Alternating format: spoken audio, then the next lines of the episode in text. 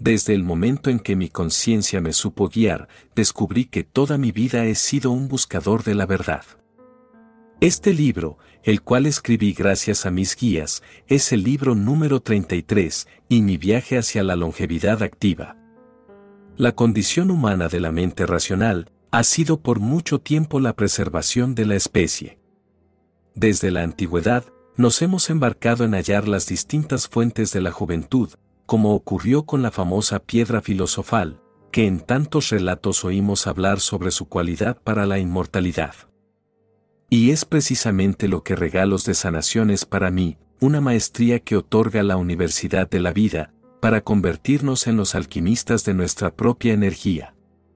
Desde el poder de mi decisión, pude despertar a la verdad del poder transformador de mi yo soy, para transmutar las vibras negativas manifestadas en enfermedad en vibras positivas de salud y bienestar.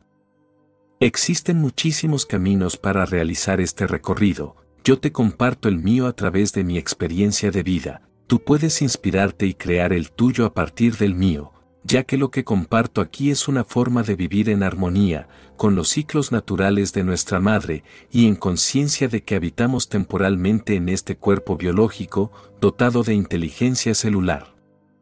Desde las primeras páginas notarás que este libro es muy distinto a los demás, y si bien en él contemplo la condición del ser espiritual, también lo hago desde la cosmovisión científica, con estudios médicos, divulgaciones gubernamentales, universitarias y de ONGs para explicar los procesos del envejecimiento corporal.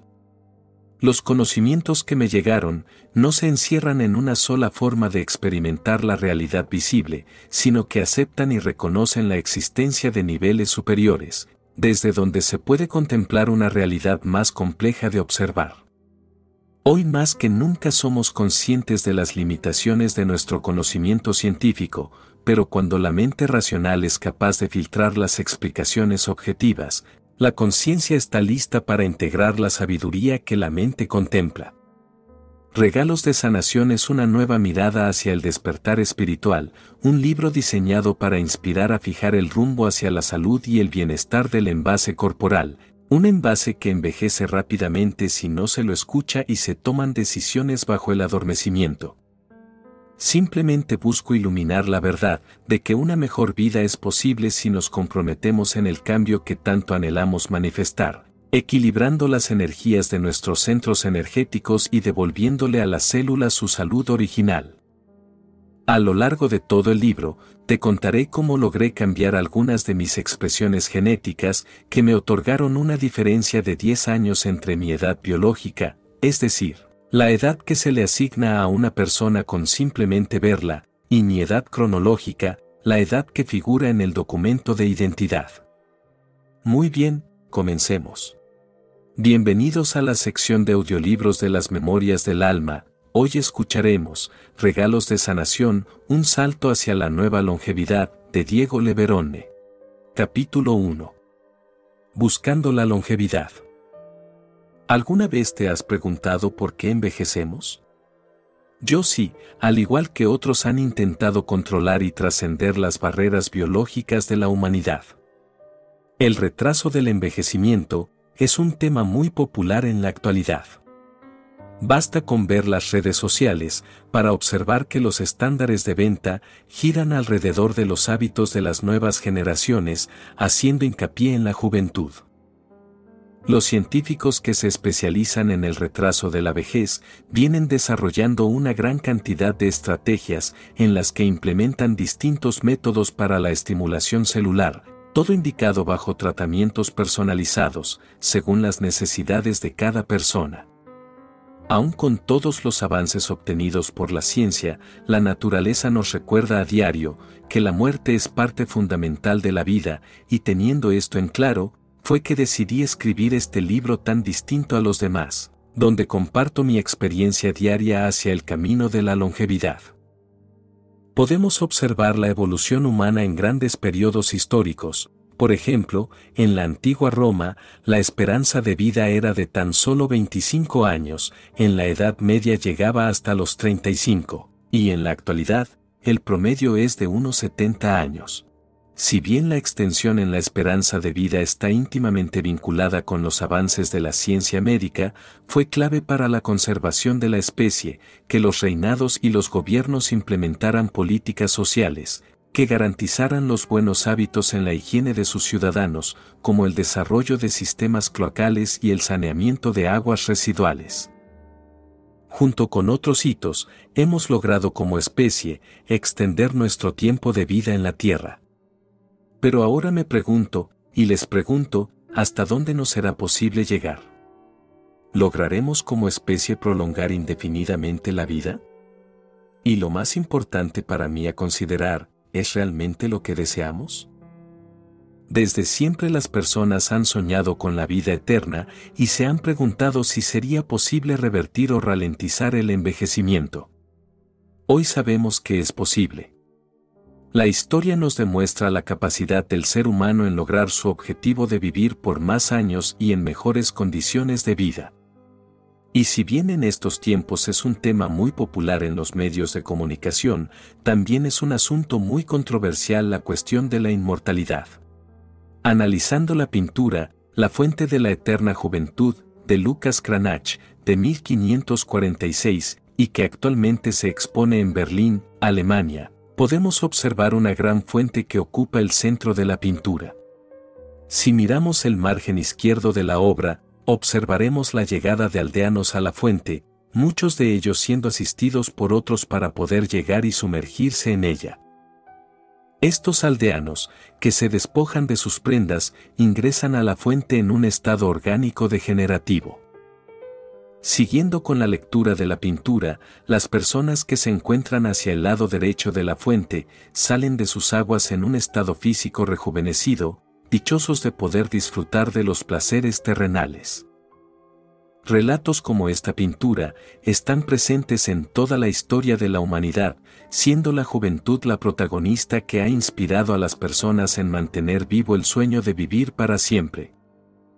Tal es el caso de la biomedicina, que se inspira en el relato de la fuente de la juventud para llevar a cabo sus investigaciones sobre cómo funciona el cuerpo humano, y cómo cuidarlo para su buen funcionamiento. La biomedicina trabaja en que los humanos adquieran en muy poco tiempo los hábitos para llevar a cabo un estilo de vida más equilibrado y consciente.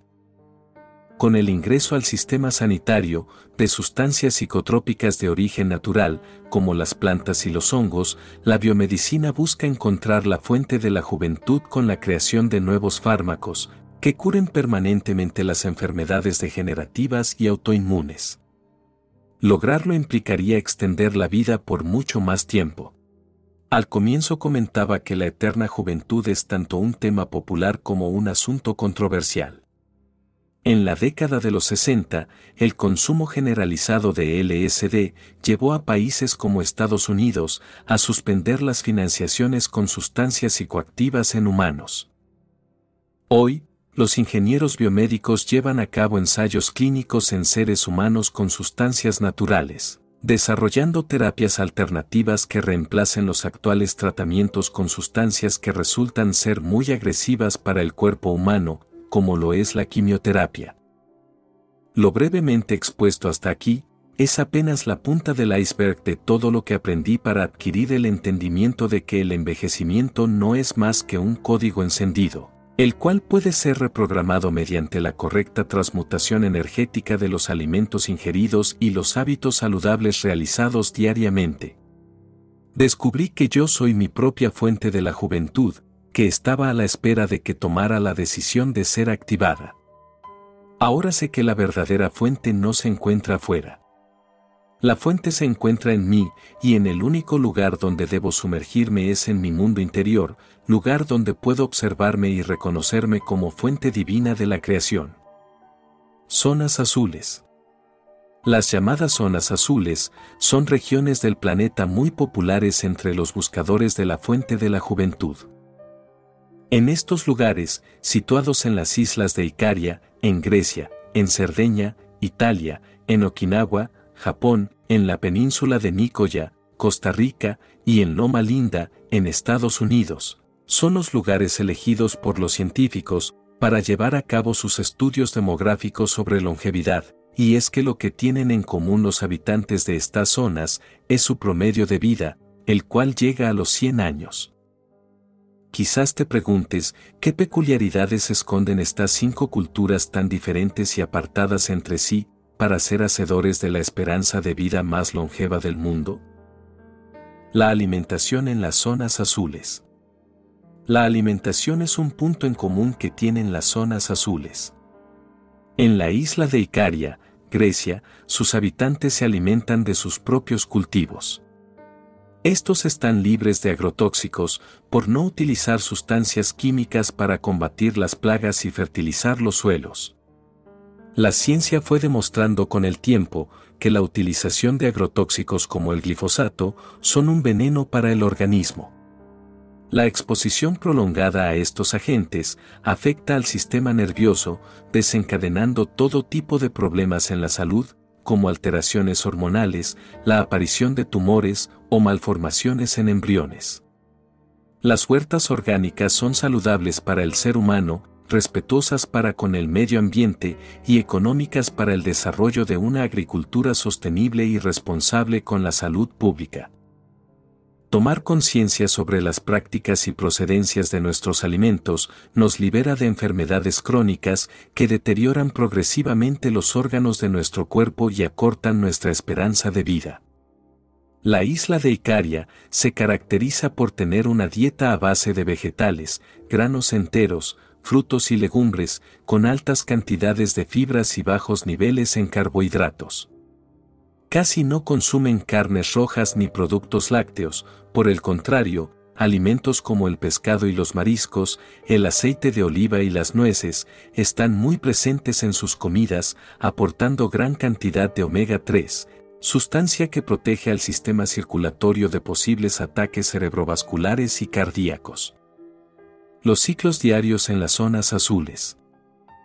Los estudios realizados por el Centro Internacional sobre el Envejecimiento afirman que por cada cinco mujeres que llegan a los 100 años, solo un hombre alcanza esta misma edad.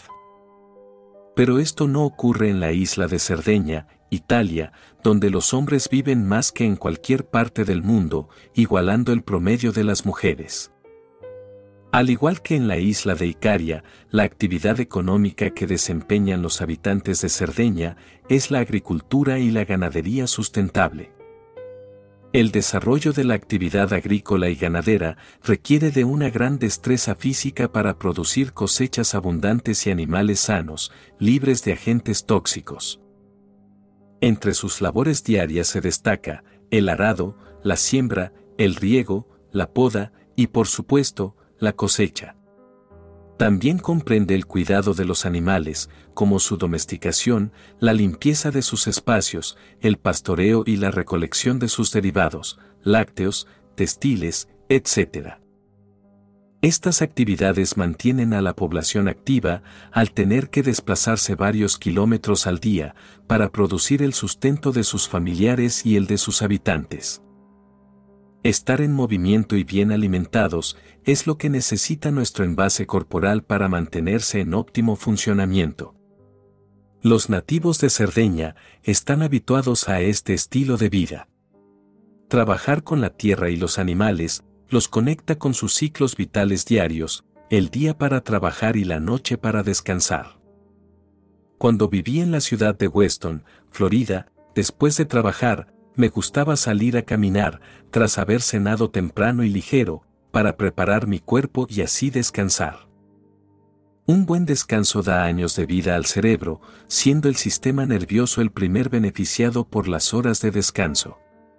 Tener un sueño de calidad repara el tejido nervioso y favorece las conexiones neuronales entre los hemisferios izquierdo y derecho, previniendo el deterioro de las funciones cognitivas, propias de las enfermedades seniles. Cerdeña es la región que dio origen al término zonas azules, acuñado en 2004 por el investigador Dan Buettner, que sintió la necesidad de comprender el fenómeno de longevidad en el Mediterráneo. Los lazos sociales en las zonas azules. Los habitantes de Loma Linda, un pueblito del estado de California, en Estados Unidos, son acreedores de una esperanza de 10 años mayor al promedio de sus compatriotas. Este dato llamativo, contrasta con los resultados arrojados en otros estudios en los que se resaltan los elevados índices que posee el país estadounidense en obesidad y tabaquismo. El cuerpo humano no evolucionó para llevar una vida sedentaria.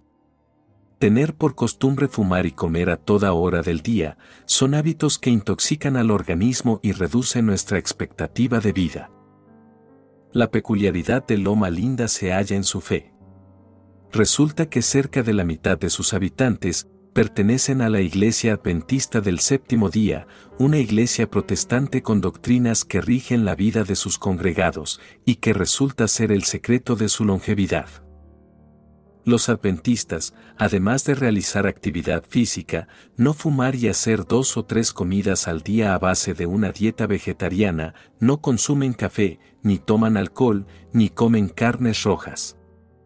Su dieta es a base de verduras, frutos secos, legumbres, granos integrales y mucha agua. Promulgan el respeto hacia el cuerpo humano como vehículo para cultivar el espíritu y se toman muy en serio los sábados de descanso, para estar en comunión con Dios y con sus hermanos.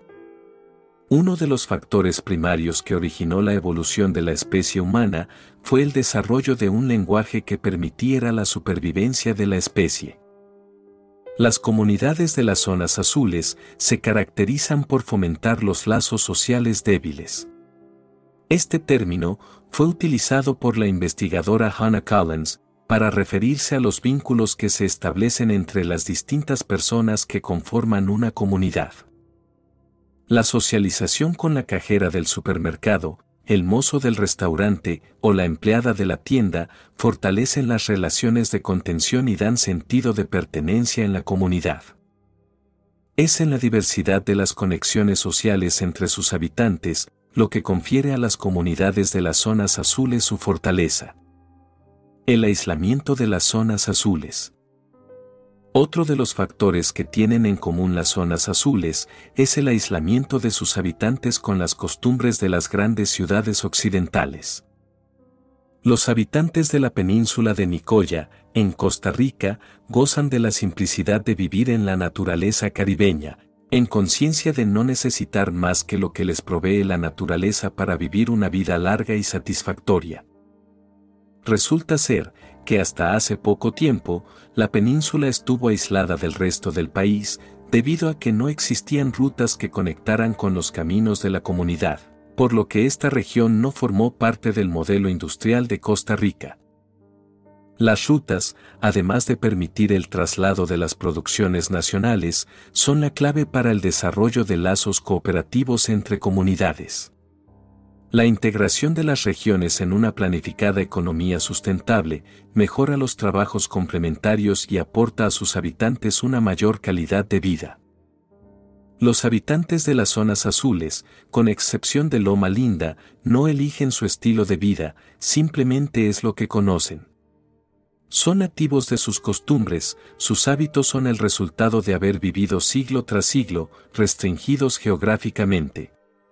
Fueron sus antepasados quienes tuvieron que adaptarse a las condiciones ambientales para subsistir. Caso contrario ocurrió en Loma Linda, que sin ser una isla o península, desde 1863, los fundadores de la Iglesia Adventista predicaron el estilo de vida que las personas adoptan hasta el día de hoy. En dos siglos de no fumar, de no beber alcohol y de apartarse de las costumbres del estadounidense promedio, le concedió a Loma Linda un lugar entre las exóticas zonas azules. Ya sea por imposición o por elección, los habitantes de las zonas azules viven de la única forma que saben vivir, en comunidad, respetando las tradiciones y manteniendo la distancia de influencias externas. No es de extrañar que sean los nativos los que conservan la fórmula de la longevidad. No ocurre lo mismo con los nacidos en las zonas azules, que por X causa, tuvieron que migrar lejos de su comunidad, dejando atrás todo lo que conocían, debiendo adaptarse a las nuevas costumbres y tradiciones de su nueva colectividad. La alimentación consciente y el ejercicio diario no son suficientes para vivir más.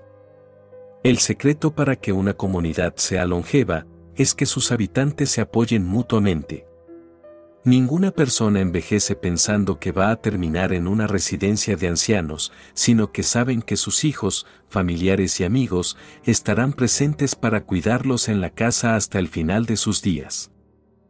Lo que hace que la vida valga la pena ser vivida en las zonas azules. El secreto de la longevidad no es verdaderamente un secreto.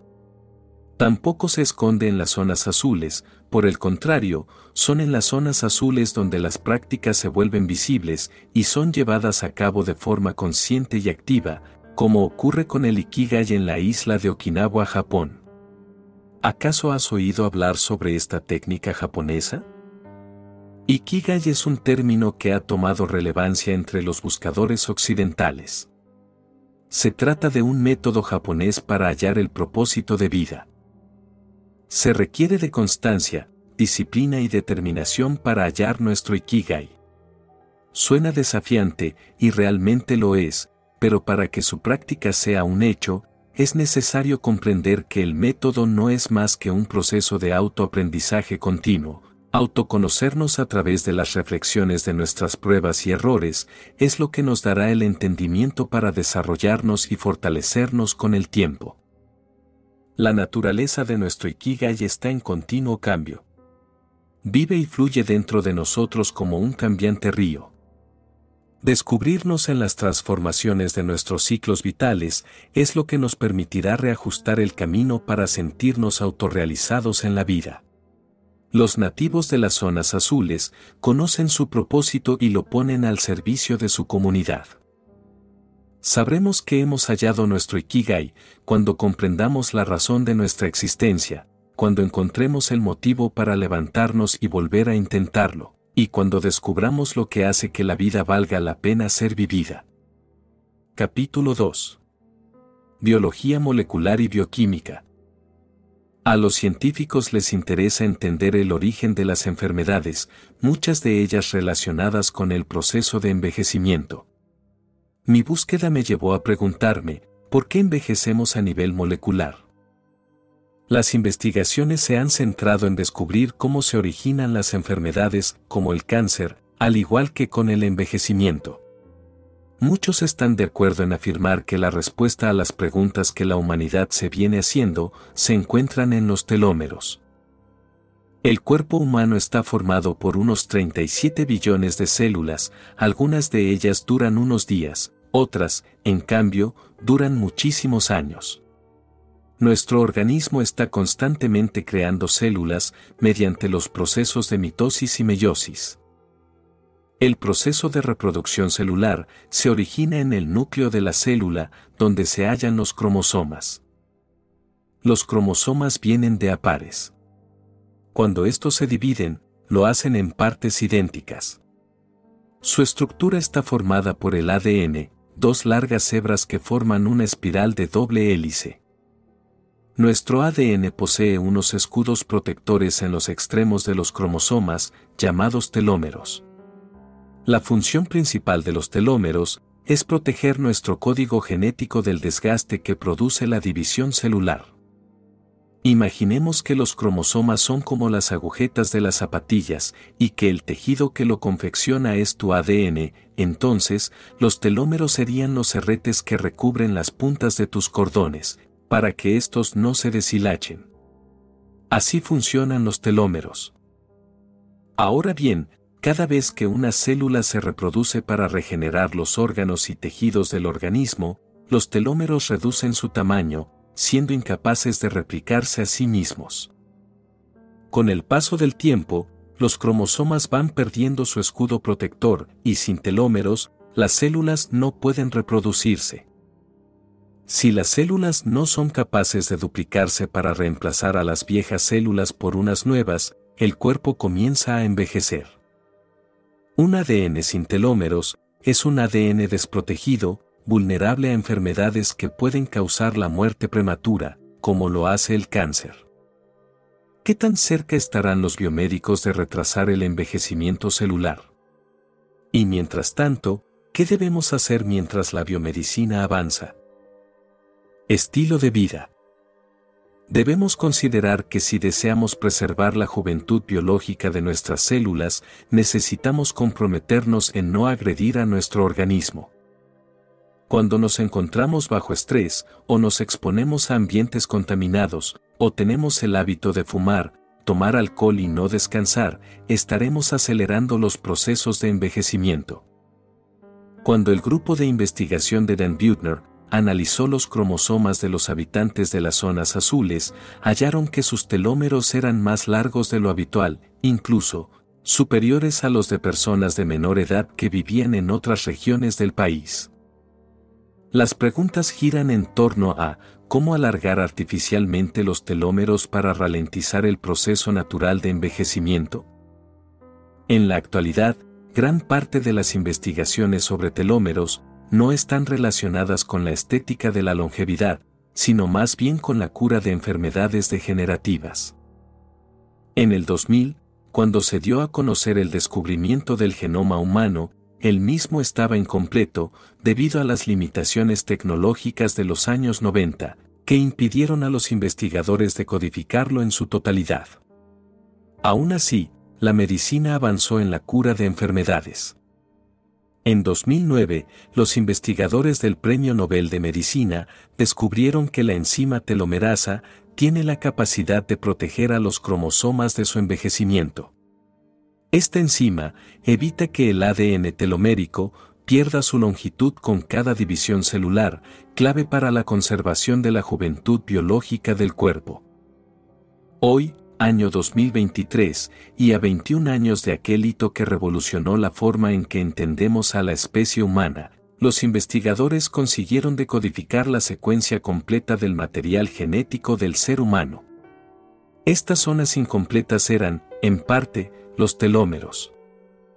Cuando una célula se duplica, los telómeros se encargan de conservar la información genética en el proceso de división del cromosoma. En este proceso de división celular, no todas las células producen la enzima telomerasa, enzima necesaria para la reconstrucción de los telómeros. Todos los días, nuestro cuerpo produce células nuevas y producirlas tiene un costo que, dependiendo de nuestro estilo de vida, puede ser más largo o más corto. Sabremos en qué estado se encuentran nuestros telómeros cuando nos crucemos con personas que, al preguntarnos por nuestra edad, se sorprendan por lo jóvenes que luzcamos. Ahora bien, esto es lo que sucede con las células sanas, con las células cancerosas ocurre algo muy distinto. Resulta que las células cancerosas tienen una mejor capacidad de reproducción, ya que al momento de duplicarse, los telómeros conservan su estructura intacta. Esta capacidad inmortal de las células cancerosas es otra de las líneas de investigación que actualmente está estudiando la biomedicina. Las leyes que gobiernan nuestra vida y la del universo son las leyes de la creación. La metafísica nos dice con su principio de mentalismo, que todo es mente y que yo soy creador de mi realidad y productor de los sucesos de mi vida. Creamos nuestra realidad a partir de las creencias, las cuales manifestamos a través de los pensamientos y expresamos mediante palabras. Elegir en qué creer es nuestro derecho individual otorgado por Dios de vivir en libre albedrío. ¿Qué debemos hacer mientras la biomedicina avanza en hallar la cura contra el cáncer? ¿Debemos reprogramar nuestras células para que se resistan a morir o deberíamos dejar que las cosas sigan su curso natural y que las células mueran cuando su tiempo se acabe? ¿Y hasta qué punto deberíamos permitir que la ciencia interfiera en los procesos naturales de la vida? Muchas personas creen que no tenemos que aceptar nuestras limitaciones biológicas actuales y que la ciencia debe establecer metas más allá de los conceptos que en nuestra época se consideran normales para la salud. Capítulo 3. Epigenética. ¿Oíste hablar alguna vez sobre epigenética? La epigenética es un conjunto de sustancias químicas que establecen la identidad de una célula. Todas las células tienen el mismo ADN, pero todas tienen su propia identidad, identidades del tipo muscular, cerebral, sanguínea, hepática, etc. La exposición a factores ambientales como la alimentación, el ejercicio y las sustancias químicas son agentes que determinan nuestro epigenoma. Una de las sustancias que componen y alteran el epigenoma es la histona. La histona es un tipo de proteína que se encuentra en los cromosomas. No forma parte del ADN, pero sí está en contacto con él. Este contacto, activa o inactiva los genes sin cambiar la secuencia del ADN. Los estudios sobre epigenética se centran en investigar cómo la influencia de nuestra dieta, entre otros factores ambientales, modifica el comportamiento de nuestros genes en decirles qué tienen que hacer, dónde hacerlo y cuándo hacerlo, sin cambiar permanentemente el ADN, pero sí transmitiendo el material genético de generación en generación.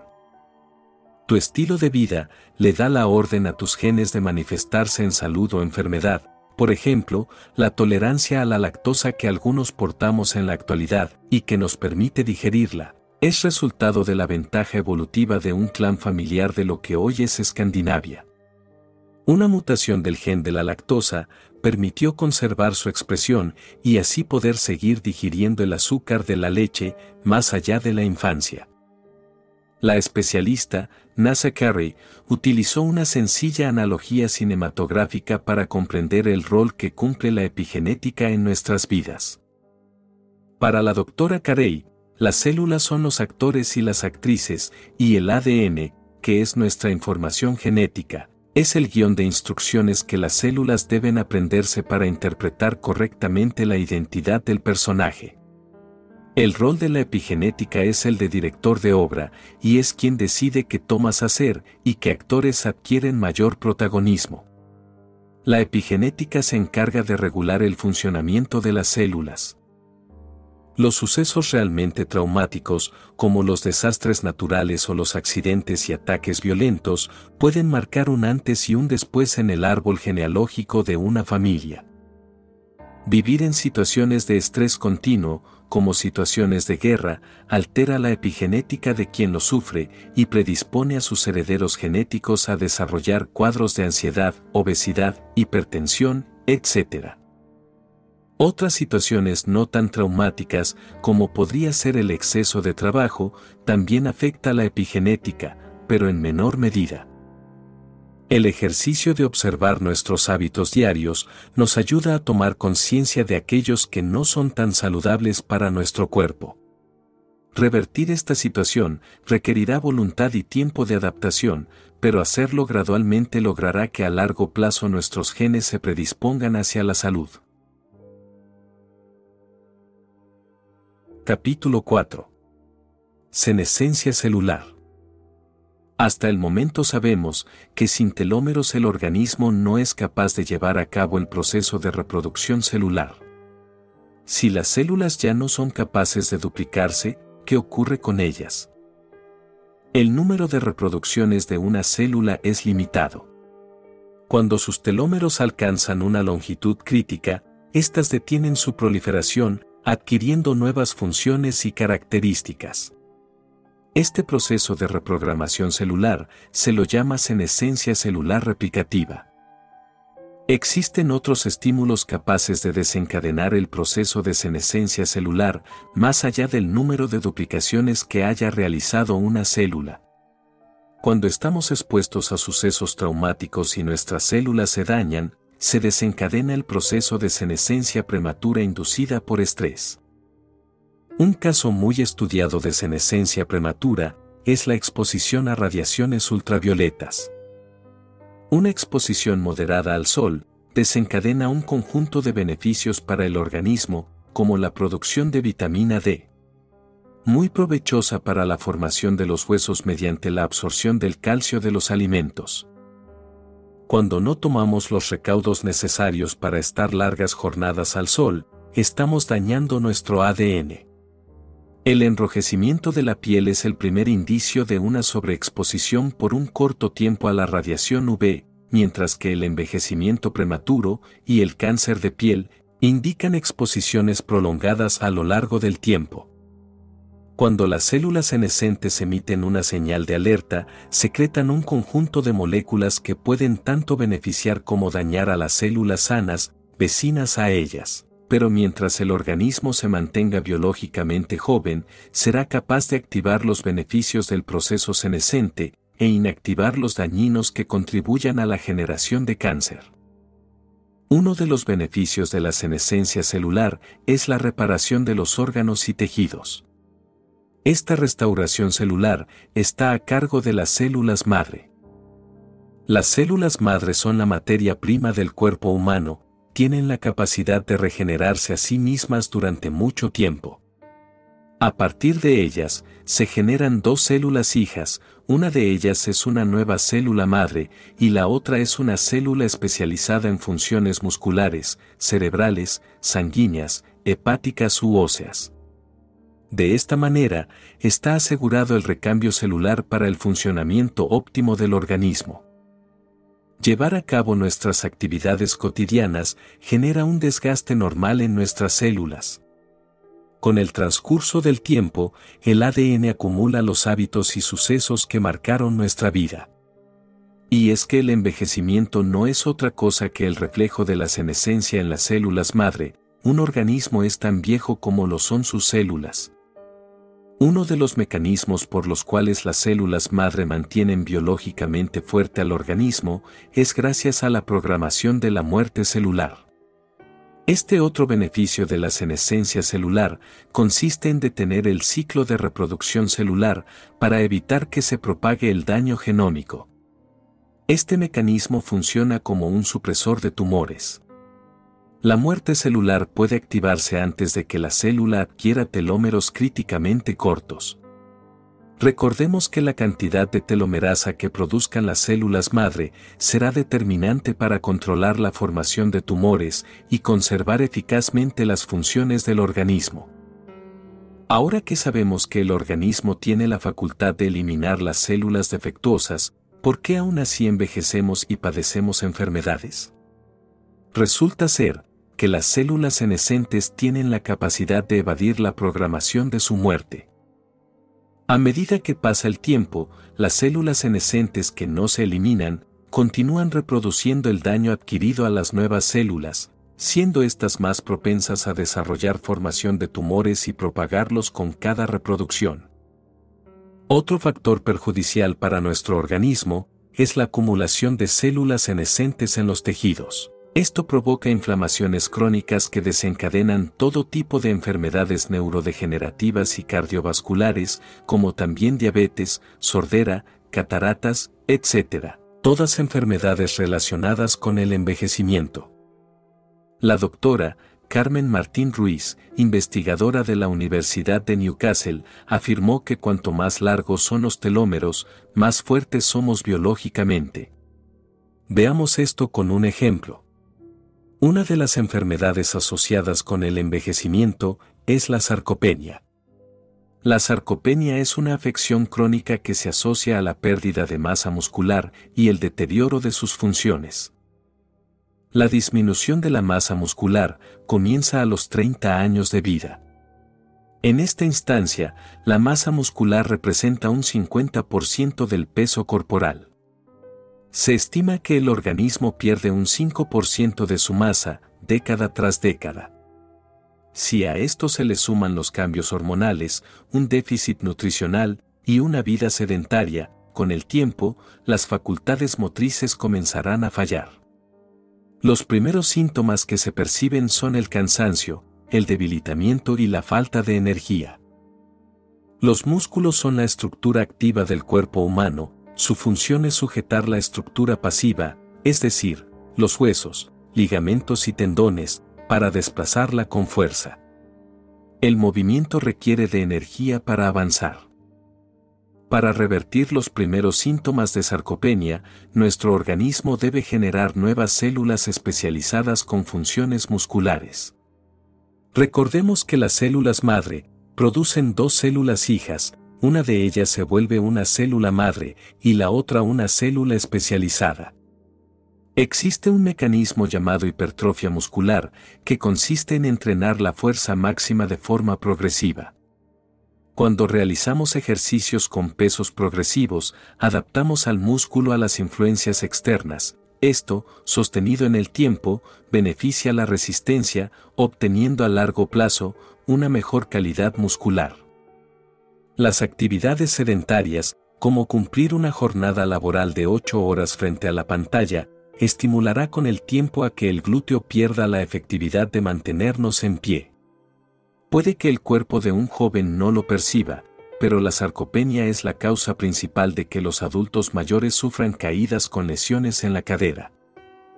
Normalmente, las células madres se encuentran inactivas en personas jóvenes, pudiendo reproducirse, pero solo se activan si existe una lesión o estrés muscular, para dividirse y formar nuevas fibras musculares y nuevas células madre con las cuales reconstruir los músculos a futuro. Cuando las células musculares pierden su capacidad regenerativa, por su estado senescente, las heridas no sanan. Una de las vertientes que estudia la medicina regenerativa son las terapias de reemplazo celular para promover la regeneración de tejidos en casos de daños. Este campo de estudio comprende la ingeniería de tejidos. Los ingenieros construyen tejidos con células y moléculas biológicamente activas para reparar o reemplazar lesiones y enfermedades. Actualmente, sus aplicaciones están bastante restringidas en los humanos. Aún así, los tejidos que son fabricados y se encuentran aprobados para su uso en pacientes son los injertos de piel y cartílagos, tanto artificiales como orgánicos. Para que la medicina regenerativa siga avanzando en su campo, los biomédicos deben progresar en el suyo, en el estudio sobre las células madre. La aplicación de nuevas tecnologías será fundamental para que la biomedicina profundice sus conocimientos sobre las propiedades, estructuras y funciones sobre las células madre. Lo que se obtenga de estos ensayos formarán las bases para aplicaciones clínicas en un futuro. Los procesos de rejuvenecimiento celular son aún experimentales y muy costosos, y si bien se han recreado con éxito órganos completos, como el corazón, el hígado y el pulmón, estos aún no fueron aprobados para su implante en pacientes. Sin embargo, los tejidos creados en los laboratorios son de gran utilidad para el estudio y el desarrollo de fármacos. Para llevar a cabo sus investigaciones, los biomédicos necesitan trabajar con células madre embrionarias.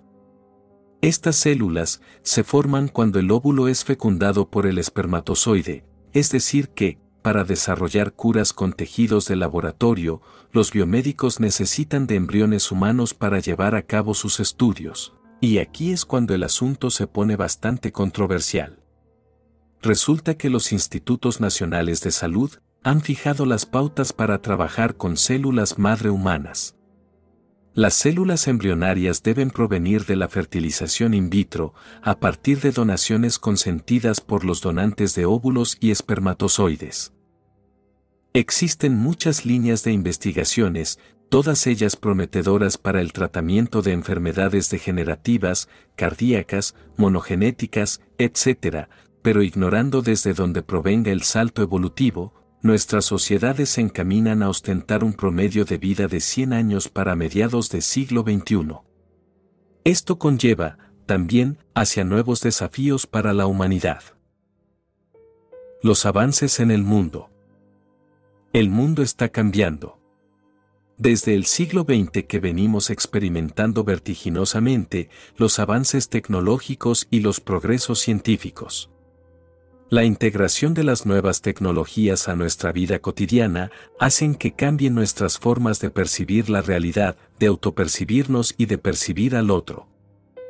Los estudios demográficos arrojan luz sobre los cambios que generan estos avances tecnológicos en nuestras sociedades, y la tendencia indica que nuestro mundo se va haciendo más viejo. El envejecimiento poblacional viene acompañado de otro factor a resaltar y son las bajas tasas de natalidad que se registran. Estas estadísticas son de gran preocupación para los gobiernos del mundo por sus implicancias económicas y sociales. A los gobiernos les preocupa cómo sostener el costo de subsidiar una sociedad longeva, siendo que este sistema se sostiene por la masa salarial, la cual está descendiendo. Las tasas serán cada vez más bajas, generación tras generación, y las sociedades del futuro serán de los nuevos adultos mayores. Una buena administración que sepa gestionar sus gastos y recursos y que asigne un porcentaje de los impuestos recaudados para la salud pública, como ocurre en las naciones escandinavas, que destinan una base del 50% de su PBI en salud preventiva, invierten en ciudadanos sanos, capaces de producir y consumir por mucho más tiempo. Una sociedad sana es una sociedad rica, y la riqueza de los ciudadanos tiene un efecto causal sobre la mortalidad. No debemos ver el envejecimiento de la población como una carga para los recursos públicos, sino como lo que es, un aporte vital de sabiduría, que solo se gana con crecimiento y maduración.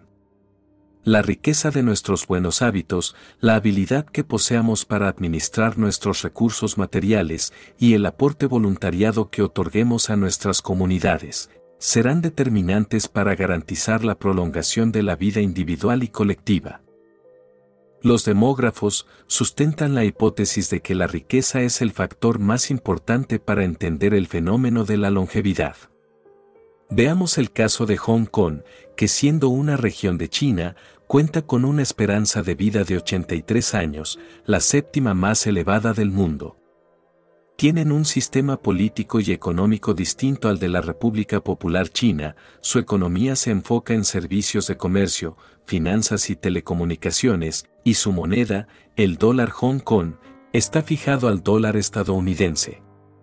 Su PIB es muy superior al chino, con altos ingresos per cápita, los habitantes de Hong Kong son muy ricos. Las familias acaudaladas suelen ser las que más patrocinan los avances tecnológicos y científicos en pos de vivir una vida eterna. Para ellos, y para muchas grandes fortunas, la salud es más importante que la riqueza, manifestando no tener reparo en invertir millones de dólares, con tal de beneficiarse con los descubrimientos científicos, que les garantice 10 años más de vida, sin padecer enfermedades ni limitaciones físicas. El sistema político hongkonés beneficia el desarrollo de economías productivas y el negocio de la longevidad suele ser muy rentable en esta región, sobre todo para los laboratorios biomédicos y las farmacéuticas. Aquí, los buscadores de la juventud eterna consumen sustancias que para muchos de nosotros son desconocidas, como la rapamicina, también llamada el fármaco mágico, o la metformina, que se obtiene con prescripción médica, y suele presentar diversos efectos secundarios. Hay infinidad de fármacos para la longevidad, pero, ¿qué fármacos pueden ayudar realmente? ¿Y cómo se podría demostrar su veracidad? Conociendo nuestro reloj interno. Desde que era muy pequeño, los descubrimientos científicos sobre la vida eterna siempre llamaron mi atención mi curiosidad me llevó a investigar todo lo que estuviera a mi alcance. Con el paso de los años, y tras haberme realizado varias cirugías, descubrí en mis estudios médicos datos relacionados con la epigenética de mi ADN. ¿Recuerdas lo que te hablé sobre epigenética? La epigenética es un conjunto de sustancias químicas que establecen la identidad de una célula. Además de la proteína histona, otra sustancia que determina la longevidad de una persona es la metilación. Les voy a contar un suceso que marcó mi vida para siempre y que tiene todo que ver con este tema que me tiene tan apasionado. Una noche del 2018, me quedé hasta muy tarde trabajando en uno de los negocios que tenía por aquel entonces, en mi país natal, Argentina. En un descuido, una de las máquinas que estaba utilizando rebanó mi dedo pulgar izquierdo. A toda prisa me dirigí a la guardia del sanatorio más cercano. Eran las 3 de la mañana y no había ningún cirujano presente, por suerte, la guardia dio aviso, y a los pocos minutos se presentó un cirujano de la zona, decidido a ayudarme, aunque al verme, su pronóstico no fue nada alentador. En ese momento, mi mano y mi dedo estaban envueltos en un vendaje improvisado que pude realizar. sin tener nada que perder, le pedí que por favor hiciera lo que pudiera, ya que el deporte es una parte fundamental de mi vida, y en aquel entonces pretendía que lo siguiera haciendo, él asintió, y en muy pocos minutos, comenzó una gran cirugía que duró varias horas. Cuando la operación finalizó, el doctor no me pudo asegurar que el procedimiento funcionara, ya que solo había podido conectar unos pocos vasos de irrigación, por lo que era muy probable que al día siguiente hubiera que amputar. Tras haber transcurrido 12 horas de la intervención, el doctor estaba asombrado por mi rápida evolución. Velozmente, me derivó al Hospital Italiano de Buenos Aires, un importante centro de salud, para llevar a cabo una nueva intervención, porque la posición del dedo no era la correcta, y éste comenzaba a inflamarse con rapidez. Durante los posteriores meses, los cirujanos del hospital italiano me operaron en tres oportunidades. En la primera intervención, me quitaron un fragmento de hueso del codo, en la siguiente, un fragmento de tendón del antebrazo derecho, todo para su reconstrucción. El resultado estético fue maravilloso, pero la zona quedó muy sensible. Los médicos no podían explicar el porqué de tanta hipersensibilidad, la cual se acrecentaba con cada intervención. Estuve así por un año, con sensibilidad extrema, difícilmente tolerable para cualquier persona. Los médicos me ofrecieron realizar una cuarta operación, para suprimir el gran dolor que sentía, pero me negué. Para mí había sido suficiente. No quería seguir exponiendo a mi cuerpo a más estrés. Con el tiempo, fui acostumbrándome al dolor, al punto de volverse tolerable. Pero la gran cantidad de fármacos que consumí para contrarrestar el dolor me causaron una gran acidez e inflamación abdominal. Consulté con un especialista en el tema, que realizó numerosos exámenes de rutina para conocer mi condición celular tras padecer tantas agresiones en mi organismo.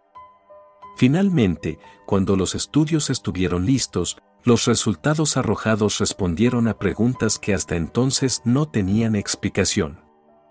Para mí, mi rápida cicatrización era algo normal, propia de todos los humanos, pero resultó ser un caso atípico, especial. Es mi rápida cicatrización lo que provocó en su momento la hipersensibilidad en la zona de mi dedo. Fascinado por todo lo que estaba descubriendo de mí mismo, lo que más me dejó asombrado, fue saber que mi edad biológica era 10 años menor que mi edad cronológica. El especialista me explicó por qué sucedía esto, resulta que existen grupos de genes cuyo estado de metilación pueden indicar la edad de una persona en un determinado momento de su vida. Nuestro cuerpo es un organismo multicelular, formado por más de 200 tipos de células diferentes. Todas tienen el mismo ADN, pero se diferencian unas de las otras por su estructura y función, células musculares del corazón, células adiposas en la piel del abdomen, células nerviosas en el intestino, células de cartílago en la rodilla, etc. Esta diferenciación celular está regulada por los mecanismos epigenéticos. La metilación del ADN es un proceso químico que se activa en el momento en que una pequeña molécula llamada grupo metilo se une al ADN sin modificar su secuencia genética. Es en esta unión cuando se desencadena la reacción química de los grupos metilo sobre el gen. Esta modificación es una alteración epigenética que produce cambios en el gen, activando o desactivando su producción de enzimas, proteínas, hormonas, etc. El estado de metilación puede indicar la edad de una persona en un determinado momento de su vida. Resulta que el ADN está formado por cuatro bases identificadas con las letras A, C, G, T. A veces los grupos metilos se adhieren a la base C, que es la citosina. Cuando esto ocurre, se dice que la zona está metilada. Por ejemplo, si heredamos genes que están predispuestos a padecer cáncer, los grupos metilo pueden bloquear su activación, pero, a medida que envejecemos, estas pequeñas moléculas van perdiendo su capacidad de metilar, aunque también puede ocurrir que estos genes, antes bloqueados, se activen y expresen enfermedades. Los estudios epigenéticos pueden realizar una estimación precisa de la edad biológica de una persona si se analizan los niveles de metilación del ADN. Este funciona como un indicador del tiempo de los tejidos y órganos, similar a lo que ocurre con el proceso de corrosión del metal tras estar expuesto a factores ambientales, sufriendo la oxidación y la pérdida de sus cualidades principales, como la dureza y la resistencia. La longitud de los telómeros es otro indicador molecular que determina la edad biológica de un organismo. ¿Qué piensas que ocurriría si el proceso de metilación inactiva la producción de la enzima telomerasa en ciertas células madre? Estas perderían su capacidad de proteger y regenerar la estructura del ADN telomérico con cada reproducción celular. Con una simple muestra de ADN, tenemos la posibilidad de medir el envejecimiento de nuestro cuerpo gracias a los relojes epigenéticos que determinan en qué fase de la vida se encuentra una persona. Esto permite a los especialistas poder dar un diagnóstico más preciso sobre el estado funcional de los órganos y así poder llevar a cabo tratamientos más específicos según las condiciones del individuo. Es cierto que nuestros genes no cambian, pero la forma en que decidamos vivir la vida sí puede alterar nuestro reloj biológico interno. Dos gemelos idénticos adultos, con la misma edad cronológica, pueden tener diferentes años biológicos, según sus experiencias de vida. Existen otros relojes epigenéticos capaces de medir otras especies de mamíferos, como ocurre con los perros. Los perros envejecen siete veces más rápido que el ser humano. Un año de vida humana representan siete años caninos. Si tu mascota está a punto de cumplir 10 años de vida cronológica, biológicamente tendrá unos 70 años caninos. Hasta la fecha, ningún reloj epigenético es capaz de predecir con exactitud la esperanza de vida de un ser a nivel individual.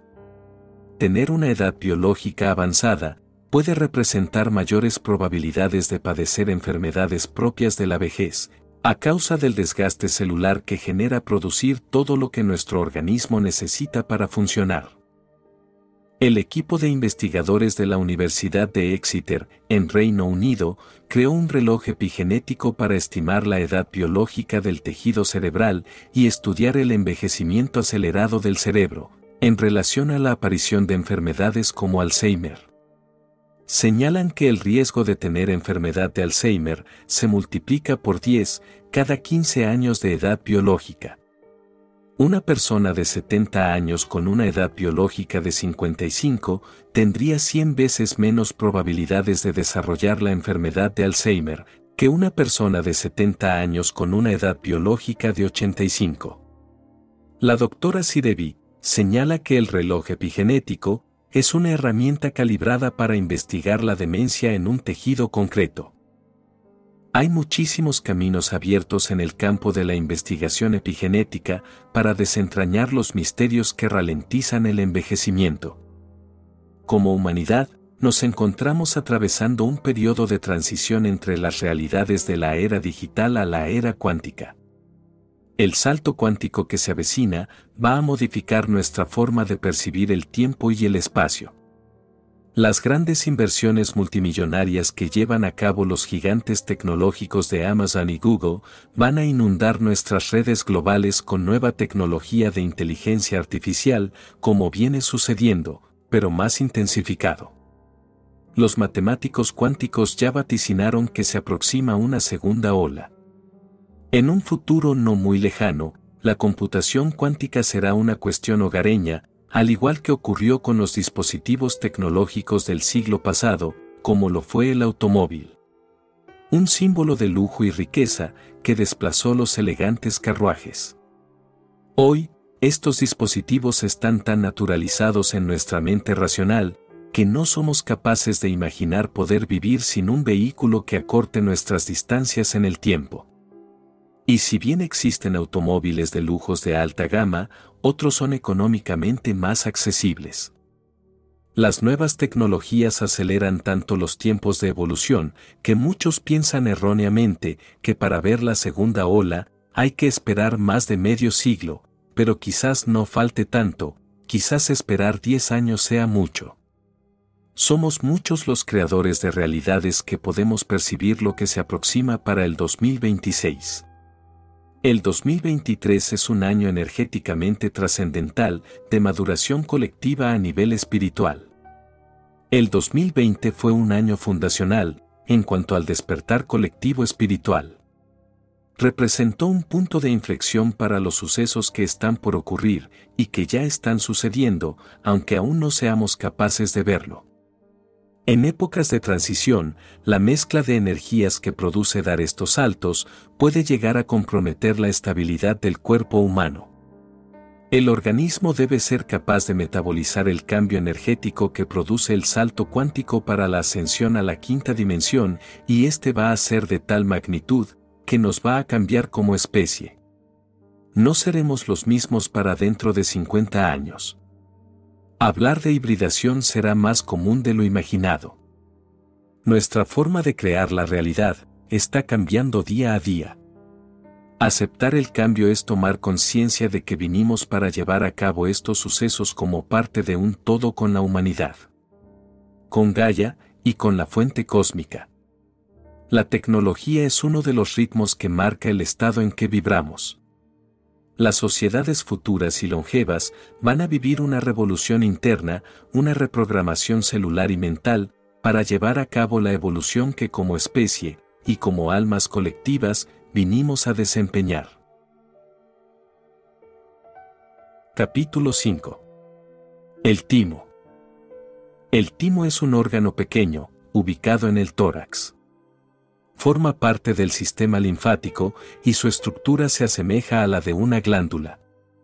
Las glándulas tienen la función de producir, almacenar y segregar sustancias que el organismo necesita para su correcto funcionamiento, como las hormonas, los jugos digestivos, el sudor, las lágrimas, la saliva o la leche materna. Desde el siglo pasado, el timo es considerado el órgano central en el desarrollo del sistema inmunológico tiene la responsabilidad de producir glóbulos blancos. Precisamente, los glóbulos que producen son las células T, también llamadas linfocitos T. Los linfocitos T se originan de las células madre de la médula ósea tipo roja.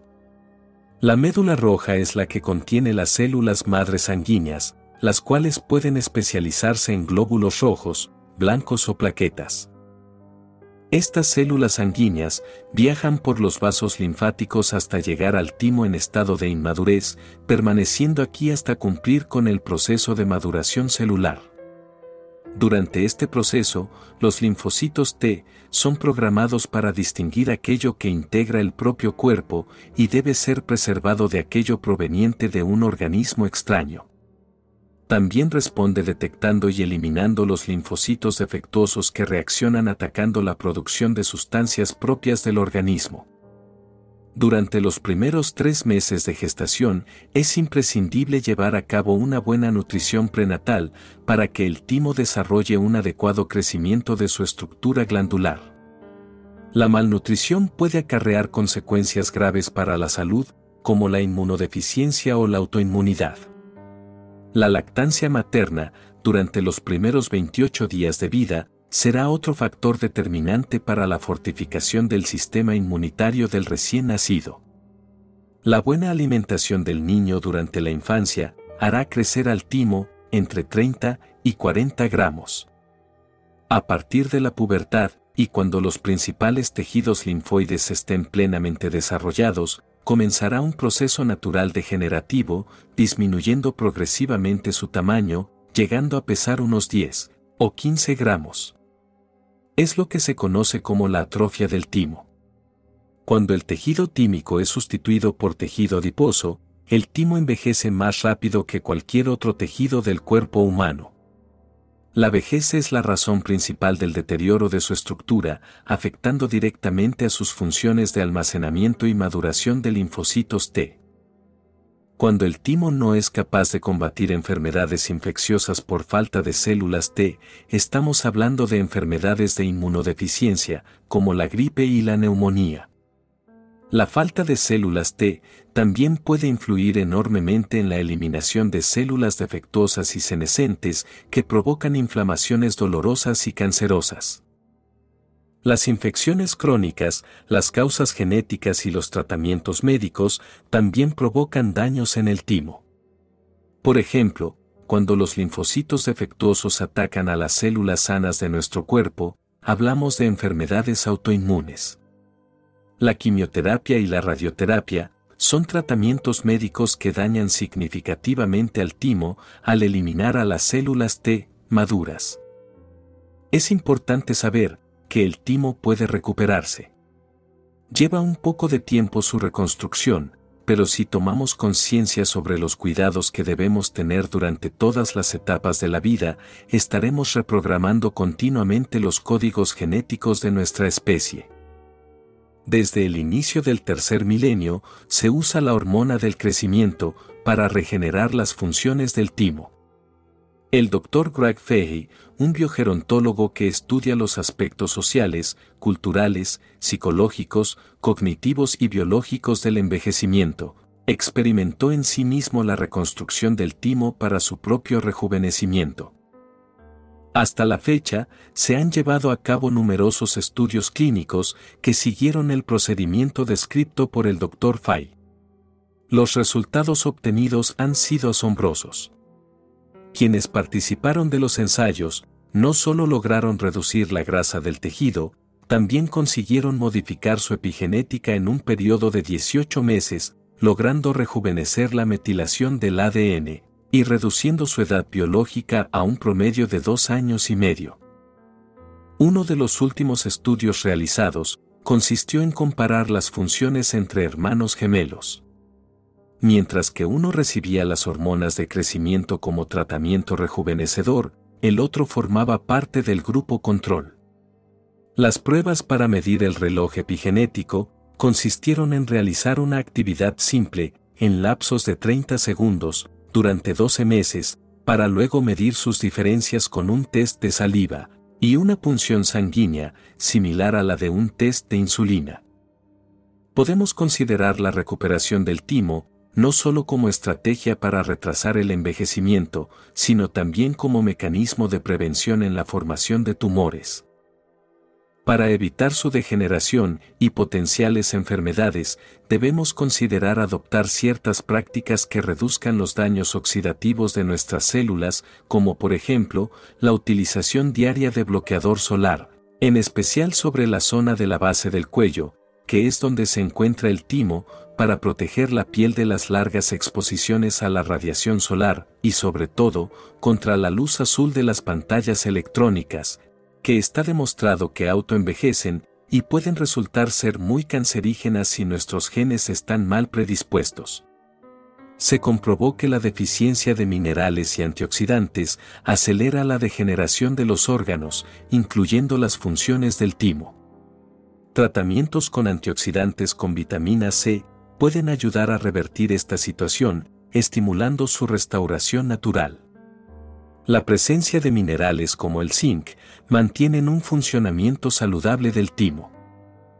Si logramos evitar agentes contaminantes como los agrotóxicos y metales pesados y además conocemos nuestro tipo de sistema nervioso central, podremos integrar a nuestra rutina nuevos hábitos alimenticios que nos hagan sentir más fuertes, con mayor energía y la mente despejada y fluida. Y si además de esto, estamos en continuo movimiento, trabajando la fuerza y la resistencia de nuestro cuerpo, estaremos fortificando nuestro sistema circulatorio, que oxigena la sangre y favorece el buen funcionamiento del timo. Sería muy importante comenzar a reducir, progresivamente, el consumo de sustancias tóxicas como el tabaco y el alcohol. Comprender que consumir diariamente productos ultraprocesados con excesos de azúcares, sodio y grasas saturadas contaminan nuestro organismo y dañan el funcionamiento de nuestros órganos. El timo siempre tuvo un lugar preponderante para las civilizaciones antiguas. En la cosmovisión griega, la palabra timus significa energía vital. Se pensaba que en este órgano se asentaba el alma. Para los practicantes de yoga, esta glándula es el centro energético que regula nuestras emociones. Científicamente, el timo cambia de tamaño según nuestro estado emocional, si estamos contentos, se agranda, si estamos enfermos, se encoge. Es un órgano muy susceptible a todo influjo, al estar conectado directamente con los sentidos, la conciencia y el lenguaje. Por lo que si nos sentimos estresados o estresadas, meditar nos ayudará a equilibrar nuestro estado emocional y a ganar lucidez mental. Una técnica de relajación que practican los yogis para estimular el centro energético del timo es dar tres pequeños golpecitos rítmicos a modo de automasaje, con el puño cerrado o con las yemas de los dedos sobre la zona del timo, por 3 a 5 minutos. Basta con repetirlo al levantarse por la mañana y antes de acostarse para estimular y fortalecer el sistema inmunológico. Existe una famosa escena de la película El Lobo de Wall Street, muy recordada por los fanáticos del actor Matthew McConaughey, que inicia con el golpeteo rítmico sobre el pecho, mientras tararea en una elegante mesa, junto al actor Leonardo DiCaprio.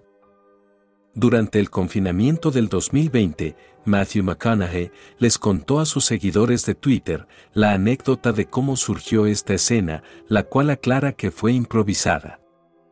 Dijo, en el día del rodaje, Scorsese no me dio ninguna dirección, solo me guiaba con sonidos y gestos. El golpecito en el pecho, es un viejo ritual que he usado por años, antes de grabar una escena. Es una herramienta de relajación para mí, porque me saca de mi mente, y como actor, no quiero estar pensando, sino haciendo. Esta técnica es conocida en medicina como una maniobra de percusión. Recibe el nombre de puño percusión y es utilizada para producir un efecto estimulante sobre la zona a tratar. Uno de los beneficios de esta técnica es el aumento del flujo de sangre sobre el tejido, que mejora el tono muscular y las funciones de los nervios vasculares y secretores de las glándulas. Capítulo 6. La influencia del sistema nervioso central en la digestión y el metabolismo. Quiero compartirles una historia personal, algo que descubrí y que ha cambiado mi vida de forma significativa tal vez a ti también te pueda ayudar. Desde muy pequeño, he tenido problemas digestivos, heredados de mi madre, quien siempre sufrió de malestares estomacales. Sin poder hallar una solución, aprendió a convivir con el dolor. En mi infancia, visité innumerables profesionales para saber por qué todo lo que comía me caía pesado. Desde el desayuno y el almuerzo hasta la merienda y la cena todos los especialistas coincidían en que tenía una digestión lenta. Y eso era todo. No había mejoría para mi diagnóstico. A pesar de que nunca dejé de buscar una solución a mis dolencias, crecí con la creencia de que debía acostumbrarme al dolor al consumir alimentos pesados, sobre todo en las últimas comidas. Cuando comencé a impartir clases como instructor en mi centro de musculación, noté que muchas personas padecían de los mismos trastornos. Esto despertó mis deseos de querer ayudar a las personas a que se sintieran mejor.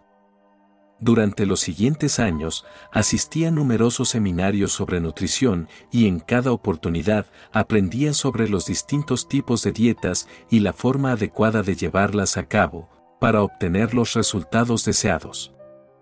Todos los conocimientos teóricos que aprendí, los he probado para experimentar los efectos físicos de adoptar un nuevo hábito alimenticio.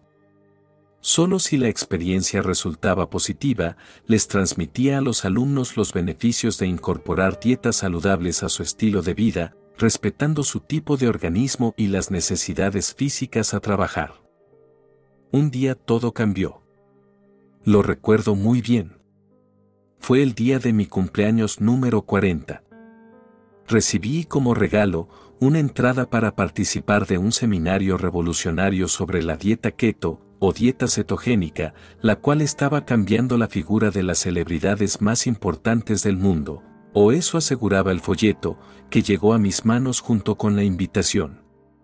La dieta cetogénica consiste en restringir la ingesta de alimentos ricos en carbohidratos, azúcares y algunas frutas y verduras en favor de alimentos ricos en proteínas y grasas buenas como el pescado, el pollo, la carne magra, el huevo y el aguacate, entre otras tantas opciones más.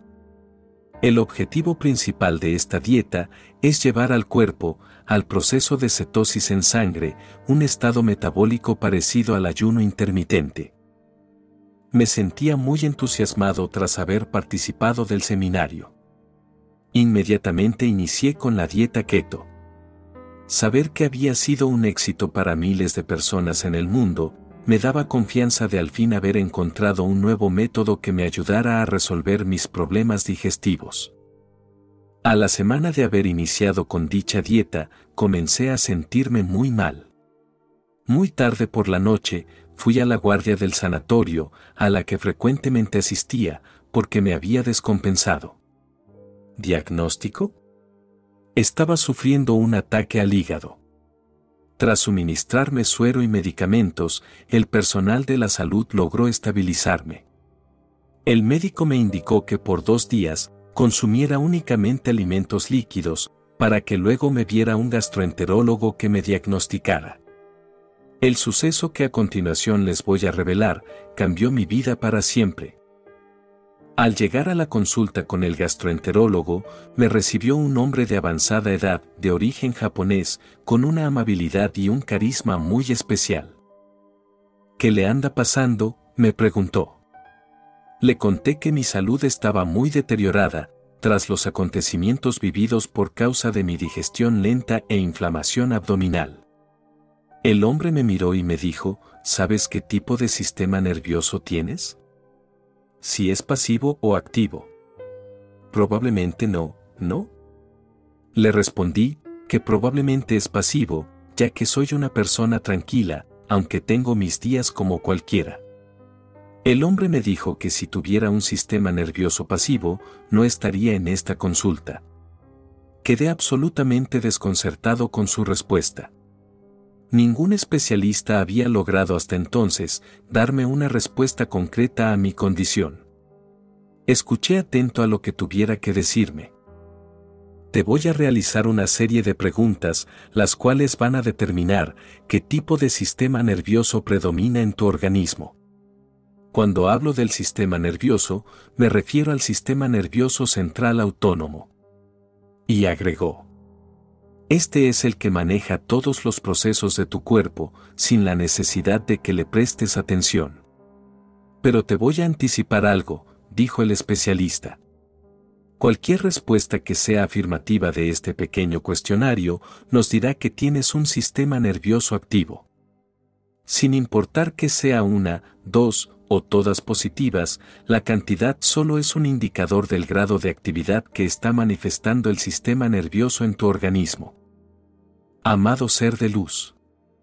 Te pido que prestes mucha atención a las preguntas, porque tal vez tú también tengas un sistema nervioso activo y no lo sepas, y al reconocerlo, puedas cambiar tu vida para siempre.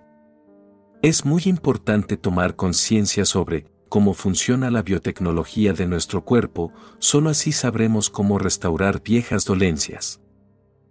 Entonces, el médico continuó y dijo, Debemos tener en cuenta que no todos los metabolismos son iguales, por lo que descubrir qué aspecto predomina en tu organismo nos dará la pauta para modificar aquellos hábitos que estresan a tu cuerpo.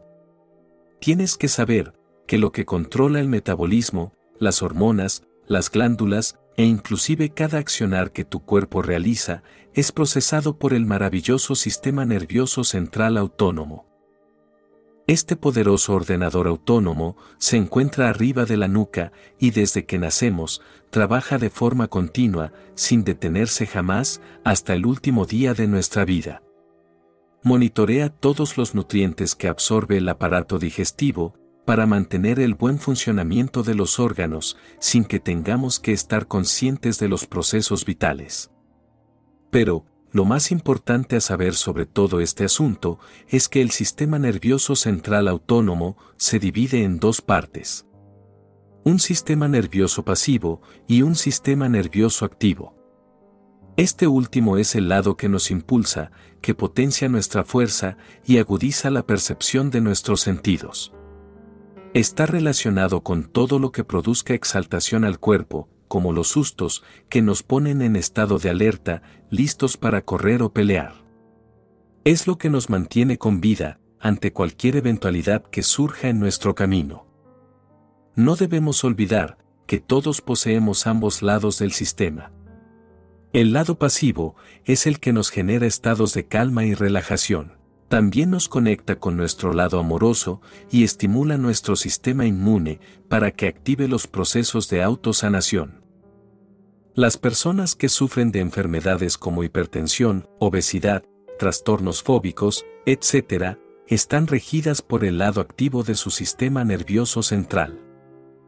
Podríamos revertir esta situación si tan solo descubriéramos cómo funciona este par de opuestos, idénticos en su naturaleza, pero diferentes en grado, para vivir en mayor balance con nuestro organismo.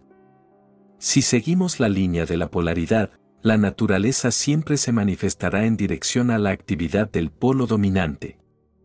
Si logramos estabilizar enfermedades como la hipertensión, la obesidad o los trastornos fóbicos, estaremos cambiando nuestra propia polaridad. Es solo una decisión mental la reprogramación de nuestros códigos genéticos. Si adquirimos el hábito de mantenernos despiertos con buena alimentación, actividad física y descanso, será más sencillo estar enfocados en transmutar los polos. Solo así dominaremos la polaridad de nuestros malestares. Ahora bien, pasemos a responder el pequeño cuestionario para determinar en qué estado se encuentra nuestro sistema nervioso central autónomo. Recuerda que si una de las cinco preguntas tiene una respuesta positiva, es signo de que el grado de actividad del sistema nervioso es activo. Tener más de una respuesta positiva nos indica la intensidad en que se manifiesta dicho fenómeno en nuestro organismo. Tampoco debemos preocuparnos si respondemos con positividad a todas las preguntas. El cuestionario es simplemente una guía para tomar conciencia y descubrirnos en nuestros hábitos. Tomémoslo como lo que es, una oportunidad para llevar a cabo los cambios que decidamos manifestar en nuestra vida. Bien, comencemos. Primera pregunta. Durante el sueño, ¿cualquier sonido interrumpe tu descanso? Los sueños livianos son el primer indicativo de tener un sistema nervioso activo, dado que una persona con un sistema nervioso pasivo se duerme rápidamente sin que nada altere su sueño. Incluso, si una persona está en estado de sueño profundo, sería difícil poder despertarla. Por el contrario, las personas que hemos respondido afirmativamente a esta pregunta, nuestra fase de sueño es más bien superficial, de relajación. Es un estado en el que cualquier sonido es una señal de alarma para estar atentos. Segunda pregunta. ¿Tienes problemas para conciliar el sueño luego de haber consumido la última comida del día? Quienes respondieron positivamente, si luego de cenar nos vamos a dormir, no seremos capaces de conciliar el sueño rápidamente, por lo que daremos vueltas y vueltas en la cama. Y si además consumimos alimentos pesados, como fritos y alcohol, las molestias estomacales harán que nos despertemos a menudo durante la noche, sin poder relajarnos para conciliar un sueño profundo y reparador. Las personas con un sistema pasivo, por el contrario, se acuestan y de inmediato logran dormirse, e incluso, si se levantan por la noche, al recostarse entran en sueño profundo nuevamente. Tercera pregunta. Al realizar la última ingesta del día, y sobre todo cuando se hizo tarde para realizar una sobremesa, si te recuestas, ¿tienes problemas para realizar la digestión? Es decir, cuando consumimos algo a última hora y nos vamos a dormir con el estómago lleno, sientes malestar o acidez estomacal, porque esto es un claro indicador de tener un sistema nervioso activo. Las personas con un sistema pasivo, independientemente de lo que coman, ni bien terminan, pueden adentrarse rápidamente en el sueño, sin que el organismo los despierte mientras se lleva a cabo la digestión. Cuarta pregunta. Los alimentos que contienen grasas saturadas ¿te provocan malestares a nivel digestivo? Los alimentos ultraprocesados, con exceso en grasas saturadas, causan grandes trastornos digestivos a las personas con un sistema nervioso activo dominante. Si tu sistema nervioso no es pasivo, no es sugerible llevar a cabo la dieta cetogénica, porque nuestro organismo no tolera estos tipos de alimentos. Quinta pregunta. ¿Te resulta difícil digerir alimentos pesados como la carne? Los seres que poseen un sistema nervioso pasivo, no tienen, ni tuvieron problemas con estos alimentos, sobre todo con las carnes rojas. Tenerlos es síntoma de poseer un sistema nervioso central activo. Habiendo llegado al final del cuestionario, solo quienes hayan respondido negativamente a las cinco preguntas del gastroenterólogo son poseedores de un sistema nervioso central autónomo, dominantemente pasivo. Ahora que ya sabemos algunas diferencias entre ambos polos, vamos a profundizar en algunos aspectos que padecemos quienes tenemos un sistema nervioso activo dominante. Para comenzar, me gustaría destacar que la gran mayoría de los seres que padecen de hipotiroidismo tienen un sistema nervioso activo. Y si bien se registran casos de personas con sistema pasivo dominante que sufren problemas de tiroides, son los menos. La tiroides es una glándula endocrina productora de hormonas, que se encuentra arriba del timo. Una de sus funciones principales es la de ayudar a controlar el metabolismo. Cuando la tiroides está poco activa y no es capaz de producir suficientes hormonas tiroideas, el metabolismo se vuelve lento. El estrés, la ansiedad y los nervios son sentimientos de tensión físico-emocional que experimentamos quienes tenemos un sistema nervioso activo. Los estados de alteración corporal mantienen a nuestro organismo en plena capacidad de atención para correr o pelear. Cuando tenemos la necesidad de comer determinados alimentos para poder ir de cuerpo de forma regular, es una clara señal de poseer un sistema nervioso activo, ya que quienes poseen un sistema pasivo, no necesitan ingerir laxantes para regularizar sus ciclos digestivos. Las personas con sistema nervioso activo sufren de estreñimiento porque el organismo está en alerta continua, considerando poco oportuno relajarse para hacer las necesidades básicas. Solo equilibrando nuestro sistema hacia el lado pasivo es que lograremos regular nuestro organismo. La acumulación de grasa es uno de los primeros indicios que nos dice que tenemos un sistema nervioso activo, sobre todo si se concentra en el sector abdominal, independientemente si la contextura física de la persona es delgada u obesa. El estrés provoca la producción de la hormona cortisol, que se manifiesta en el organismo en un grado de excitación nerviosa muy elevado, necesitando las personas estar, ya sea de forma consciente o no, en continuo movimiento para descargar todo el exceso de tensión mental y corporal. Muchas personas tenemos la habilidad de proyectar una imagen serena, pero nuestro estado interno es de alerta máxima. Esta tensión permanente es lo que genera grasa en el abdomen, a pesar de que nos cuidemos mucho con las comidas. La presión arterial alta que se manifiesta en muchas personas es otra de las condiciones de poseer un sistema nervioso activo, y aunque también se manifiesta en personas con un sistema nervioso pasivo, estas generalmente padecen un grado de obesidad mayor. Innumerables estudios han comprobado que el 90% de las personas que poseen un sistema nervioso activo padecen de artritis. La hora de dormir puede ser todo un desafío para las personas con un sistema nervioso activo. Quienes sufrimos de insomnio crónico, acumulamos días de retraso en las horas de sueño, horas que podrían ser aprovechadas para reestabilizar las funciones de los órganos y tejidos. Aunque consigamos conciliar el sueño, nuestro sistema no logra generar ondas delta, es decir, vibraciones en una frecuencia neuronal de entre 1 a 4 Hz, el estado de actividad cerebral del sueño profundo.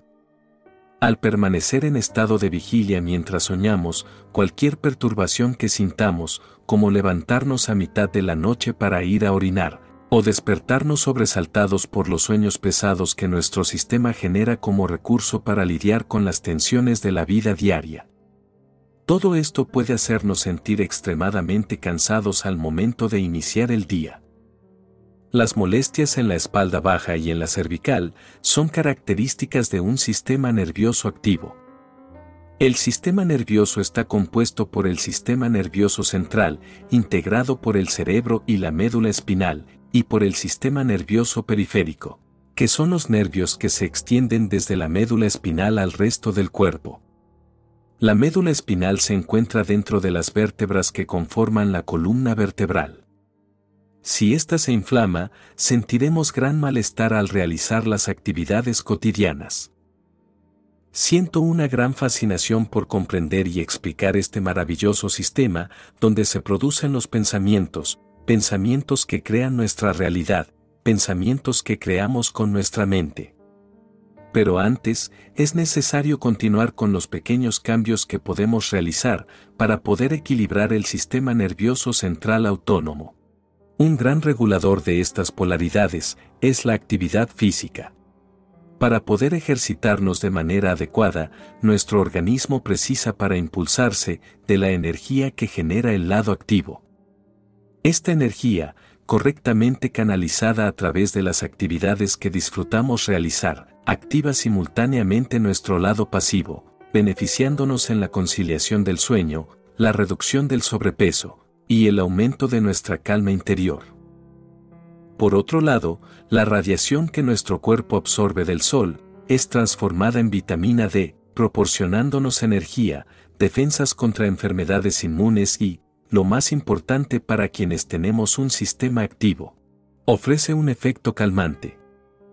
El contacto con la naturaleza es muy importante para la salud, principalmente para quienes tenemos un sistema nervioso activo.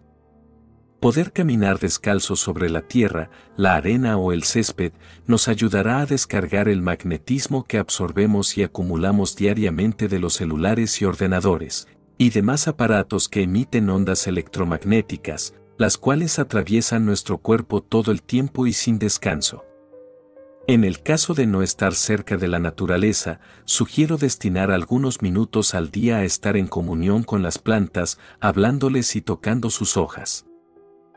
La meditación es muy buena para todos, pero si no se tiene el hábito, se puede practicar la respiración consciente como alternativa para aquellas personas con un sistema nervioso activo. Esta práctica se trata, como su nombre lo indica, de tomar conciencia de la prolongación de la inhalación y la exhalación. Este movimiento consciente advierte al sistema nervioso de que todo está bien y de que es momento para relajarse. Es la razón de que al momento de meditar y alcanzar estados de relajación profunda, sintamos somnolencia por haber activado nuestro lado pasivo. Finalmente, la alimentación consciente será lo que determine el equilibrio entre ambas polaridades. Ser conscientes de lo que necesita nuestro cuerpo es aprender a tomar la decisión correcta de elegir alimentos ricos en nutrientes que aporten energía a nuestras células. Los alimentos ultraprocesados son productos elaborados químicamente para su conservación, como los fiambres y embutidos. También son creados artificialmente, como las gaseosas y frituras. Las grandes corporaciones alimenticias comercializan sus productos mediante diversas estrategias de marketing, como el sponsoreo de grandes eventos deportivos o el patrocinio de atletas de élite, quienes también participan de las campañas publicitarias, vendiendo estatus y estilo de vida. Para optimizar nuestro rendimiento cerebral, es importante tomar la decisión de consumir alimentos que beneficien el buen funcionamiento del sistema nervioso central autónomo. Por ejemplo, combinar la ingesta de potasio y magnesio ayudará a equilibrar ambas polaridades, el potasio aumentará la actividad de nuestro lado pasivo y el magnesio disminuirá la excitación del lado activo. La hidratación también juega un papel fundamental en los cambios que deseemos realizar. Según la Organización Mundial de la Salud, un adulto sano necesita consumir unos 35 mililitros de agua por kilo de peso al día. Una persona de 50 kilos necesita 1.7 litros diarios, una de 60 kilos, 2.1 litros, una de 70 kilos, 2.4 litros, y una de 80 kilos, 2.8 litros. Mayor sea el peso corporal, más cantidad de agua se deberá consumir. A todo esto, sería muy beneficioso sumar a nuestra rutina diaria los famosos jugos verdes. Este milagroso elixir que nos regala la Madre Tierra no solo ha cambiado la vida de millones de personas, también ha transformado mi vida. Y no es una exageración llamar a esta bebida el elixir milagroso, ya que existen infinidades de estudios que demuestran y respaldan sus beneficios en el restablecimiento de la salud. Sobre todo para quienes poseen un sistema nervioso activo. Amada alma, dicen que el conocimiento es poder. Ahora tienes el conocimiento y el poder para cambiar tu vida. Espero puedas utilizar estas sugerencias para aliviar los malestares de tener un sistema nervioso activo dominante.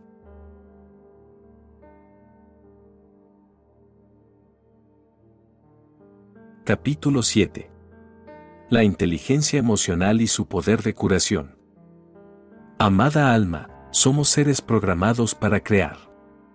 Gracias a nuestro poder de creación, nuestra especie logró evolucionar. Cuando el Homo habilis creó sus primeras herramientas de piedra, lo que hizo fue dar un salto cuántico en relación al Astrolopithecus. Siempre que la humanidad crea una nueva tecnología, la especie es transformada por ella. Transforma los hábitos alimenticios y modifica la forma en que nos movemos e interactuamos. Cuando nuestros antepasados crearon la herramienta del lenguaje articulado, tuvimos el poder de crear culturas y costumbres y filosofías y religiones. La evolución de nuestra especie nos ha llevado a desarrollar facultades mentales que nos permiten aprender e inventar, a ser capaces de crear nuevos hábitos y costumbres según las metas que nos propongamos. Los nuevos hábitos se cultivan con tiempo y dedicación, llevando a cabo un proceso diario de reprogramación. Esta reprogramación consiste en romper con aquellos patrones mentales que condicionan nuestras emociones y provocan que caigamos en la inercia y el acostumbramiento. Muchas personas son capaces de lograrlo sin mayores inconvenientes, pero otras, que desean seguir por el buen camino, sienten limitaciones al enfocarse en sus dolores, carencias e inseguridades. El propósito que mi alma tiene con este ejemplar, el cual comparto con mucho amor, es transmitirles, desde un punto de vista biológico y espiritual, las enseñanzas que fui incorporando a través de las lecciones que la vida me fue presentando, las cuales me dieron el entendimiento para salir de los bucles mentales. Es un proceso que requiere de toda nuestra energía y compromiso, pero por sobre todo, comprensión con uno mismo. Si como seres pensantes que somos, enfocamos nuestros pensamientos en recrear dificultades, dificultades será lo que atraigamos a nuestra vida. Si nos reafirmamos en la creencia de que la vida es difícil, de que hay alguien que nos está haciendo daño, así es como percibiremos el mundo. Por eso hay tantas realidades como personas, porque todos somos manifestaciones de la conciencia suprema, creadores de nuestras realidades. La fuente de manifestación se encuentra en nosotros. Para activar la fuente divina de manifestación, primero debes hallarla dentro de tu ser. El gran maestro metafísico que eres, aguarda a que tomes el coraje de que hagas algo al respecto, con todo lo que ya sabes, con toda la información recolectada a través de las vivencias. No dudo de que sepas cómo hacerlo. Sé firmemente que en el fondo lo sabes y que solo se trata de tomar la decisión. El mayor obstáculo que tienen las personas con sistema nervioso activo es la hormona del estrés. Esta hormona nos hace vivir en constante vigilancia, en estado de supervivencia, siempre en emergencia. Cuando se está en estado de emergencia, se interrumpe nuestra capacidad de crear, de aprender, de abrir nuestro corazón e incluso de descansar apropiadamente. Las personas que viven en un continuo estado de estrés no son capaces de crear un futuro mejor, porque su sistema activo dominante no se los permite.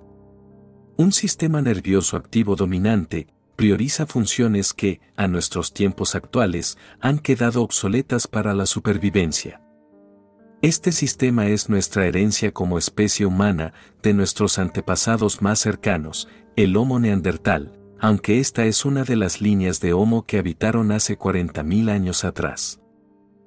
Debemos ser capaces de crear más allá de cómo nos sentimos en el presente, de lo contrario, estaremos anclados en el pasado y la vida seguirá igual. Cuando el universo no espera más, es cuando se manifiesta en sucesos traumáticos, para que dejemos de postergar la alarma, para que despertemos y comencemos un nuevo día, conscientes de la decisión que tomamos.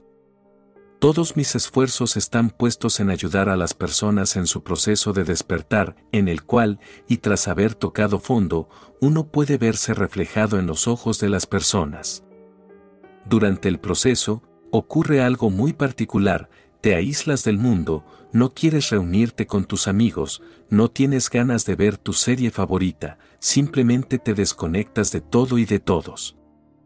Son esos momentos de soledad, cuando practicamos la introspección e indagamos en nuestro interior. De continuar, nos hallaremos a nosotros mismos. Si ya sabemos lo que necesitamos para lograr un cambio en nuestras vidas, ¿por qué esperamos? La existencia nos concedió el libre albedrío para transitar nuestro aprendizaje en la madre tierra, pudiendo elegir entre aprender a cambiar desde el dolor y el padecimiento, o hacerlo desde la alegría y la inspiración. Tener ese poder de creación es nuestro regalo divino para que experimentemos la vida que deseamos vivir. Para eso es importante que comencemos a creer que siempre existe una mejor manera para transformar nuestras vidas. Si te despiertas cada mañana sintiéndote definido por una visión del futuro, en lugar de los recuerdos del pasado, y si te levantas con un sentido de inspiración, en lugar de estados limitantes programados con códigos lingüísticos propios del Homo sapiens, que supo y puede dar nombre a lo que no lo tiene. Dar nombre es crear conceptos, una extensa red de pensamientos continuos que programa nuestra mente. Si somos capaces de observar nuestra mente, podremos leer nuestros estados mentales y reprogramarlos en el caso de que nos encontremos disminuidos y atrapados. Comprender que tener pensamientos limitantes es bloquearse al poder creador y creer firmemente que lo que nos muestra ese pensamiento es cierto. Lograr ser conscientes de los apegos que se tiene a tales pensamientos limitantes implica un gran esfuerzo por parte de la almita en su proceso de reprogramación. Si fuese tan sencillo, todos seríamos capaces de hacerlo sin mayores inconvenientes.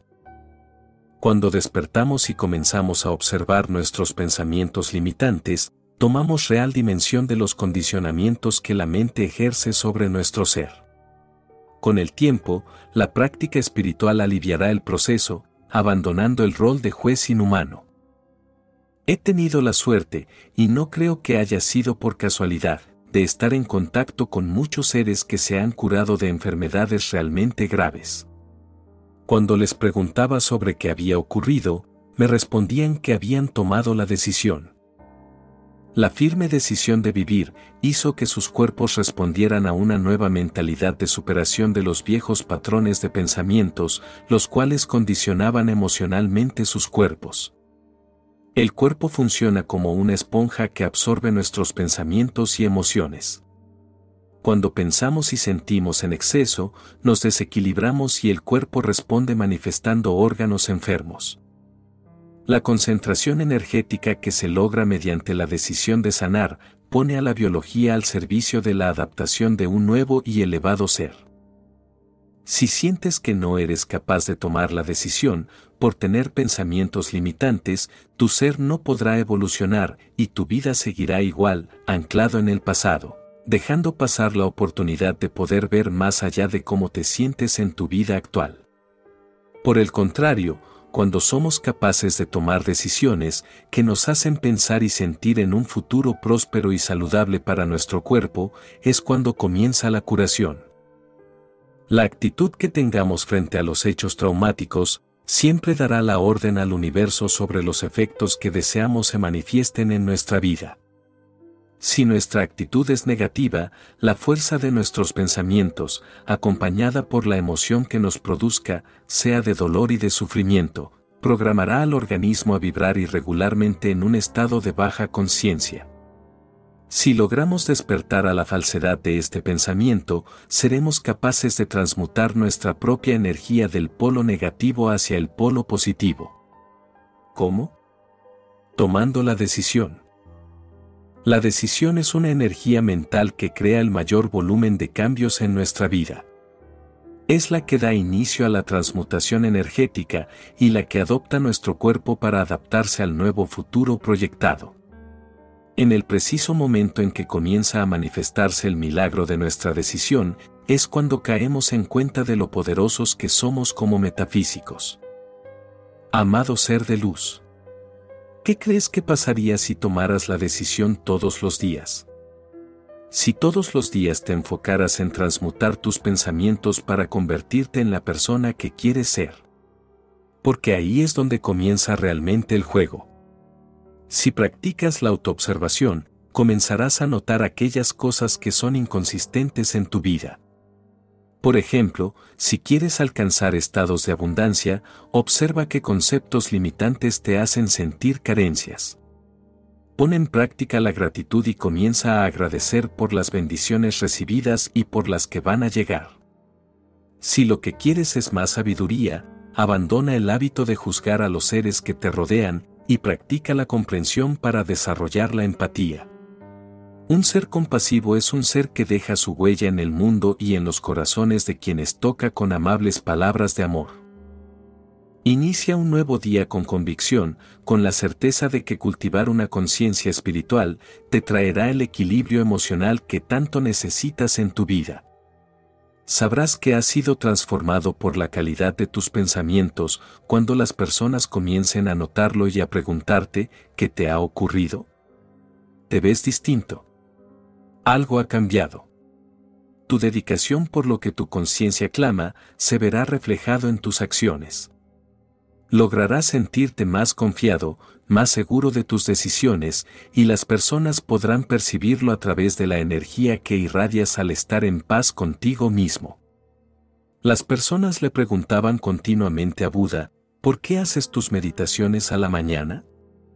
Él siempre respondía, porque si puedo superarme a mí mismo al comienzo del día, el resto del día fluirá por sí mismo. Recuerda que eres tu propio maestro, y que nuestra mayor maestría es saber practicar a diario todos los conocimientos que hemos aprendido. La humanidad se está despertando a la verdad de que somos maestros manifestadores. Comenzamos a creer en nuestro poder manifestador cuando nos beneficiamos de las oportunidades que percibimos de nuestras sincronicidades. Despertar a esta verdad estimula a nuestro ser a continuar por el camino del cambio y a comenzar a disfrutar del proceso de manifestar la vida como un milagro. En Florida conocí a Doña María, una almita que se estaba recuperando de un cáncer terminal. Doña María me contó lo sorprendido que había quedado el médico ante su evolución, y que éste le había preguntado sobre qué había hecho para superar tal diagnóstico adverso. A lo que Doña María respondió, la enfermedad ya no me pertenece a mí, le pertenece a mi viejo ser, yo soy un nuevo ser que despertó a la vida. Existen registros de casos de remisión para todo tipo de cáncer, a los que la medicina no ha podido dar una explicación científico-racional. Normalmente a estos casos se los suelen denominar milagros. Doña María usó el poder de su decisión para superar su enfermedad. La decisión aporta convicción al ser, este funciona como un estimulante energético que facilita la obtención de los buenos hábitos para la superación de las adversidades. Es un pulso de vida, una nueva oportunidad para alcanzar la mejor versión del ser. Practicar la conciencia activa es de gran ayuda para la superación de los sucesos traumáticos. Nos ayuda a corregir patrones de comportamiento, a disolver los bucles mentales y a estabilizar las emociones obsesivas. La conciencia activa no es otra cosa que la práctica de poner en marcha la decisión. Es una herramienta que nos ayuda a iluminar las sombras de nuestro ser. Llamativamente, la convicción de tomar la decisión del cambio siempre ocurre en situaciones críticas en las que uno siente que ha tocado fondo. Se siente idéntico a estar atrapado en un callejón sin salida, y de la misma manera que uno sabe cómo se llegó a esa instancia, también se sabe cómo salir de ella. El camino es uno, no hay más opciones, y no se tiene nada que perder porque la suerte ya fue echada. Cada día es una nueva oportunidad para dar el salto de fe, y confiar, confiar en que lo último que se pierde es la esperanza. Entregarse a la experiencia del cambio facilitará la reprogramación mental y aportará una mayor fluidez en la regulación de las energías de nuestros pensamientos. Esto será clave para modificar aquellas costumbres que fomentan la enfermedad de nuestras células. Si logramos cambiar positivamente la forma en que manifestamos nuestros genes, habremos sido capaces de regenerar nuestras células para restablecer el equilibrio en nuestro cuerpo. Amado ser, no estamos condenados a vivir para siempre de la misma manera por el resto de nuestra vida. Los genes realmente pueden cambiar si tan solo tomamos la decisión de vivir en equilibrio, de ser más grande que nuestro cuerpo, más grande que el cuerpo habituado a un futuro predecible. Ser más grande que el cuerpo que ha sido condicionado emocionalmente para ser un reflejo de la mente. Desde nuestro libre albedrío, podemos activar los mecanismos del cambio pensando diferente, tomando decisiones diferentes, haciendo cosas diferentes, teniendo nuevas experiencias y sintiendo nuevas emociones, somos maravillas de la adaptabilidad y el cambio. Tomar la decisión de cambiar significa ser más grande que las condiciones de nuestra vida. Cobra sentido cuando caemos en cuenta de que hacemos exactamente lo mismo a la misma hora, vamos a los mismos lugares y vemos a las mismas personas. Cuando despertamos cada mañana sin ser definidos por una visión del futuro, nuestra personalidad deja de crear nuestra realidad personal. Ahora es nuestra realidad personal quien crea nuestra personalidad, porque cada persona, cada objeto y cada lugar es escaneado y analizado neurológicamente por nuestro sistema nervioso central todos los pensamientos que generamos están recubiertos por una emoción. Las emociones que vivimos con nuestros amigos no son las mismas que experimentamos con nuestros enemigos. Lo mismo ocurre con el amor hacia los padres, la pareja y los hijos. Estas asociaciones y conexiones lógicas emocionales con nuestras vinculaciones sociales son una creación mental de nuestro cerebro. Precisamente se llama materia gris.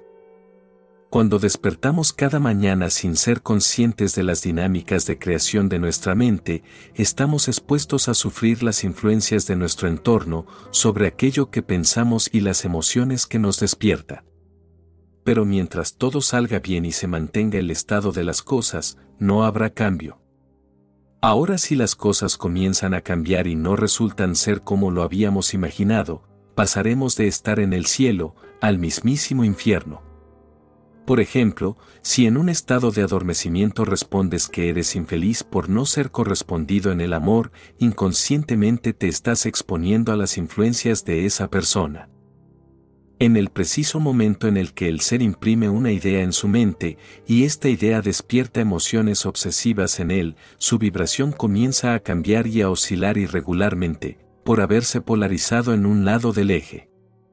Las obsesiones en el amor son una clara manifestación de desequilibrio en la emotividad y es una consecuencia de poseer una baja inteligencia emocional, la cual denota dificultad a la hora de gestionar positivamente los desequilibrios emocionales que despiertan los pensamientos ante ciertos eventos externos.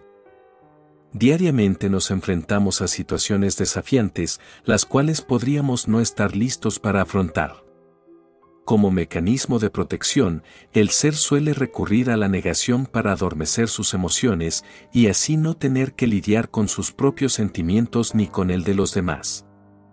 Cuando el ser entra en estado de negación, inconscientemente sabe que algo no anda bien, pero evita enfrentarse a la realidad, por miedo a que pueda cambiar todo lo que conoce. Somos capaces de minimizar lo difícil de una situación y sus posibles consecuencias con tal de no enfrentarnos al dolor. Cuando no somos capaces de experimentar las percepciones y sentimientos de los demás y no nos esforzamos por comprender su punto de vista, no estamos siendo empáticos, este es otro rasgo de baja inteligencia emocional. Los seres emocionalmente inteligentes son conscientes a la hora de realizar una correcta lectura e interpretación del contexto. Lo hacen para evitar malos entendidos y reacciones desafortunadas en los demás.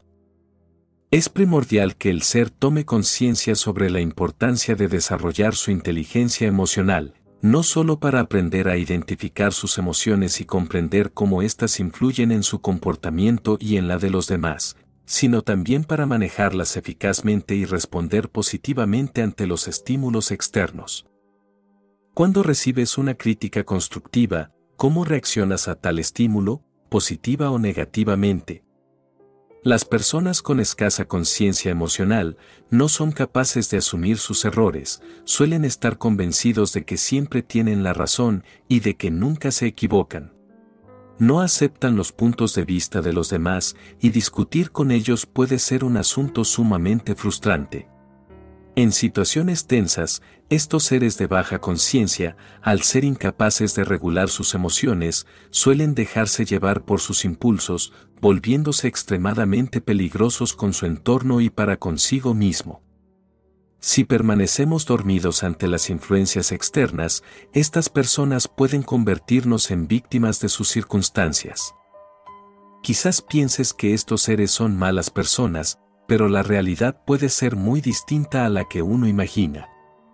Existe la posibilidad de que estos seres hayan sido criados por padres con baja inteligencia emocional y que esto repercutiera enormemente en sus capacidades para atender las necesidades emocionales del niño. Este niño, devenido en adulto, tiene un gran vacío emocional porque sus padres no supieron enseñarle a cultivar un lenguaje amoroso y consciente de sí mismo. Por el contrario, aprendieron a ser indiferentes al sufrimiento ajeno a juzgar a las personas que piensan distinto a ellos y a desmerecer el esfuerzo del prójimo cuando intentan complacerlos. Si eres un ser con alta sensibilidad emocional, que sabe gestionar sus emociones y leer criteriosamente su entorno, difícilmente te dejes influenciar por la negatividad de estas personas. Los seres con una alta conciencia emocional tienen la habilidad de detectar si una persona está ejerciendo vampirismo psíquico sobre ellos, de forma inconsciente o deliberadamente. ¿Cómo? Reconociendo los patrones que estos seres mal vibrados adoptan para alimentarse de la energía vital de su grupo familiar, laboral y social, y así poder compensar sus propios desequilibrios emocionales.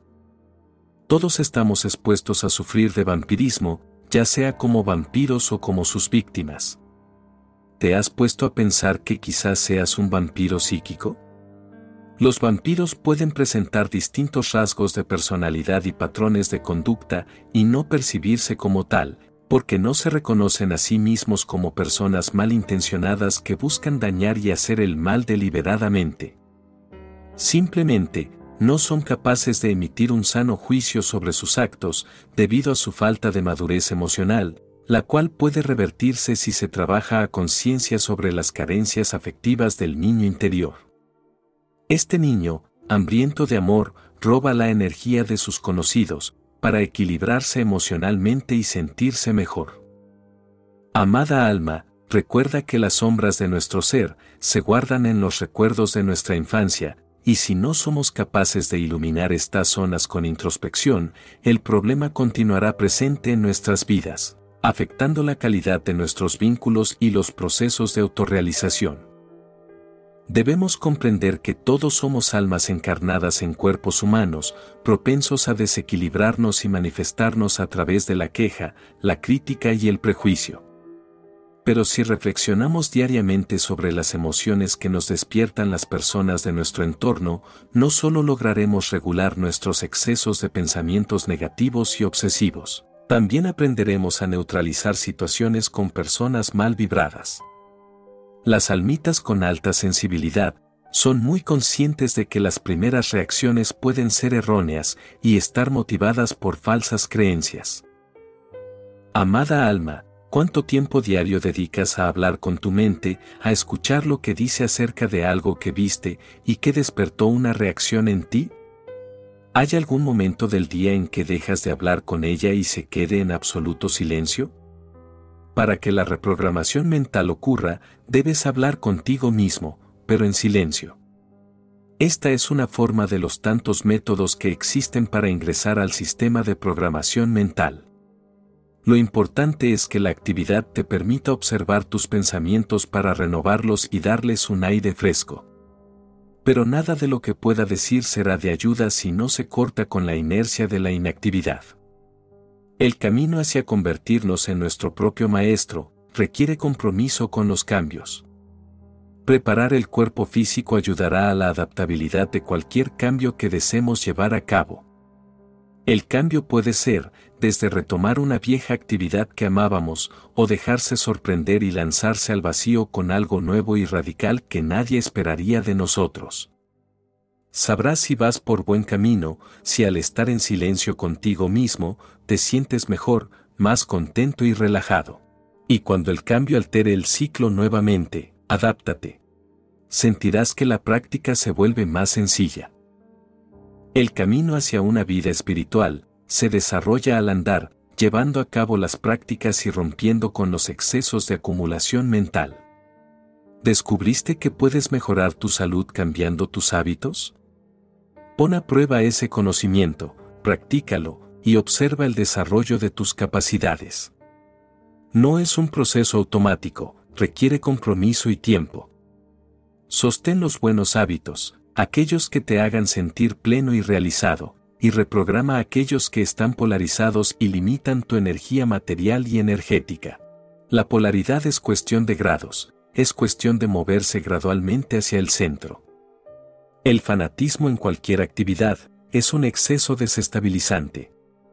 Haz los cambios paulatinamente, pero con conciencia activa, observando tus pensamientos durante todo el día. Verás que cosas maravillosas comenzarán a suceder en tu vida. Te invito a que realices el experimento para ser tu propio maestro, para ser un alquimista energético. Practica cambiar tu energía mediante la observación de tus actos y pensamientos. Lee cómo te sientes, intenta ponerle nombre a ese sentimiento desarrolla el lenguaje de la conciencia del yo soy. Recuerda, se trata de romper con la inercia, de tomar la decisión de cambiar, y la decisión se toma creyendo en uno mismo. Si crees que puedes hacerlo, estás creyendo en ti, si no crees que puedas hacerlo, entonces no estás creyendo en ti. Si no estás creyendo en ti, entonces nada de lo que busques en los libros y encuentres en Internet podrá ayudarte, porque ya decretaste que no tienes tiempo, que la vida es difícil, que no naciste con las condiciones, y todas esas frases trilladas que nos decimos y nos limitan al cambio. Amada alma, estamos viviendo un momento único. Estamos despertando hacia la verdad. Deseo que puedas hacer a un lado todo tipo de pensamiento condicionante sobre la edad, el color de la piel, la forma del cuerpo y los objetos que se posea. No importa si tienes dinero o no, si tienes salud o no. Lo que realmente importa es la intención.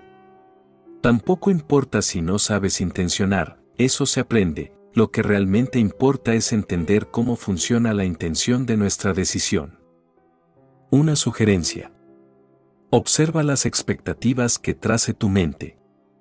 La mente no es mala, es nuestra compañera, pero debe estar al servicio del alma, y no al revés. Es importante observar las expectativas que genera la mente sobre las actividades que realizamos a diario. La mente querrá resolverlo en un corto plazo de tiempo, como si se tratase de una carrera. Procura mantenerte despierto en el proceso, observando cómo te sientes. La mente recurrirá a ciertas conductas, como compararse con otros seres, para satisfacer su ego. Ten cuidado y evita enfocarte en la decepción, de lo contrario, estarás entrando en el terreno de las altas expectativas. Estas conducen a estados de infelicidad. Deja que el universo te guíe y sigue al conejo blanco de las sincronicidades. Capítulo 8. Reinventando el envase corporal. Amada alma, escribí este capítulo, al igual que todo el libro, para inspirarte a fijar el rumbo hacia la salud, el bienestar y el descubrimiento de tu verdadero ser. Quiero que exploremos el cuerpo físico, pero quiero que lo hagamos desde la visión de la física cuántica, es decir, desde el nivel de los átomos y las partículas subatómicas, con el fin de reinventar nuestra mirada de la energía material. Recuerda, se trata de la funda donde habita el alma. Para comenzar, quisiera que desarticulemos la idea mental que tenemos sobre el cuerpo humano, yendo de lo general a lo particular. Visualicemos la materia que recubre al alma. Piel, músculos, huesos, sangre, etc. Todo ese rejunte de tejidos y órganos que nuestros ojos perciben como cuerpo material, en realidad no lo es. Pero para comprenderlo mejor, observémoslo a nivel celular. La funda donde habita nuestra alma, está constituida por 37 billones de células, cada una de ellas representa el fractal de nuestra divinidad. Pero ¿acaso, sabes cómo funciona su energía? Hasta hace poco, la ciencia física no había sido capaz de denominar lo que este humilde servidor percibe como realidad cuántica. No por casualidad, he dedicado tantísimas páginas de este ejemplar en hablarles sobre la biología molecular y su relación con la bioquímica. Los procesos biológicos y químicos, como la epigenética y la metilación del ADN, son procesos energéticos que ocurren a nivel celular. Observemos la idea que tenemos por célula, entendida como la unidad más pequeña que puede vivir por sí misma, dotada de toda la información genética que guarda en su ADN y que transmite de generación en generación. Nuevamente, el desarrollo tecnológico entre 1660 y 1670 hizo posible que surgiera el microscopio moderno, el cual facilitó el acercamiento a la estructura y composición de la célula. En toda mi vida, jamás oí a nadie estar en desacuerdo sobre la existencia de las células, sobre todo en aquellas personas que jamás han tenido contacto con un microscopio. Aunque nuestros ojos no sean capaces de percibir su morfología, sabemos que existen porque un grupo de personas consensuaron sobre la realidad de su existencia, mediante los hechos observables a través de las herramientas de creación del ser humano. La célula es un ser vivo es un fractal de nuestra divinidad a escala celular. Está compuesta por una membrana celular, un núcleo y el citoplasma. La membrana celular es un tejido nervioso que recubre a la célula y actúa como límite fronterizo entre su estructura intracelular y su entorno acuoso. Su función es controlar el ingreso y egreso de sustancias a su estructura. También tiene un núcleo, el cual contiene la mayor parte de ADN celular y la información copiada del ADN que realizan los telómeros. Luego está el citoplasma, que es el líquido intracelular donde ocurren las mayores reacciones químicas. Aquí se elabora la mayor cantidad de proteínas. Estas tienen la función de regular toda la actividad intracelular, como la expresión del ADN. Esto es importante de saber y recordar para comprender lo próximo que les voy a contar. Existen sucesos que son fáciles de observar, como aquello que somos capaces de explorar por medio de nuestros sentidos. Son eventos que nadie pone en duda, sin importar quién los observe o incluso si nadie los observa. Sin embargo, el asunto se complica cuando intentamos observarlos a escalas nanométricas. Continuamos observando a la célula, pero ahora desde la escala molecular, es decir, desde su composición. Esta está formada principalmente por agua, con una concentración del 80%. El agua es el elemento primordial de la vida, pero para que haya vida, debe haber una fuente. No hay vida sin fuente que la contenga. Si logras percibirte como tu propia fuente, podrás sumergirte y nutrirte, desencadenando en ti todo tipo de procesos energéticos. La química nos enseñó que las sustancias están conformadas por moléculas. El agua es una molécula que se forma de la unión exacta de tres átomos, dos de hidrógeno y una de oxígeno. Las moléculas biológicas del ADN están compuestas por miles de átomos, siendo una estructura más compleja de observar. Y aquí es cuando entramos en el terreno donde, según la física cuántica, las reglas que rigen nuestro mundo observable dejan de aplicar de la misma manera en el mundo nanométrico. Hasta el momento, lo que me propuse hacer fue ampliar la pantalla mental para observar la imagen que tenemos de una célula material hacer zoom para poder vislumbrar las propiedades físicas que se desencadenan a nivel cuántico. Por eso es necesario que nos sumerjamos a nivel subatómico. Observemos la energía de nuestra célula material que ahora deja de ser material. De hecho, es mayoritariamente inmaterial, es espacio y energía. Vayamos de a poco observando la idea que tenemos por átomo. La ciencia lo define como la partícula más pequeña en que se puede dividir un elemento químico, manteniendo todas sus propiedades. En el núcleo de cada átomo hay dos tipos de partículas, neutrones y protones. Estas permanecen unidas mediante las fuerzas nucleares, un tipo de fuerza de naturaleza desconocida para la ciencia. Y la energía de enlace, que es la energía que se acumula en el núcleo, cuando una parte de su masa se transforma en energía. Energía. Ese fenómeno de la naturaleza estudiado por la física, para dar comprensión a nuestra realidad. Actualmente, la física se encuentra trabajando en lograr una teoría unificadora entre sus dos ramas, la física clásica y la física moderna. La física clásica aborda la realidad desde lo macroscópico, y lo hace de forma objetiva y determinante. ¿Qué quiere decir esto?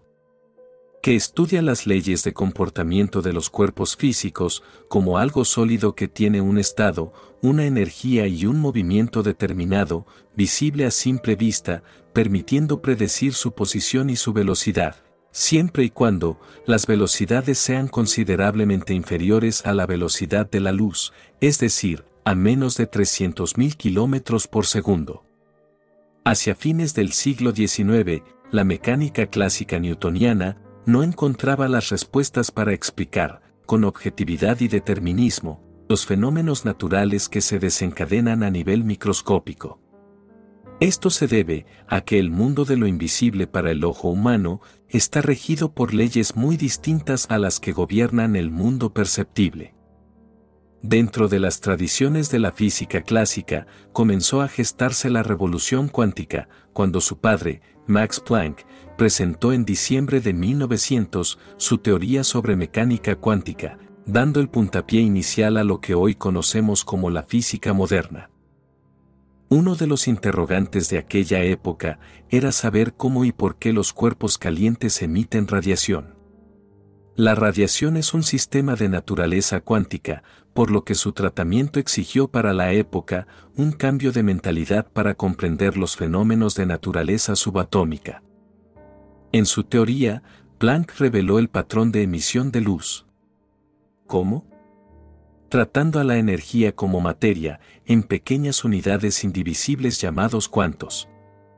Mi idea no es profundizar sobre los tecnicismos de la física, porque no quiero desviarme del tema que quiero abordar, pero sí considero necesario hacer esta pequeña introducción para lo próximo que les voy a contar.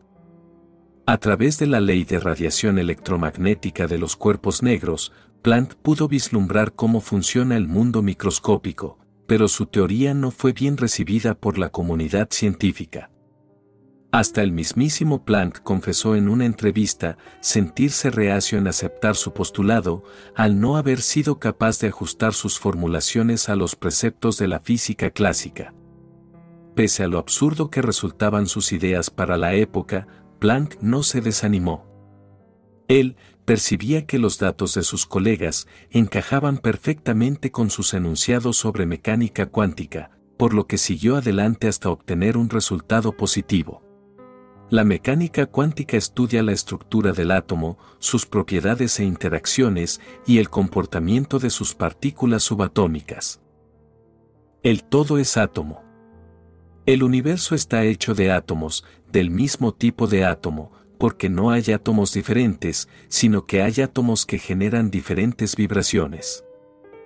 Para la física cuántica, el átomo es mayoritariamente energía y vacío. Es tan pequeña la materia del átomo que para la física cuántica representa el 0,01%. En 1964, Peter Higgs teorizó sobre la existencia de una partícula subatómica fundamental que porta un campo magnético invisible, presente en todo y en cada uno de los rincones del universo, y que hace que las partículas sumergidas en él tengan masa.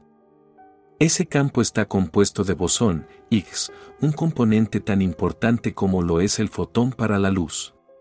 En el 2012, la Organización Europea para la Investigación Nuclear confirmó con más de un 99% de probabilidad la existencia de una partícula consistente con la teoría de bosón de Higgs, conocido popularmente como la partícula de Dios. El hallazgo de esta partícula elemental representa una pieza fundamental para completar el mecanismo del modelo estándar de la física moderna, con el que se explicaría el origen del universo y el por qué existe la materia tal y como la conocemos. Los físicos saben que se trata de un bosón, y que es el bosón más pesado jamás hallado.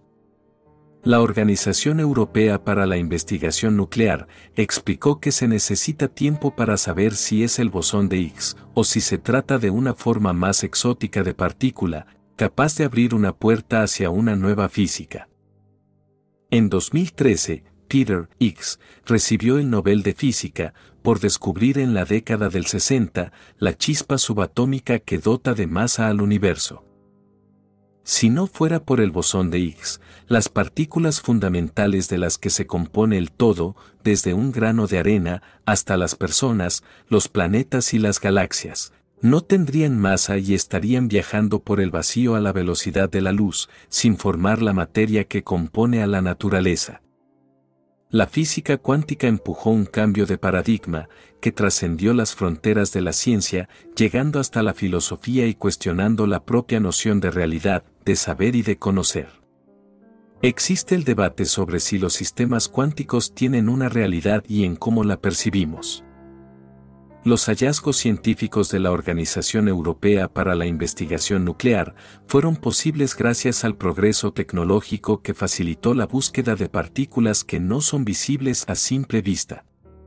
Las sofisticadas computadoras cuánticas son capaces de medir la energía a través de aplicaciones increíblemente precisas, como los relojes atómicos, que miden el tiempo con exactitud y son los responsables del funcionamiento de los GPS. La computación cuántica y la simulación cuántica son capaces de realizar cálculos increíblemente rápidos, tan rápido que si lo comparáramos con las computadoras actuales, éstas les tomarían miles de años poder procesar, transmitir y almacenar la información. Quienes participaron del proyecto Genoma Humano, les tomó dos décadas poder descifrar en su totalidad el genoma del ser humano.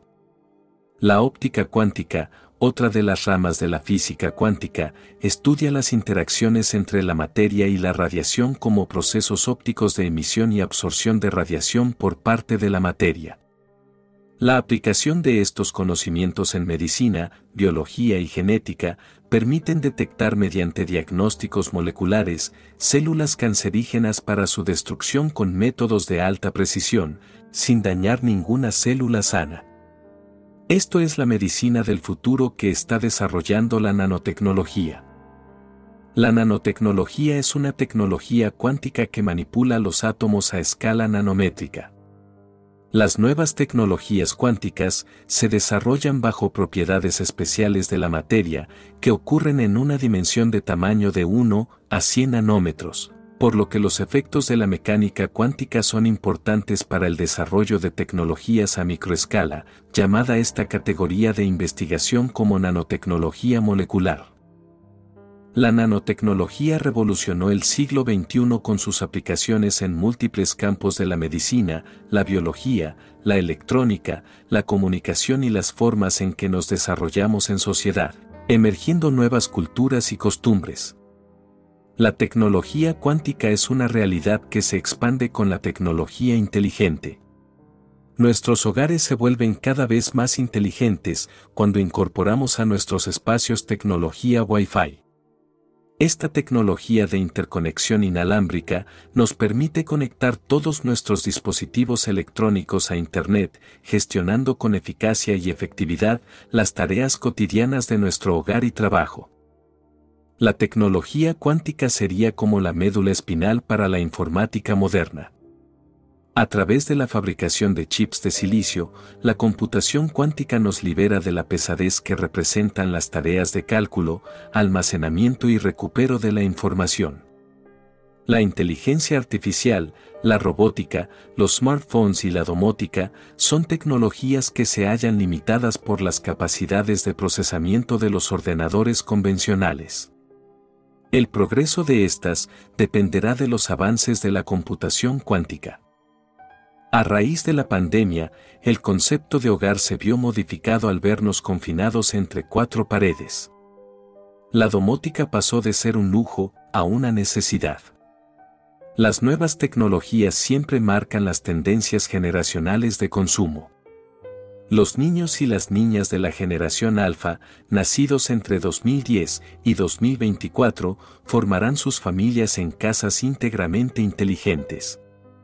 Los hijos de la generación alfa, la generación beta, crecerán con funciones hogareñas automatizadas bajo un sistema central mucho más avanzado a lo que hoy puede ofrecer Google Home o Alexa de Amazon. La construcción de un universo digital en 3D, con realidad aumentada, ya está aquí.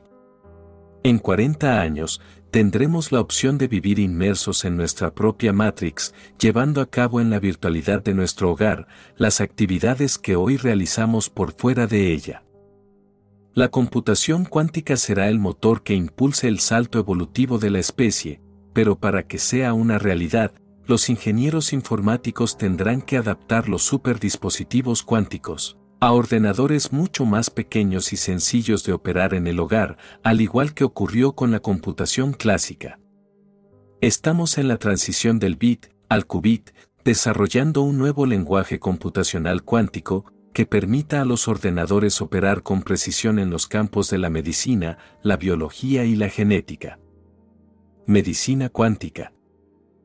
Existe una serie de hipótesis, conocidas popularmente como la teoría de cuerdas, pero que actualmente es llamada por la comunidad científica como la teoría de supercuerdas, la cual integra la teoría de la mecánica cuántica, la teoría de la relatividad y la teoría de las cuatro fuerzas fundamentales de la naturaleza, la fuerza electromagnética, la fuerza débil, la fuerza fuerte y la fuerza gravitatoria. Los físicos buscan con la teoría de supercuerdas un principio unificador que explique cualquier manifestación de la creación. La mecánica cuántica describe los fenómenos microscópicos a una escala subatómica y la teoría de la relatividad lo explica a una escala macroscópica, desde la caída de una manzana hasta el movimiento de las galaxias, todos fenómenos condicionados por la fuerza gravitatoria. Hace dos mil años atrás, Pitágoras reflexionó sobre una teoría del todo, utilizando una lira para explicar que las matemáticas de la música son lo suficientemente ricas para comprender nuestro universo. En la actualidad, la Organización Europea para la Investigación Nuclear cuenta con un acelerador de partículas, el Gran Colisionador de Hadrones. Los hadrones son partículas subatómicas rotas que experimentaron la fuerza nuclear de una colisión. El físico teórico, Michio Kaku, dice que al romperse cientos de partículas subatómicas, al observarlas, se ven pequeños filamentos, como notas musicales, al igual como lo creía Pitágoras. El investigador del Instituto de Física Teórica, Luis Ibáñez, de la Universidad Autónoma de Madrid, estudia los datos que arroja el gran colisionador de hadrones y lo explica muy bien. Hay cosas que miradas desde lejos, parecen un punto. Esto puede ocurrir con una hormiga, cuando te acercas, ves que tiene una estructura más compleja. Hasta la aparición de la teoría de cuerdas, se pensaba que toda la materia estaba hecha de partículas puntuales que no contenían nada dentro de sí. La teoría de cuerdas nos dice que las partículas elementales son en realidad modos de vibraciones de cuerdas diminutas. La razón por la que hasta ahora no las hemos detectado se debe a que trabajamos con un régimen de energías muy bajo, que solo nos permite ver partículas puntuales. Si tuviéramos un acelerador de partículas muchísimo más potente que el que tenemos ahora en el laboratorio del CERN, podríamos ver que las partículas puntuales en realidad corresponden a las vibraciones de cuerdas extendidas entre dos puntos.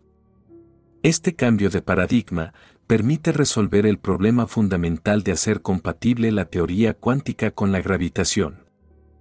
Michio Kaku cuenta que cuando Pitágoras ejemplificó con la lira describió cuando pulsas una cuerda de lira, obtienes una nota. Si tocas otra, obtienes otra nota, y él dijo, ajá. Las matemáticas de la música son lo suficientemente ricas como para explicar la diversidad de todo lo que vemos a nuestro alrededor. Si vibra de una manera, lo llamamos electrón, si vibra de otra manera, se llama quark, pero es la misma banda elástica. Las cuerdas de las teorías de cuerdas, al igual que las cuerdas de un instrumento musical, si pones algo de energía en ellas, vibran. Las partículas subatómicas son en realidad estados vibracionales con estructura de filamento, vibrando en un espacio-tiempo distinto al ordinario, es decir, en un espacio llamado Kaluza-Klein, en el que la dimensión temporal, junto a las tres dimensiones espaciales, ancho, altura y profundidad, se le añaden seis dimensiones compactadas de variedad de Calabillao. Estas son inobservables en la práctica, y como decía el catedrista Luis Ibáñez, con su ejemplo de la hormiga observada desde lejos, aparentemente es un punto, pero cuando te acercas, observas su grosor, su profundidad y su estructura. Este espacio deja de tener la geometría clásica que conocemos, por lo que también deja de funcionar de forma clásica. La inobservabilidad de las dimensiones adicionales está relacionada al hecho de que éstas estarían compactadas y solo serían relevantes a escalas pequeñas comparables con la longitud de Planck. Al igual que las leyes de Newton, que nos llevan a montones de posibilidades de planetas, la teoría de cuerdas da lugar a enormes cantidades de posibles universos, entre ellos uno como en el que vivimos. Todo este conocimiento teórico que se ha formulado a través de la teoría de cuerdas es sabiduría que los iniciados ya poseían. Los divulgadores científicos aún no pueden responder a los fenómenos con la comprensión actual para describir el funcionamiento del universo. Existen contradicciones entre sí, pero a diferencia de otras teorías, la teoría de cuerdas no invalida las teorías anteriores, sino que las integra bajo nuevos rangos de energía o distancias. Luis Ibáñez explica que una nueva teoría se introduce, para poder describir nuevos resultados experimentales incompatibles con una teoría anterior. En otros, una nueva teoría se adopta porque da una estructura lógica más completa y permite resolver paradojas aparentes, así como ocurre con la teoría de cuerdas, que permite la consistencia entre gravitación y mecánica cuántica. Somos aparentemente sólidos, pero la solidez de nuestro mundo está conformada por átomos vacíos de materia, átomos de espacio y energía. Las partículas subatómicas giran a tal velocidad que forman vórtices energéticos tan altos que se vuelven duros. Esa es la dureza que percibimos en la realidad cuántica de la 3D. Esto quiere decir que si estamos conformados por espacio y energía, las energías externas provenientes de otros campos electromagnéticos que generan otros sistemas cuánticos también nos transforman, como las fases lunares, los eclipses y los cambios de estaciones. Son energías que si estamos conscientes de sus influencias, nos mantendrán despiertos en nuestro propósito. La interacción de las fuentes internas entre pensamientos y emociones, junto con las fuentes externas provenientes de la naturaleza, como el clima y los alimentos, están en continua retroalimentación energética con nuestro cuerpo energético. Estos procesos ocurren en una longitud de onda que el ojo humano no puede percibir, por lo que podremos pasar gran parte de nuestra vida sin ser conscientes de las energías que se desencadenan en nuestro cuerpo físico. Gracias a la programación celular, nuestras células divinas llevan a cabo tareas automatizadas para cumplir con su propósito de crecer, reproducirse y transmutar. Los procesos biológicos son fenómenos energéticos que están siendo recientemente investigados por la biología cuántica. Por ejemplo, respirar es posible gracias a que nuestras células son capaces de desempeñar subatómicamente las funciones fundamentales para el intercambio de gases entre oxígeno y dióxido de carbono. El aire es una sustancia gaseosa, compuesta por diferentes tipos de gases, los cuales conforman la atmósfera terrestre y son esenciales para la vida en el planeta. Con cada inhalación, estamos introduciendo a nuestro organismo unos 10 estillones de moléculas de aire que nuestras células utilizan como energía para que nuestros órganos lleven a cabo sus procesos energéticos.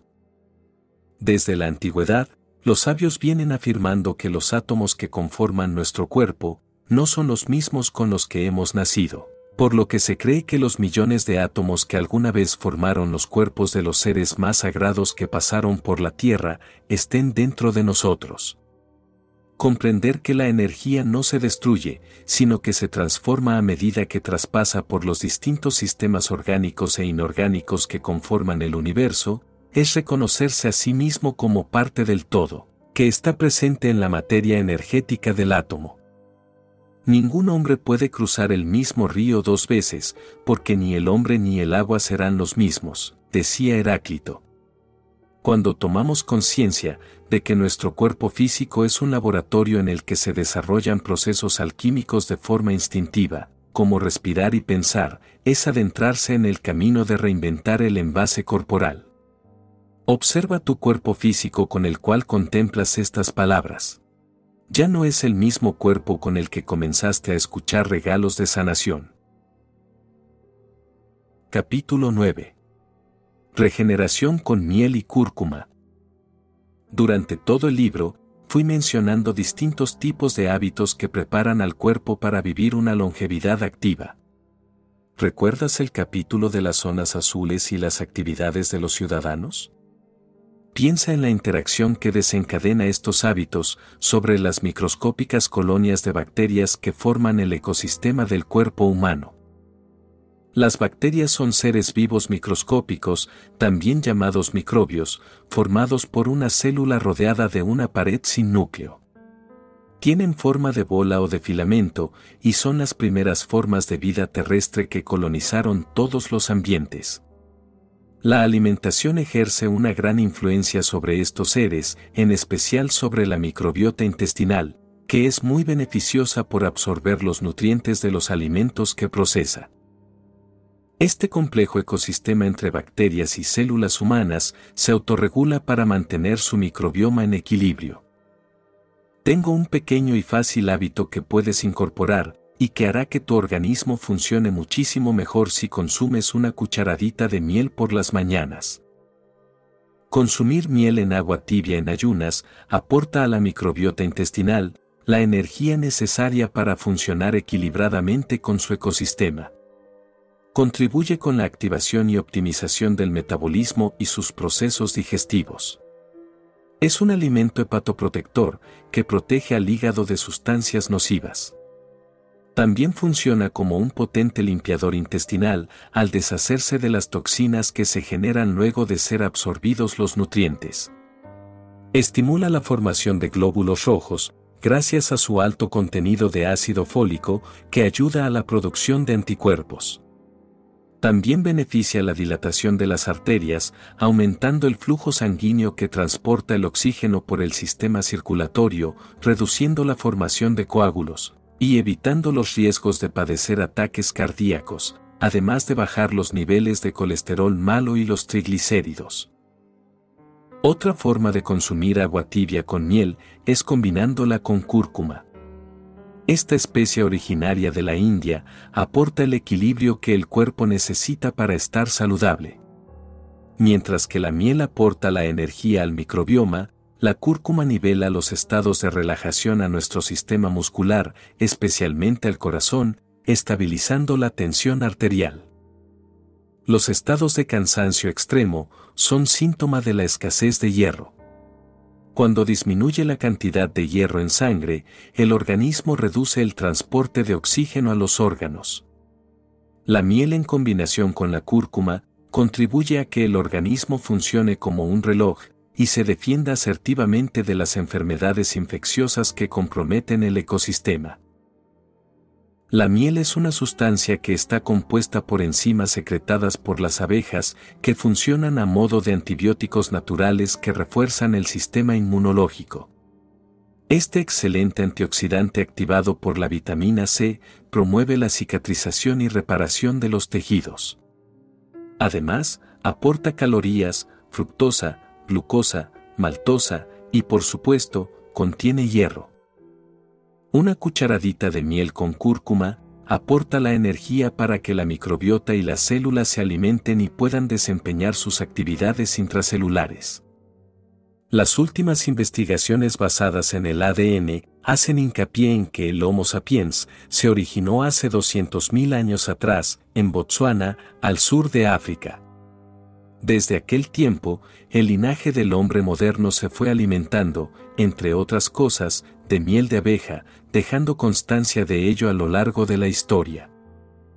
En el 2013, en la provincia de Teruel, España, se halló en muy buen estado de conservación una pintura rupestre que data de unos 7500 años atrás. Esta pintura de arte prehistórico relata la actividad recolectora de los panales de miel de las tribus cazadoras que utilizaban en los rituales de embalsamamiento y era ofrecida como presente a los dioses.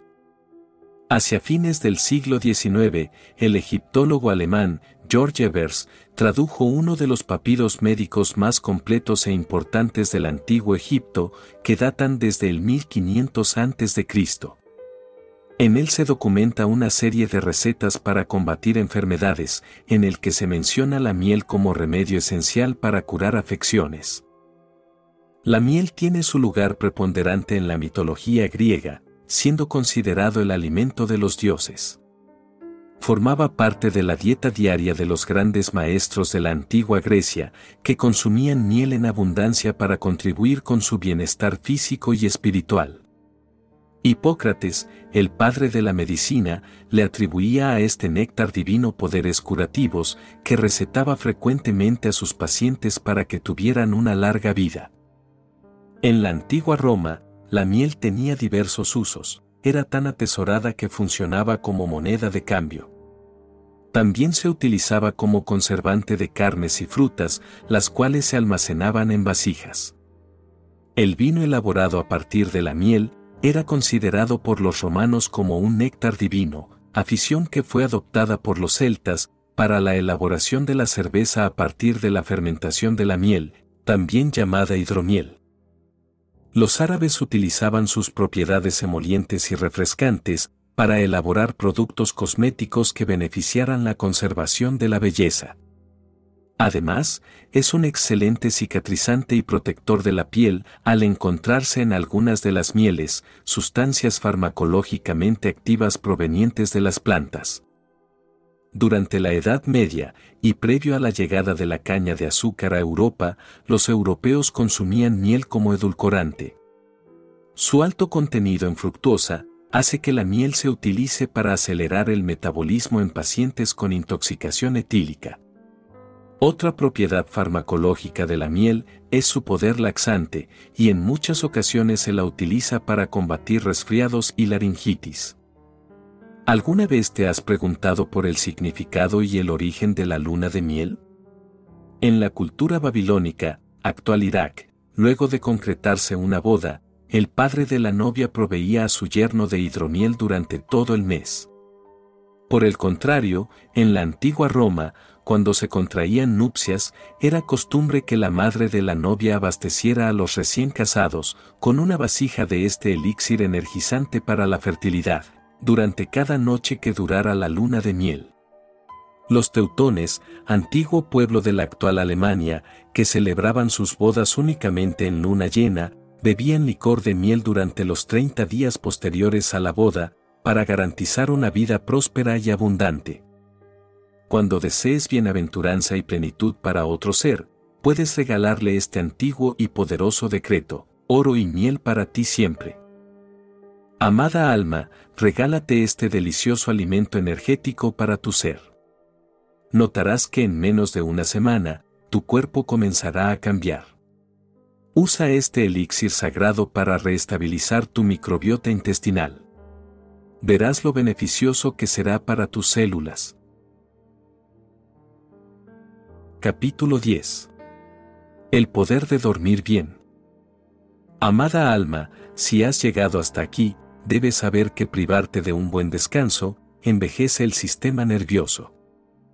Todos sabemos que debemos dormir bien para que nuestras capacidades físicas y mentales funcionen correctamente durante el día.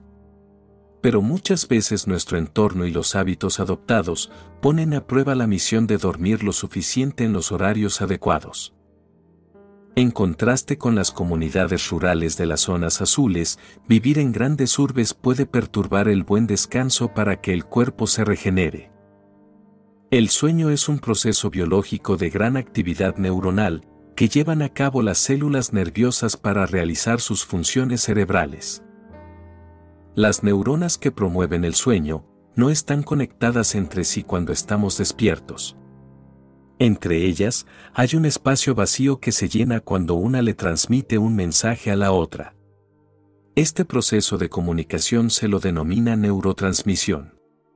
Los neurotransmisores son sustancias químicas que regulan la conexión entre las neuronas para que éstas lleven a cabo sus funciones cerebrales. Además cuentan con receptores que los neurotransmisores utilizan como vías para activar cambios en las células, apagando o moderando su actividad.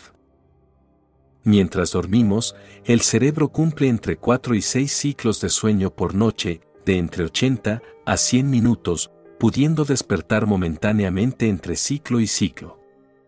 El ciclo de sueño tiene dos grandes fases, el sueño no REM, que es definida por la actividad en las primeras tres etapas, y el sueño REM, que es la cuarta y última etapa del ciclo del sueño.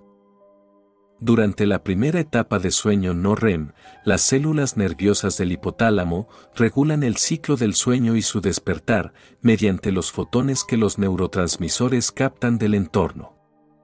A su vez, la glándula pineal, ubicada entre los dos hemisferios del cerebro, produce la hormona melatonina, la cual ayuda a conciliar el sueño una vez que se apagan las luces. El hipotálamo también produce y libera un químico que relaja y reduce la actividad muscular de nuestras extremidades, evitando movimientos involuntarios. Durante el sueño REM, los neurotransmisores del tálamo se activan para transmitir a la corteza cerebral las imágenes y sonidos que ingresaron a través de los sentidos, y que son procesados desde la memoria a corto plazo hacia la memoria a largo plazo. Cada etapa de sueño está relacionada con una frecuencia cerebral específica. Durante el estado de vigilia, la primera etapa de sueño no REM, la actividad eléctrica oscila entre los 8 y los 14 hercios. Es una fase relativamente corta, de apenas unos minutos, en el que disminuye la frecuencia cardíaca, al igual que la respiración y el movimiento ocular. Durante la segunda etapa de sueño no REM, el cerebro entra en un periodo de sueño ligero, en el que desciende aún más la actividad eléctrica cerebral. La tercera etapa de sueño no REM es el periodo de sueño profundo. Aquí las ondas alcanzan un nuevo estadio de oscilación, denominado ondas delta, con una frecuencia de entre 1 a 4 hercios. Durante el sueño REM, cuarta y última etapa del ciclo, el patrón de ondas cerebrales cambia drásticamente a onda Z, en el que se eleva la frecuencia de 4 a 8 hercios, similares a las que se registran durante el estado de vigilia, pero bajo el estado de sueño profundo. Durante el sueño REM, los ojos se mueven rápidamente, recorriendo toda la habitación con la mirada, pero con los párpados cerrados. En esta instancia, el cerebro está muy activo, pero soñando. Cuando nos despertamos durante la fase REM, recordamos las ensoñaciones vividas, por ejemplo, la sensación tras soñar haber sido llamado por un ser amado, y despertar sobresaltado preguntando, ¿qué sucede? Y darse cuenta que nadie está ahí porque ha sido un sueño. Es un tema fascinante para observarlo cuánticamente, pero me parece más oportuno mencionarles que privarse del sueño envejece las células nerviosas. Una célula nerviosa envejecida es una célula senescente que, de llegar a reproducirse, reproducirá su senescencia, comprometiendo la consolidación de la memoria de corto y largo plazo. Si dormimos por menos tiempo durante el sueño REM, las funciones fisiológicas del sueño se verán seriamente comprometidas. Las personas que duermen erráticamente durante todo el día no logran coordinar su ritmo circadiano con el ciclo de luz-oscuridad. El ritmo circadiano es uno de los dos mecanismos biológicos internos, el otro es la homeostasis, que controla el reloj biológico corporal, sincronizándose con las señales ambientales de la luz y la temperatura, para regular sus funciones del metabolismo, la liberación de hormonas y el tiempo en que se duerme y se sueña durante la noche. Dormir es un proceso reconstructivo y una necesidad biológica del organismo para su correcto funcionamiento. Si alteramos su ciclo vital, el ritmo circadiano no se sincroniza, ocasionando un desajuste entre el reloj interior y exterior. A corto plazo, la privación del sueño disminuye las facultades cognitivas, afectando directamente nuestra capacidad de reacción, siendo más propensos a correr riesgos y a tomar malas decisiones. El cansancio al despertar, la dificultad para concentrarse, para procesar información y para afianzar el aprendizaje, son síntomas del desequilibrio energético por la falta de sueño, trastornando nuestro comportamiento y rendimiento cotidiano, comprometiendo las funciones de los órganos del sistema inmune, endocrino, digestivo y muscular. Las características del entorno donde dormimos, comemos, nos recreamos y sociabilizamos, arbitran activamente nuestra calidad de sueño, siendo la más influyente de ellas la exposición a la luz.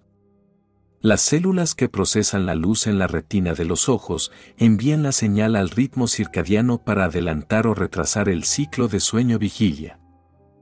Una tendencia global en la alteración del ciclo del sueño se debe al uso de las pantallas en la cama al momento de irse a dormir. La luz azul que emiten las pantallas de nuestros dispositivos interrumpe con la producción de la hormona melatonina que libera la glándula pineal. Recordemos que esta hormona se libera en plena oscuridad para regular y hacer coincidir el ritmo circadiano del cuerpo con el ciclo exterior de la luz y la oscuridad. ¿Cómo puede afectar a tu calidad de sueño, y por ende, a tu ADN, las decisiones que toma tu entorno? Pensarás en situaciones como la de convivir en un vecindario con vecinos ruidosos, o trabajando en horario nocturno, o porque estamos cuidando de un familiar enfermo y debemos estar atentos por las noches. ¿Y qué crees que sucediera si en todas estas situaciones además vivieras en un país que modifica la hora al horario de verano? Actualmente, el 60% de los países del mundo ajustan sus relojes en primavera, aunque ya son más de 140 países los que han probado cambiar alguna vez el horario. Para los expertos en sueño, el experimento mundial de cambiar dos veces al año el horario perjudica la biología circadiana humana. 1.6 millones de personas en 70 países pierden una hora de sueño al día. ¿Cómo? Funciona así, cuando nuestros relojes internos se desfasan del ciclo solar día-noche, por una hora, desarrollamos lo que los expertos en sueño llaman jet lag social. El jet lag social aumenta el riesgo de trastornos metabólicos como la diabetes, enfermedades cardíacas y accidentes cerebrovasculares, también afecta los sistemas digestivos y endocrino, y empeora trastornos mentales como la depresión. Incluso puede acortar la esperanza de vida, con solo adelantar una hora durante cinco meses. Los estudios vienen demostrando desde hace 25 años, que los cambios de horarios alteran los ritmos biológicos sincronizados con la rotación de la Tierra. Naturalmente, el ritmo circadiano se ajusta de forma gradual a la variación de las horas de luz a lo largo del año, pero sin sufrir desequilibrios. Dormir una hora menos durante dos semanas tiene el mismo efecto en el pensamiento y las habilidades motoras que no dormir durante dos noches completas. La recopilación de evidencia científica demuestra que los ataques cardíacos y los accidentes automovilísticos aumentan cuando el reloj interno está desfasado.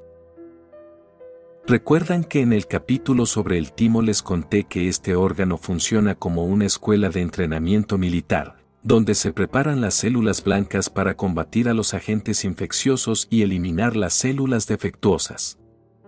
Pues bien, reducir el sueño afecta directamente a la formación de linfocitos T.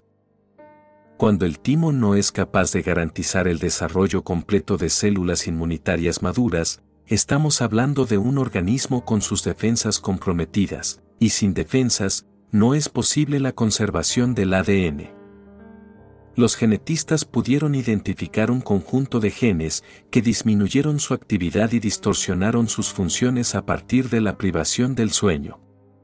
Estos genes están asociados al sistema inmunológico, por el contrario, los genes que aumentan su actividad con la privación del sueño son aquellos asociados al aumento de la inflamación, razón que se asocia a las enfermedades crónicas como la inflamación en las arterias, que restringe el flujo sanguíneo desde el corazón hacia los demás órganos y los tejidos del cuerpo. Dormir cuatro horas por noche disminuye la actividad de las células inmunitarias hasta un 70%, aumentando el riesgo de padecer distintos tipos de cáncer. Actualmente la lista incluye cáncer de colon, de próstata y de mama. El vínculo entre la privación del sueño y el cáncer es tan fuerte que la Organización Mundial de la Salud declaró como potencial cancerígeno cualquier tipo de trabajo nocturno que interrumpa con la biología circadiana. Atentar contra los buenos hábitos de sueño afecta directamente a nuestra alimentación, actividad física y desarrollo personal. Todo desajuste en el ritmo repercute seriamente en la presión arterial, la frecuencia cardíaca y el ritmo de cortisol, afectando también a los genes que controlan el desarrollo de tumores, por lo que, mientras menos se duerma, más baja será la expectativa de vida. Un escritor y periodista colombiano escribió, ya me sobrará tiempo para descansar cuando me muera, pero si realmente quieres cultivar una longevidad activa, sería muy imprudente privarse todas las noches de un rico y merecido descanso. La privación del sueño en los hombres reduce los niveles de testosterona, equivalente al de una persona 10 años mayor. De igual manera, la salud reproductiva de las mujeres también se ve afectada por la falta de sueño. Sencillamente no existe ningún aspecto de la fisiología humana que no se vea afectada por la pérdida de sueño. Incluso afecta al mismísimo ADN.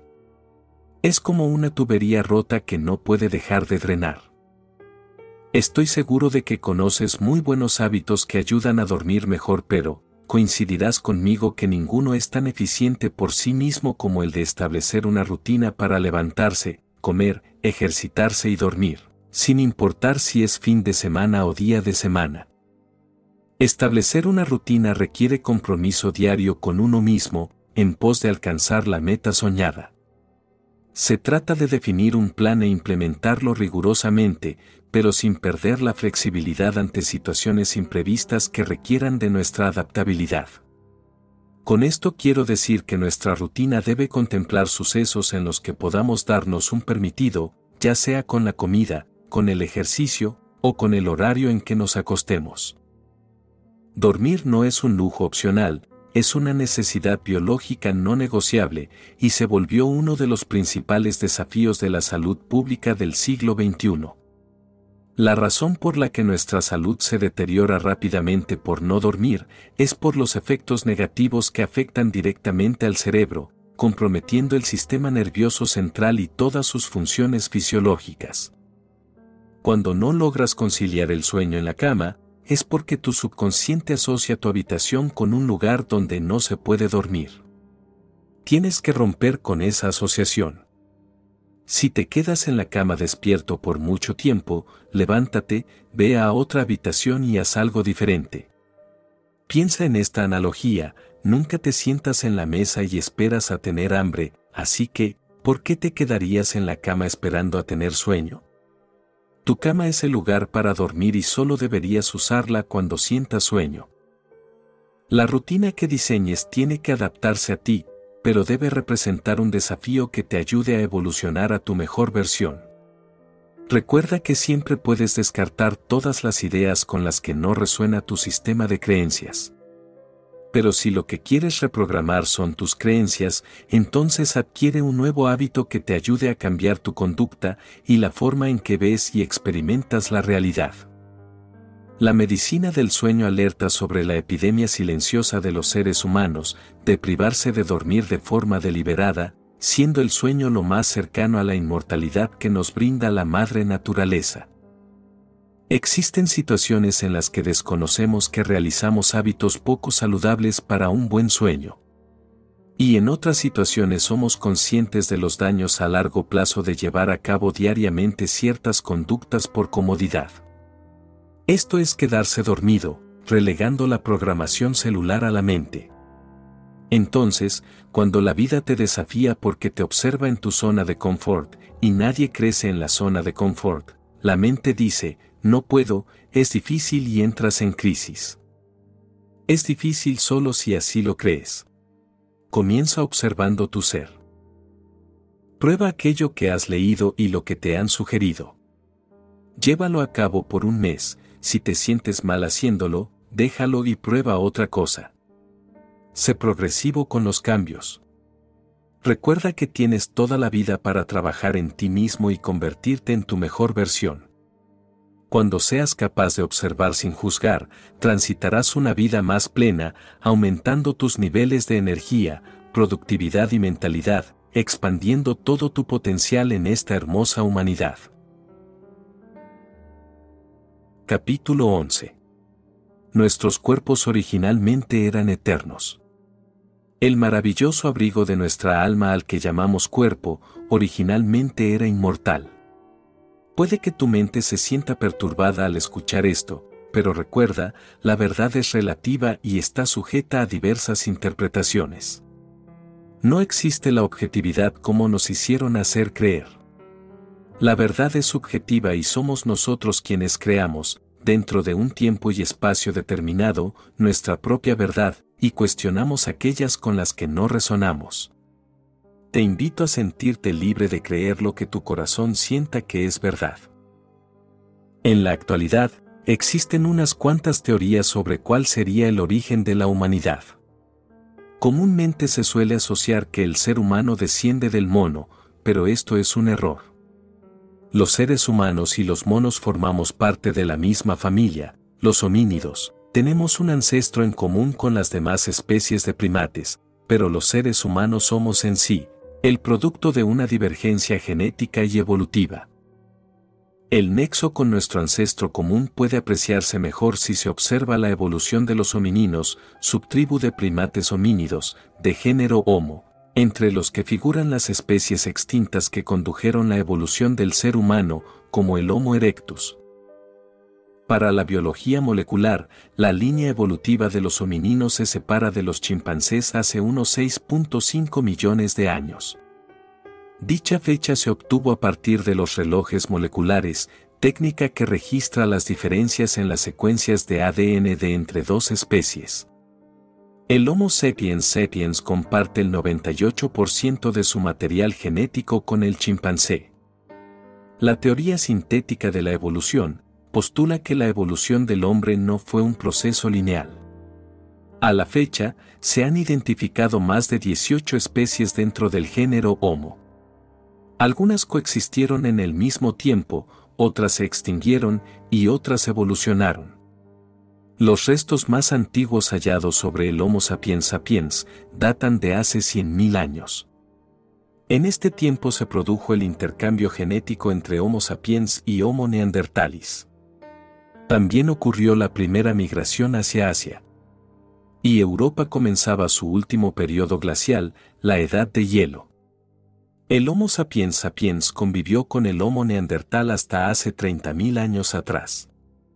Las evidencias arqueológicas indican que en la evolución ha incidido la presión ambiental, el cambio de clima, la glaciación y desglaciación y el cambio de flora y fauna. Con cada descubrimiento, los científicos añaden eslabones que dan contexto al origen de la humanidad y su proceso de humanización. Hace 100.000 años atrás, las especies de Homo que convivían dominaban técnicas de caza grupales sobre animales grandes, practicaban ritos religiosos y representaban su realidad en pinturas y esculturas. Pero lo que diferenció al género Homo de los demás primates homínidos, orangután, gorila y chimpancé, fue su lenguaje articulado. Por más rudimentaria que sea, todas las formas de vida tienen la capacidad de comunicarse, comprender y asociar instrucciones con conductas deseadas o indeseadas, como es el caso de los chimpancés, que son capaces de comprender mediante el lenguaje de señas. Nuestro lenguaje es un sistema de sonidos y signos con los que creamos ideas complejas y abstractas, pero a pesar de nuestra gran capacidad de raciocinio, la comprensión actual de nuestra civilización no ha logrado identificar si vivimos en un multiverso, sobre lo que hay al otro lado del cielo, o si existe vida en otros planetas.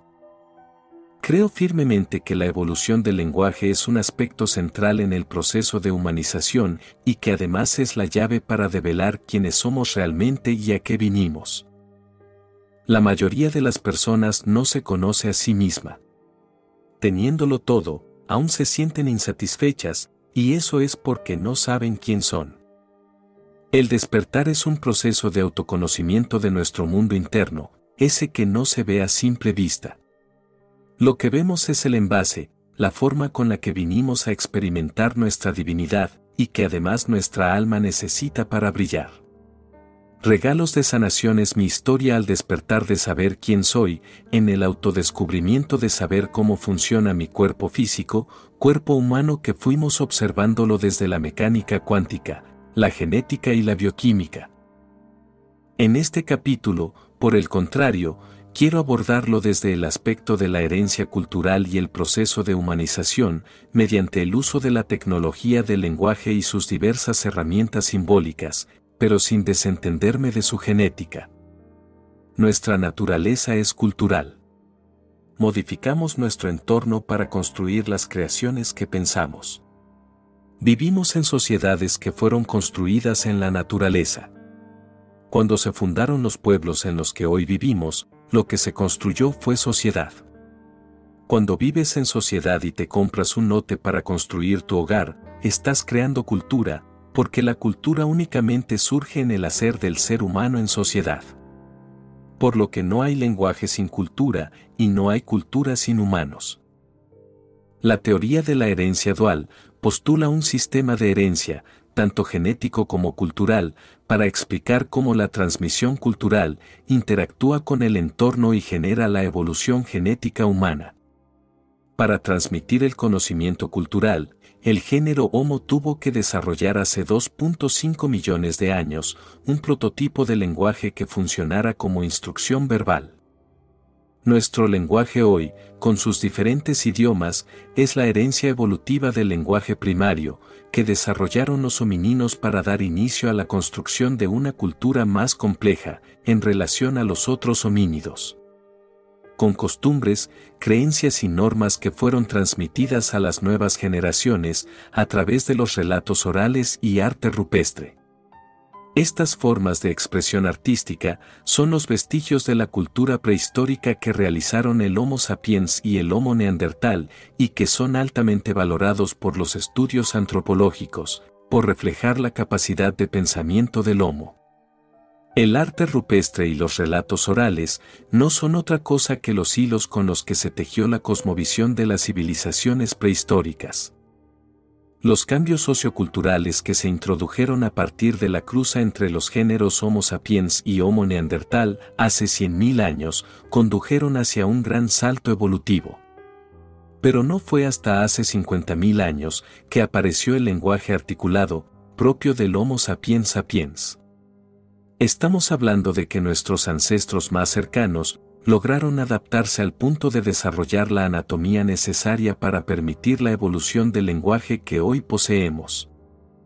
El lenguaje visto como un rasgo diferencial para el intercambio de información favoreció la cruza con aquellos grupos que portaban esta ventaja por sobre aquellos que carecieron de tales rasgos. La tecnología del lenguaje moldea nuestra psicología, al punto de convertirse en un rasgo de selección cultural en función de las prácticas, normas, valores y creencias que trabajan los habitantes en pos de optimizar y desarrollar una transformación social. Es una posibilidad de que la extinción del Homo neandertal, hace 30.000 años, haya sido por selección cultural que por selección natural, siendo la comunicación humana un factor de sobrevivencia en la comunidad. Lo que vuelve especial el lenguaje moderno del Homo sapiens sapiens es su capacidad para interactuar e integrarse con éxito en cualquier entorno y contexto, gracias a su inteligencia cultural y competencias interculturales nadie nace culturalmente inteligente. El coeficiente cultural, CQ, es una habilidad que se adquiere a lo largo de la vida, como cualquier habilidad blanda. Es un proceso de aprendizaje continuo en el que se usa la inteligencia emocional para interactuar con personas cuyo origen cultural es diferente al nuestro. Las competencias interculturales como la flexibilidad, la adaptabilidad, el pensamiento global, y la apertura, son habilidades necesarias para desarrollar un CQ alto. Las personas que emplean su empatía para leer y comprender las señales en una determinada situación intercultural, desarrollan una mayor sensibilidad, al reconocer las necesidades transculturales de aquellas personas con las que no comparte las mismas normas y costumbres. El contacto permanente y experiencial con lo diferente dota de conciencia cultural a quien observa de forma reflexiva, creativa y estratégica la manera de forjar relaciones interpersonales positivas, para tener éxito en la adaptación al nuevo entorno, valiéndose del conocimiento cultural acumulado a lo largo del proceso histórico del género Homo. La comunicación humana es también un proceso de metaobservación, de construcción e interpretación de la realidad a través del pensamiento abstracto y simbólico. Primero pensamos, luego creamos y nos representamos, y luego sí, existimos, pienso luego existo, dijo Descartes. El ser humano es el único ser terrestre que tiene conciencia de su existencia, con todo el bagaje acumulado representado en la historia. En tanto la tiene, es posible su ser. Si nos observamos como seres pensantes, que conocemos la realidad mediante que la experimentamos y la conceptualizamos, la comunicación se vuelve un factor determinante en nuestra selección cultural. Solo elaboraremos cultura en tanto compartamos patrones culturales que nos permitan el intercambio de códigos previamente establecidos para la interpretación y la construcción de la realidad. El no compartir el mismo sistema de códigos que entraman a la cultura podría ocasionar malos entendidos. Existen teorías que abordan la noción del ser, desde la inmortalidad del alma, basados en los mitos y leyendas desarrollados desde los inicios del Homo cultural, que explican conceptualmente los fenómenos que atravesaron. Esas hipótesis se alejan bastante de lo que se considera socialmente aceptado, por carecer de fundamentos científicos. En otras circunstancias, se debe a que son considerados asuntos clasificados de los que nadie puede hablar. La noción del ser siempre está en constante revisión por parte de nuestro meta observador, que desarrolla nuevas teorías basadas en los avances científicos con las referencias históricas de la Edad Antigua, periodo que inició con la invención de la escritura hace 3.000 años antes de Cristo en la región de Euroasia Occidental y que duró 35 siglos. En el 476 después de Cristo, el rey de un pueblo germano, los Érulos, destronó a Rómulo Augustulo, el último emperador romano de Occidente, hecho que dio por finalizada la Edad Antigua. Durante la primera de las edades de la historia, las civilizaciones que se destacaron fueron las ciudades sumerias, considerada la primera civilización del mundo, junto con el antiguo Egipto, la antigua Grecia y la antigua Roma. Sus cosmovisiones explicaban el origen del mundo a partir de los mitos y relatos religiosos relacionados con la creación del ser humano en manos de las divinidades. Para las ciencias sociales, estos registros no son lo suficientemente convincentes para explicar el origen del ser humano. Por esa razón, lo abordan desde la teoría de la evolución. Considerada pseudociencia y pseudohistórica, una de las hipótesis que postula la teoría paleocontacto, también llamada la hipótesis de los antiguos astronautas, es la de que los humanos somos el resultado de modificaciones genéticas realizadas por los Anunnakis a los homínidos, que hasta en ese entonces habían evolucionado tal y como lo indica la teoría de la evolución. Quienes defienden la postura de que somos la creación o descendencia de seres extraterrestres que visitaron la Tierra hace miles de años basan sus teorías en las interpretaciones de diferentes registros históricos y arqueológicos que dejaron las civilizaciones antiguas.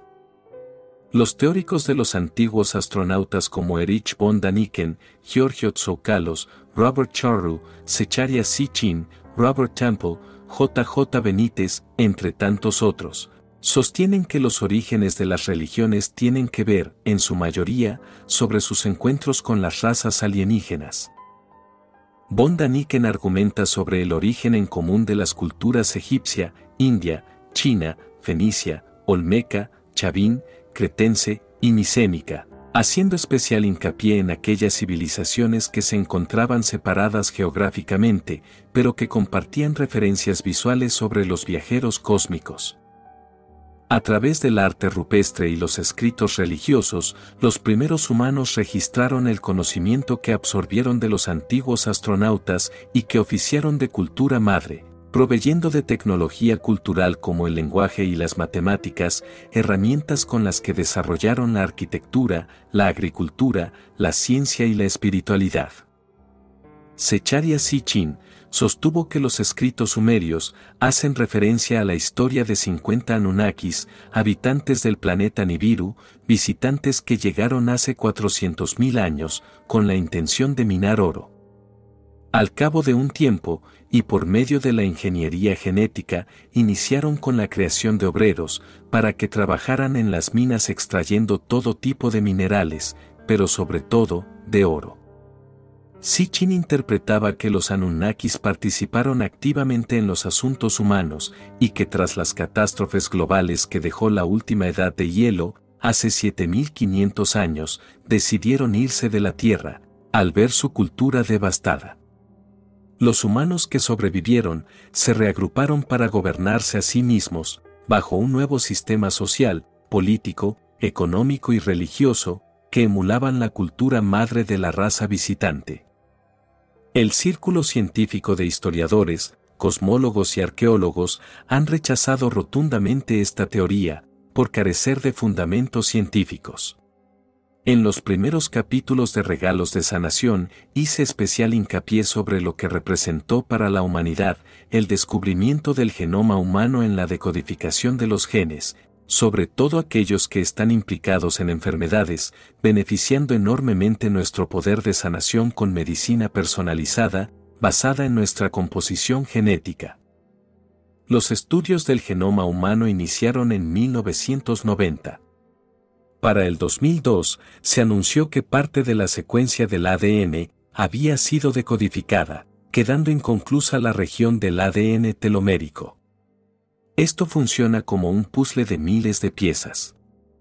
El ADN telomérico vendría a ser la zona de las piezas de un mismo color, las cuales deben ser ordenadas de forma inequívoca, sin contar con la imagen de tapa como referencia, volviéndose más difícil para resolverlo. En un principio, un grupo de genetistas se aventuraron a suponer que el ADN telomérico era ADN basura que había caído en desuso tras el paso evolutivo. Sin embargo, muchos descreyeron de esta posibilidad, convencidos de que debía existir una razón evolutiva para que esté en el genoma. En palabras de Cary Stephenson, director de Code Genetics, institución con más secuencias genómicas realizadas, dijo que la evolución no tolera en absoluto la basura. Tras 21 años de estudio, Finalmente el consorcio T2T, telómero a telómero, comunicó que habían logrado descifrar el genoma en su totalidad. Dos décadas después, tenemos la certeza de que el ADN telomérico no solo protege el código genético en el proceso de reproducción celular, también participa en el proceso epigenético, que es la expresión de nuestros genes, bajo determinados factores como la dieta, el ejercicio, el descanso, etc. Hay que aclarar que el genoma secuenciado no representa la diversidad genómica del ser humano. Explicado con otro ejemplo, fue como si los científicos crearan un libro a partir de otros libros previamente fragmentados, y que ensamblarlo requirió tener que unir frases y palabras de forma coherente. Puede que te preguntes, ¿para qué sirvió haber hecho todo esto? Pues para que los médicos, al estudiar el genoma de un individuo, tuvieran un genoma referencial con que compararlo y así identificar las diferencias, ya que el genoma de los seres humanos son idénticos en un 99%, siendo el 1% de gran valor por la singularidad de su información. Llegará el día en que el genoma de referencia sea el de cada persona para detectar y predecir enfermedades antes de que aparezcan los síntomas.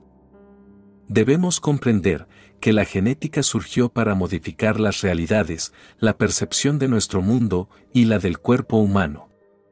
¿Recuerdan que al comienzo del capítulo les mencioné sobre que el ser humano comparte un 98% de su material genético con el chimpancé? Lo que no les conté fue que el Homo sapiens sapiens comparte el 99% de su material genético con el Homo neandertalis. El biólogo y genetista sueco, Svante Paavo, recibió el Nobel de Medicina en el 2022 por sus estudios sobre el ADN antiguo, develando la secuencia del genoma del Homo neandertalis, tras analizar un hueso de 40.000 años de antigüedad. Los análisis comparativos arrojaron que el ancestro en común y más reciente de los neandertales y el Homo sapiens sapiens vivió hace unos 800.000 años.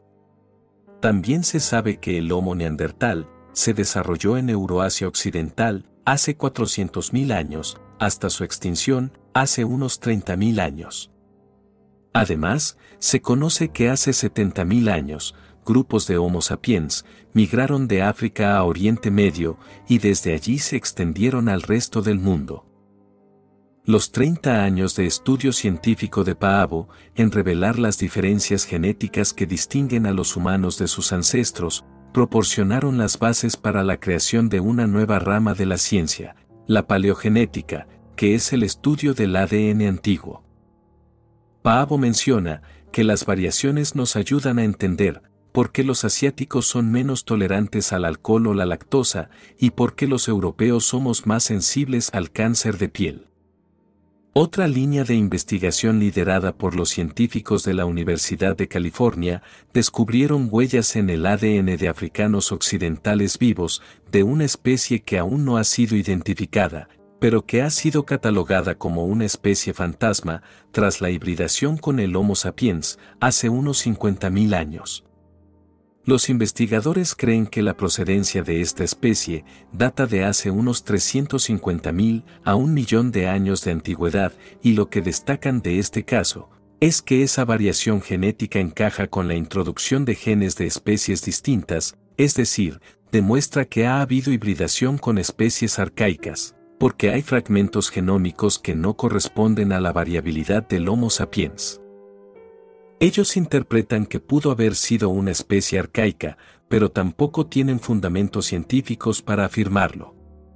Lo llaman fantasma, porque aún no han podido nombrarlo, ni darle ojos ni rostro, pero saben que existió por su genómica. Existen diversas interpretaciones sobre el origen de la humanidad, pero si hay algo en lo que todos coinciden, es en el hecho de que la Mesopotamia acunó a Sumeria como la primera civilización antigua. Las antiguas escrituras sumerias halladas en el Mediterráneo Oriental, actual Irak y parte de Irán, forman parte del entramado de la herencia cultural de la historia de la humanidad, que tejemos con nuestras propias interpretaciones y las compartimos con el mundo, para ser nuevamente interpretadas por aquellos que nos quieran oír, y que a su vez comparten sus reinterpretaciones, en un ciclo de actualización constante. Actualmente, las 120.000 tablillas cuneiformes que se conservan en los distintos museos del mundo nos hablan de la cosmovisión de los antiguos sumerios. Los restos más antiguos hallados en la ciudad de Nippur, a 160 kilómetros de Bagdad, datan del quinto milenio antes de Cristo, fecha en la que se cree que fue fundada la antigua ciudad mesopotámica. Las tablillas están escritas en la lengua muerta sumeria, y quienes dedicaron su vida a descifrarlas han manifestado que las mismas hablan sobre la creación de la humanidad. En la cosmovisión sumeria, los dioses Anu, Enki, Enlil, Utu y Ninlil llegaron al planeta Tierra en busca de oro, pero al cabo de un tiempo desistieron de trabajar en las minas y en su lugar crearon al hombre, para que llevara a cabo las tareas que ellos no querían realizar. La teoría no oficial sobre el mito sumerio se basa en unas 25.000 tablillas que relatan la llegada a la tierra de la familia Anuna, una civilización avanzada capaz de atravesar planos dimensionales y galaxias. Los Anuna, que si bien eran considerados dioses por los sumerios, no lo eran medularmente, tampoco ángeles o demonios. Eran genetistas provenientes del planeta Nibiru, en la constelación Lira, ubicado en el cuadrante norte de la Vía Láctea. Tras una gran guerra cósmica desatada por varias castas de seres reptilianos regresivos, la atmósfera de Nibiru quedó desintegrada, obligando a los Anuna a refugiarse en intraterreno, mientras que quienes pudieron escapar hacia las naves nodrizas, pidieron a la dirigencia de las Pléyades, un lugar para vivir, siéndoles concedido el planeta Tierra hasta que pudieran regenerar su atmósfera. A cambio, se les pidió que retomaran el proyecto genético de seres con ADN cadisto, en el cual estaban trabajando al momento de ser atacados por los reptilianos. Anu, el dios de los cielos para los sumerios, es el creador de los Anunnaki. Anuna significa creados por Anu y Anunnaki significa Anuna que vive en la Tierra. Anu encontró la solución al conflicto bélico, creando Anunas con ADN cadisto y ADN reptiliano, con el propósito de que la raza reptiliana se positivara con el tiempo. El primer nacido de la casta, Anuna reptil, fue Enlil, pero la cruza no salió como se esperaba, ya que Enlil heredó el 80% del material genético de su madre reptil regresiva. Pidieron a Anu que eliminara a Enlil por no poseer el código cadisto, pero Anu los ignoró y educó a Enlil junto a sus otros hijos. El hermanastro de Enlil, Enki, es hijo de Antu, esposa de Anu, genetista positiva de aspecto reptil y diosa de la tierra para los sumerios. Anu enseñó a su descendencia todos sus conocimientos en ingeniería genética, incluido el código cadisto el código del amor incondicional. Este código no es propio de una raza, sino que es un gen que puede ser inserto en el genoma de múltiples especies. Este gen es una unidad de información que puede expresarse o no y es la manifestación de la herencia genética. Anu envió a los Anunnaki a la Tierra para extraer el oro que utilizarían para ionizar la atmósfera artificial de Nibiru y así restablecer su ecosistema pero al cabo de un tiempo, sus hijos se sublevaron, alegando que ellos eran genetistas y no mineros. Enki le propuso a su padre, crear una nueva especie que trabajara en las minas, utilizando gen Anuna en seres terrestres. Anu aprobó su petición y lo designó para llevar a cabo el proyecto humano. Para los sumerios, Enki era el señor de la tierra. Lo consideraban un dios protector y el único que se distinguía por su sabiduría y filosofía espiritual, la cual compartía con el hombre antiguo, enseñándoles agricultura, astronomía, astrología, etc. Enki comenzó a trabajar en el proyecto humano, junto a su madre genetista y ensambladora de vida, mediante el diseño por manipulación genética de los homínidos. La forma de llevarlo a cabo fue extrayendo el óvulo de una hembra homínido, para fecundarlo con esperma Anunnaki. Una vez inseminado, fue reimplantado en una hembra Anunnaki, siendo éstas consideradas por la cultura sumeria como las diosas procreadoras del ser humano. Inicialmente, el proyecto humano fue ideado para crear una especie con capacidad mental limitada, que supiera manejar herramientas y obedecer órdenes, y así evitar todo tipo de sublevación por el trabajo duro en las minas de oro. Pero Enki se encariñó con su creación, por lo que continuó mejorando el perfil genético del Homo erectus, añadiendo en ellos el código Cadisto. Enki le pidió a su madre que ensamblara vida en ellos y que conectara su conciencia con la fuente. Anto aceptó y activó las doce hebras de ADN para dar vida a Adapa, un Homo sapiens eterno, con todos los dones y atributos que confiere poseer el ADN de la fuente divina. Enki llevó a cabo todas estas modificaciones sin el consentimiento de su padre, desatando la ira de Enlil al momento de enterarse lo que había ocurrido. Enlil, a diferencia de su hermanastro, despreciaba al hombre por concebirlo un esclavo sin razonamiento, y tras varios intentos por exterminar a la raza humana, finalmente lo consiguió con el gran diluvio universal. Enki trató por todos los medios de salvar a su creación. Para evitar que los sobrevivientes sean nuevamente atacados por Enlil, Enki modificó sutilmente su ADN, dejando dos de las doce hebras conectadas, perdiendo así el don de la inmortalidad, pero conservando el código cadisto encriptado en su ADN, con la esperanza de que algún día lo descubran y sean capaces de activarlo por mérito propio, junto con las doce hebras del ADN. Para quienes se pregunten sobre cómo se activa el código cadisto, les cuento que el mismo se logra con evolución y trascendencia, proceso que puede acelerarse si se consagra la vida al servicio de la humanidad. Al igual que lo hicieron los grandes maestros que llegaron a la Tierra, con la misión de despertar a la humanidad y guiarlos en el camino espiritual. En una vida podemos aprender y desarrollar una conciencia maravillosa si no nos distraemos y dedicamos un momento del día a cultivar nuestra espiritualidad. Las civilizaciones antiguas practicaban la espiritualidad a través de la religión y la filosofía, así como del arte, la música y otras formas expresivas, prácticas que heredamos y que hoy forman parte de nuestro patrimonio cultural global. En cada época y cultura, la espiritualidad ha sido una guía para muchísimos buscadores que deseaban hallar su propia verdad. A través de la conexión con lo divino, muchos lograron trascender la experiencia humana al integrar las lecciones que la vida les presentaba. Si nos mantenemos despiertos, la lección de ¿por qué me sucede lo que me pasa? se aprenderá rápidamente. La práctica espiritual nos mantiene despiertos y enfocados en la actividad exploratoria del ser. Nos ayuda a tomar conciencia de nuestros ciclos vitales, de nuestro entorno natural y de las personas con las que nos relacionamos.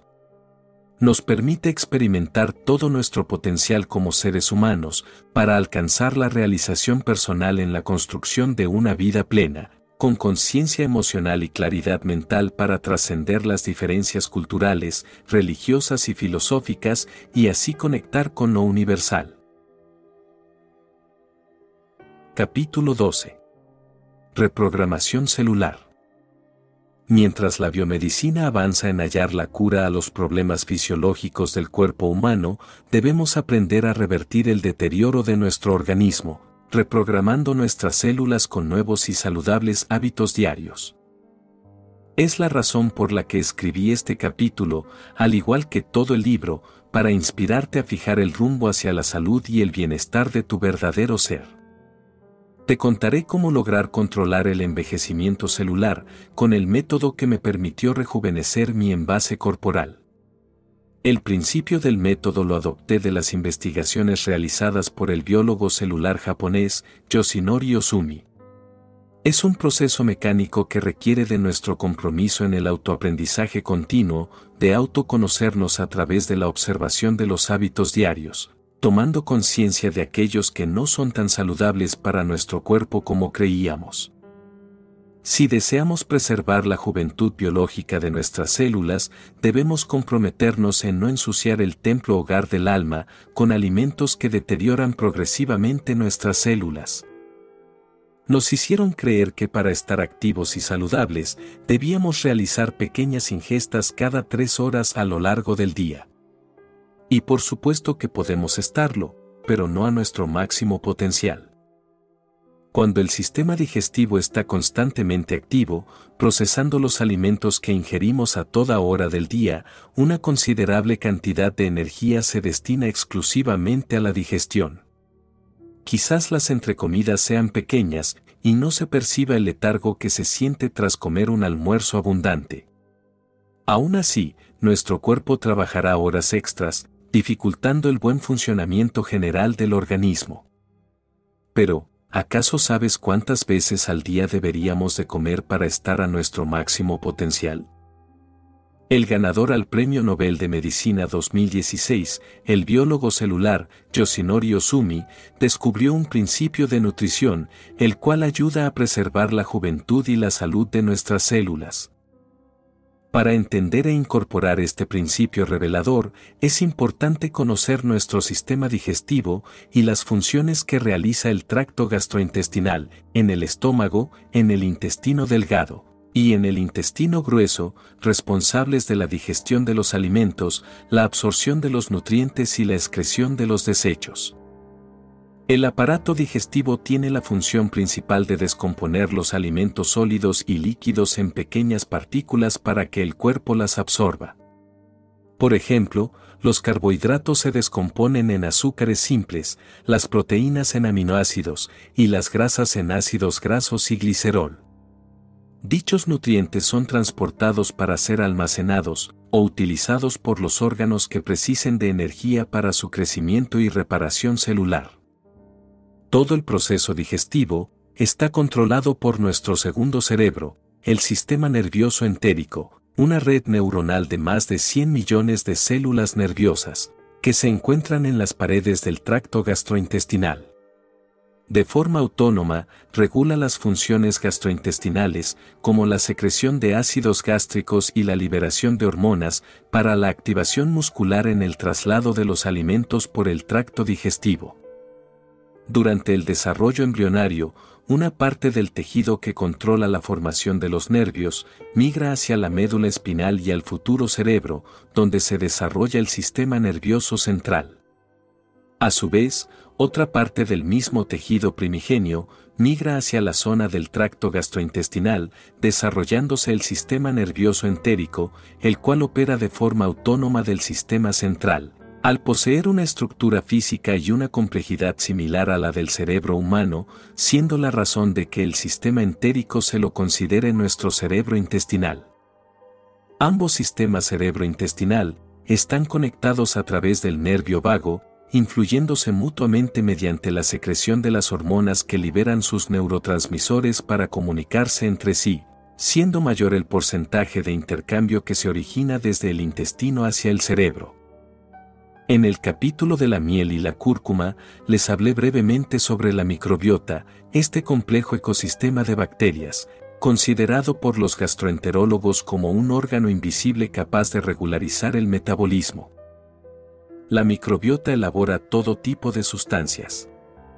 Por ejemplo, las bifidobacterias producen triptófano, un aminoácido utilizado por las células nerviosas para producir serotonina, la hormona de la felicidad. También está el caso de los lactobacilos, bacteria que contribuye a la disminución del cortisol, la hormona del estrés. O los psicobiomas, una clase especial de bacterias intestinales que producen neurotransmisores para la comunicación entre el sistema entérico y el sistema central. Si queremos estar a nuestro máximo potencial, debemos mantener nuestro estómago vacío por al menos 5 horas. Si observamos con atención, percibiremos que nuestro cuerpo y el cerebro funcionan muchísimo mejor con el estómago inactivo. Que el estómago esté vacío no significa sentir hambre. Solo cuando los niveles de energía estén lo suficientemente bajos, las células del estómago liberarán una cantidad considerable de grelina, la hormona del apetito, para comunicarle al sistema nervioso central su necesidad de comer. Si a la hora del almuerzo ingerimos una exuberante cantidad de comida, experimentaremos un descenso importante en nuestros niveles de energía. El estado de letargo mental y corporal está asociado directamente a la actividad que desempeña el sistema digestivo para digerir, asimilar y excretar lo consumido. En el momento en que la comida llega al estómago, las paredes musculares comienzan a trabajar para descomponer los alimentos en pequeñas partículas de 2 milímetros. Este proceso puede durar según haya sido el volumen y la composición de nuestra comida. Por ejemplo, si el almuerzo incluyó postre, la porción de un pastel puede ser digerido en unas dos horas. Si además se consumió carne, la misma puede permanecer en la cuenca estomacal hasta cuatro horas. Pero serán los nutrientes grasos, los que mayor tiempo le tomará al estómago poder digerir, extendiendo su proceso unas seis horas antes de continuar su recorrido hacia el intestino delgado. Desde el momento en que se pone en marcha el proceso digestivo, el sistema nervioso entérico libera unas sustancias para que nos relajemos y podamos descansar, Así el sistema digestivo puede llevar a cabo sus tareas con mayor eficiencia. Podrá resultar todo un desafío trabajar con pesadez, cansancio y falta de concentración, pero el estado de somnolencia que sentimos luego de comer es muy beneficioso para que el intestino delgado lleve a cabo su labor con eficacia. La somnolencia no es otra cosa que la energía disponible puesta al servicio de la digestión, por sobre el desempeño de las facultades físicas y mentales en óptimo estado. Comprender el valor que encierra el hábito de descansar y relajarse después de comer nos mantendrá despiertos a la conciencia divina de nuestras células que todo lo oyen y todo lo sienten en nuestro interior. Ellas oyen la mente y sienten al corazón, pero, ¿tú oyes hablar a tu cuerpo? o solo escuchas hablar a tu mente. La microbiota y las células del tracto intestinal trabajan juntas produciendo y liberando sustancias que interrumpen el estado de vigilia, regulando los niveles de cortisol en sangre. El cortisol es la hormona asociada al estrés. El estrés es tensión mental, y su mala fama radica en los problemas de salud vinculados a los altos niveles de cortisol en sangre. El cortisol en realidad es una hormona muy benéfica para nuestra salud, al regular el metabolismo y fortalecer el sistema inmune. Además de mantenernos a salvo de las amenazas del entorno. Si la mente está continuamente preocupada, los niveles de cortisol seguirán aumentando, deteriorando progresivamente la funda. Tomar una pequeña siesta de 15 minutos, puede reducir considerablemente los altos niveles de estrés, contribuyendo enormemente al bienestar psicológico, neurológico y fisiológico. Nuestra flora intestinal está viva y es igual de única que nosotros. Nos acompaña desde el nacimiento, y va mutando a medida que crecemos y nos integramos al mundo, década tras década. Pero, ¿acaso sabes cómo alimentarla de forma adecuada? La comida es el combustible que necesita nuestro vehículo humano, un automóvil orgánico que funciona según nuestras singularidades genéticas, por ejemplo el gluten, la única proteína que el estómago no puede descomponer y convertirlo en aminoácidos, pero sí en péptidos, una molécula compuesta de entre 2 a 50 aminoácidos, muy utilizada en la industria farmacéutica por sus beneficios en la regeneración de la piel. Según las estadísticas de la Organización Mundial de Gastroenterología, el 99% de la población mundial disfruta de la textura y el sabor de comer alimentos con gluten, siendo los panes, las pastas y pasteles las comidas más elegidas por este gran porcentaje humano. Pero existe un 1% de personas que, genéticamente, no pueden asimilar las pequeñas partículas de gluten porque son alérgicos a ellas. Lo que ocurre es que las vellosidades que recubren las paredes intestinales están dañadas, produciendo una reacción alérgica en el sistema digestivo. El sistema inmune atiende esta reacción como una alerta de invasión y ya sabemos que los linfocitos T son muy eficientes en el combate contra los agentes tóxicos. Si bien no hay cifras exactas, la Organización Mundial de Gastroenterología estima que existe la probabilidad de que un gran porcentaje de la población mundial tenga alguna intolerancia alimentaria y no lo sepa. Por otro lado, no es lo mismo intolerancia alimentaria que alergia alimentaria. La primera es la reacción física hacia ciertos alimentos que causan algunos síntomas de alergia, pero que solo afecta al sistema digestivo. Las enfermedades digestivas pueden tardar años, incluso décadas, en manifestar los primeros síntomas. Cuando de adulto supe que mis problemas digestivos eran por padecer de intolerancia al gluten, pude revertir mis desequilibrios corporales cambiando algunos hábitos en mi alimentación diaria.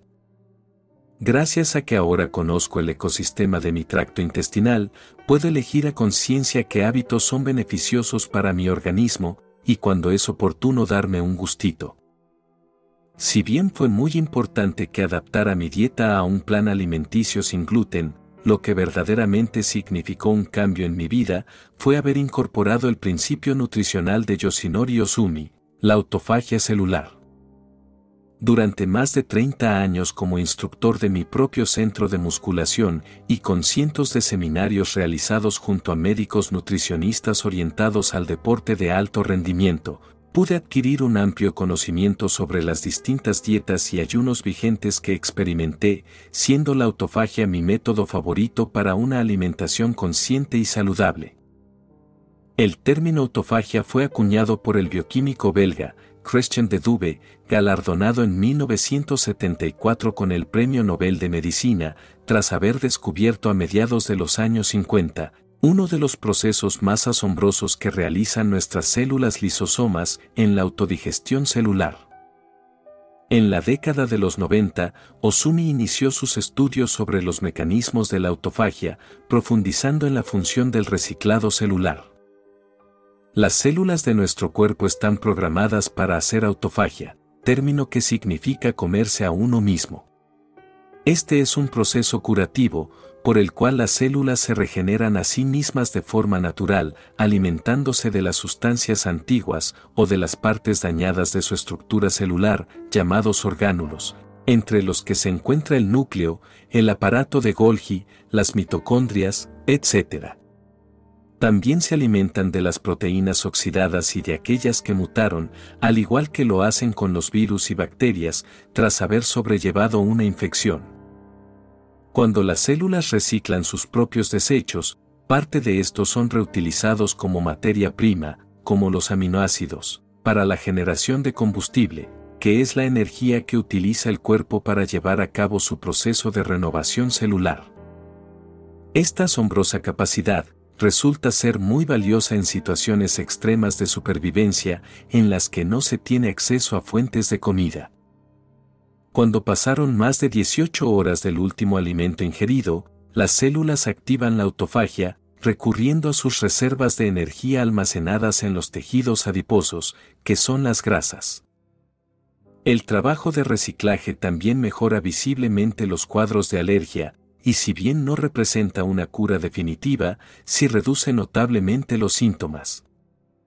Existe una vía segura para acelerar los procesos de autofagia de forma consciente, sin tener que recurrir al ayuno de 18 horas para autolimpiarse. ¿Cómo? Realizando actividad física de forma continua. Ejercitarse regularmente, realizando entrenamiento de fuerza con pesas y aparatos de musculación en combinación con ejercicios aeróbicos como la bicicleta, la caminata, el nado o el baile. Ayudan a potenciar la regeneración celular, reduciendo las 18 horas de autofagia. Si me preguntas, ¿cuál es mi método? Te respondería que vivir en armonía con los ciclos naturales de la Tierra, y en conciencia de habitar temporalmente en este envase biológico con inteligencia celular.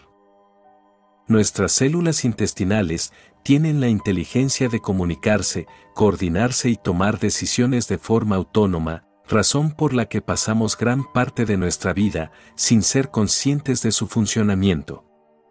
Es la razón que me impulsó a escribir este libro, el número 33, para compartirles desde mis vivencias el conocimiento que ha llegado a mí para vivir una longevidad activa.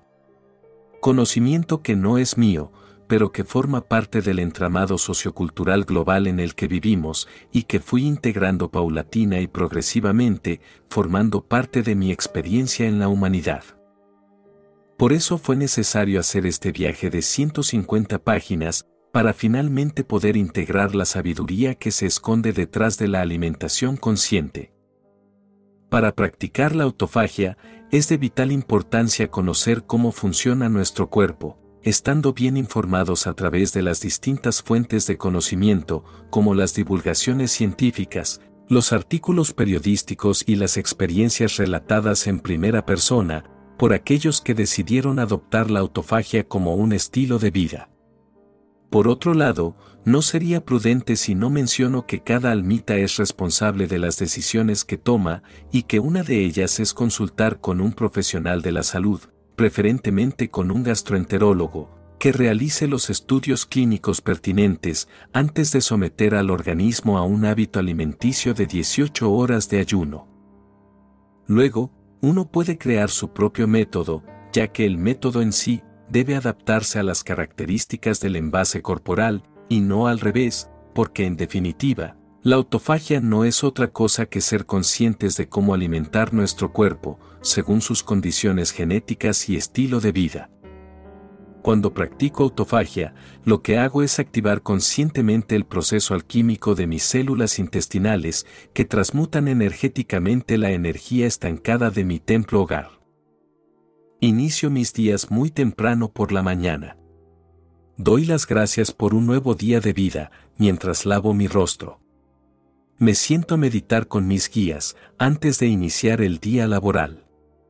Mi ser trabaja para la luz. Mi alma habita en un cuerpo, en un mundo con luces y sombras. Las sombras son las que iluminamos los trabajadores de la luz. A la hora de haber despertado, preparo en un vaso con agua tibia, miel con cúrcuma para activar mi metabolismo. Esta combinación energética entre la miel y la cúrcuma aporta el equilibrio que mi cuerpo necesita para estar saludable mientras que la miel alimenta a la microbiota y le aporta energía al microbioma, la cúrcuma regula las tensiones musculares, especialmente las del corazón.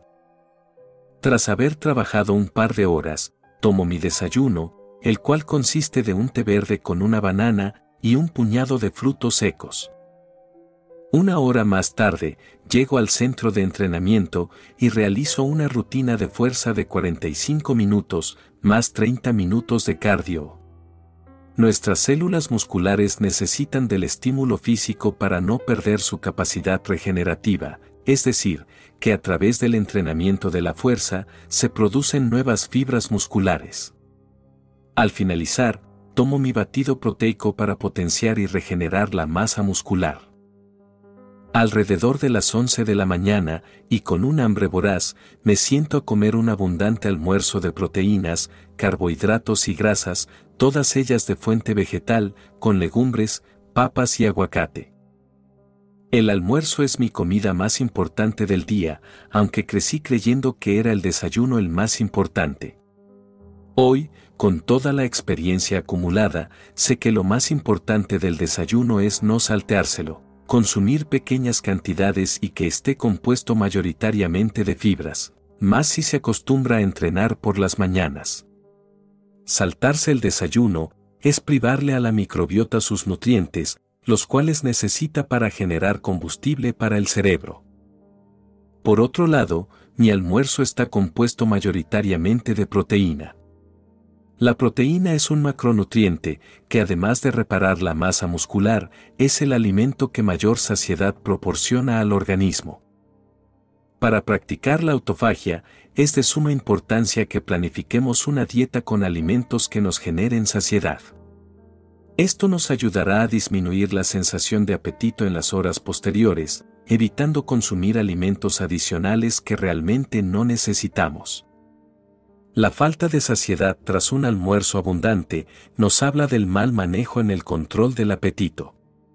Si bien puede deberse a una pobre planificación nutricional, los excesos y la sensación de hambre insaciable también podrían estar asociados a factores que influyen en los desequilibrios alimenticios, como la predisposición genética, los estados emocionales y las alteraciones hormonales. En estas circunstancias, sería prudente visitar a un profesional de la salud para hallar la razón de su causa y trabajar en pos de evitar potenciales manifestaciones de enfermedades que alteren y transmuten nuestros genes. Y por último, pero no menos importante, siempre que almuerzo una comida sustanciosa, lo acompaño de un batido verde. Se llama así porque está hecho a base de frutas y verduras de hojas verdes. Basta con buscar en Internet para que el navegador arroje un sinfín de resultados con recetas de las más variadas. Para todos en general, pero principalmente para quienes tenemos un metabolismo lento, los batidos verdes son muy beneficiosos por ser una rica fuente de fibra que facilita la digestión y la absorción de los nutrientes, aportando además estados de saciedad. Por otro lado, para los veganos y vegetarianos, resulta ser un alimento necesario para adquirir las vitaminas y minerales que el cuerpo necesita, además de ser altos en niveles de antioxidantes.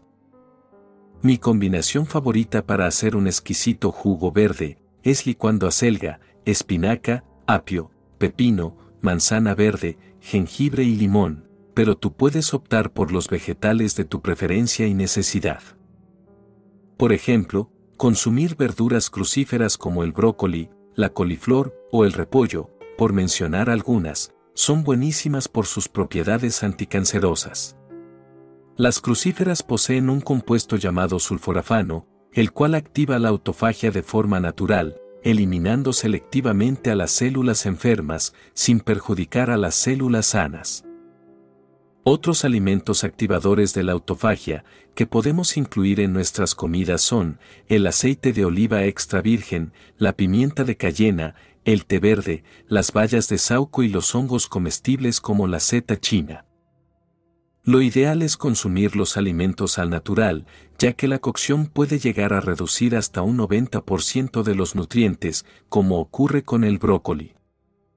Uno puede creer falsamente que está haciendo autofagia por el simple hecho de hacer una dieta de 18-6, pero una verdadera limpieza celular consiste en saber qué tipo de nutrientes son los indicados para nuestro cuerpo, de qué forma prepararlos y en qué momento del día ingerirlos, y así garantizar la ralentización de los procesos de envejecimiento celular. Consumir alimentos crudos no solo aporta mayores cantidades de nutrientes que benefician la digestión y ayudan al control de la saciedad, también mantienen estables los niveles de glucosa y de colesterol, al igual que desinflama los tejidos de los órganos. Todo el conocimiento que les comparto es una síntesis de lo que integré tras haber experimentado ambos lados de los polos, llevando una vida de excesos como de carencias. Con el tiempo comprendí que para vivir en absoluta tranquilidad con mi cuerpo, debía realizar algunos cambios alimenticios. Primero dejé la carne. Luego le siguió el alcohol, para finalmente abandonar los productos con gluten. Sobre el alcohol, quiero mencionar que además de provocar el desacople del alma, razón principal de mi abstemia, su consumo prolongado puede causar daños irreparables a la microbiota, desde alterar la composición de su ecosistema hasta matar a las bacterias beneficiosas que combaten las infecciones. Cuando integro un nuevo hábito, siempre busco que esté basado en métodos naturales y que puedan ser incorporados por todas las almitas, sin excepción. Existen muchas razones para elegir hacer autofagia, para bajar de peso, para acelerar el metabolismo o para prevenir enfermedades seniles y cardíacas. La autofagia evita la formación de los llamados depósitos amiloides, que son los conjuntos de proteínas anormales que con el tiempo se acumulan en los tejidos y en los órganos, causando inflamaciones dolorosas, como la artritis, la enfermedad asociada a la vejez de las articulaciones. Por otro lado, existe una causa por la cual el proceso de autofagia puede fallar, y es cuando la célula entra en estado de senescencia. Si la célula enferma ya no será capaz de reciclarse a sí misma, ignorando la programación de su propia muerte. Esta continuará reproduciéndose hasta que los telómeros alcancen la longitud crítica que le impida llevar a cabo su proceso de duplicación. Mientras tanto, continuará replicando el daño a las nuevas células, desarrollando la formación de tumores y propagándolos con cada reproducción. Con la autofagia es posible rejuvenecer a las células, solo tienes que confiar en que saben lo que tienen que hacer, lo saben por herencia. Por ejemplo, Otro de los beneficios del reciclaje celular es el aumento de los niveles de neurotrofina, la proteína encargada del desarrollo y el crecimiento de las neuronas durante el proceso embrionario. También promueve el funcionamiento y la supervivencia de las células nerviosas en su etapa adulta. En el capítulo sobre el poder de dormir bien, les había comentado que privarse de un buen descanso envejece las células nerviosas. El concepto sueño reparador hace alusión al proceso de activación por partes de las células nerviosas que permanecen dormidas mientras se está en estado de vigilia. Cuando dormimos, estas células despiertan y activan el reciclaje y la reparación de sus conexiones neuronales, previniendo el deterioro de sus funciones tras haber experimentado un día más de vida en la humanidad. Existe un alimento primigenio que da vida y nutre nuestra existencia, alimenta a nuestra madre tierra y la recarga de energía. Se trata de la energía solar, fuente que pone en marcha nuestro ecosistema y activa los procesos naturales, como la fotosíntesis.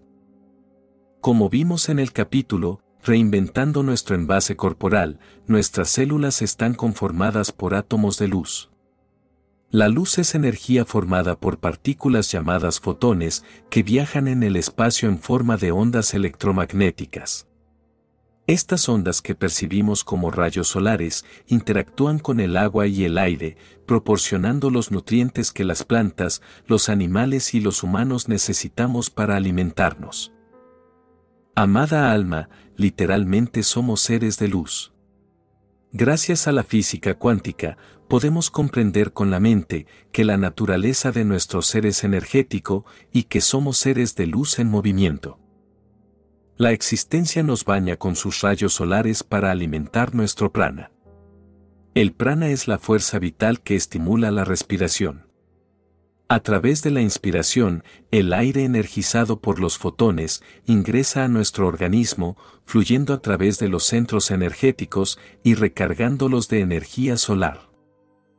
Para practicar la autofagia de forma consciente, es primordial autopercibirse como una fuente de luz, la cual deberíamos alimentar diariamente en las horas adecuadas, que sería durante la primera hora tras la salida del sol y la última antes de la puesta del sol, para energizar nuestro campo electromagnético y mantenernos saludables.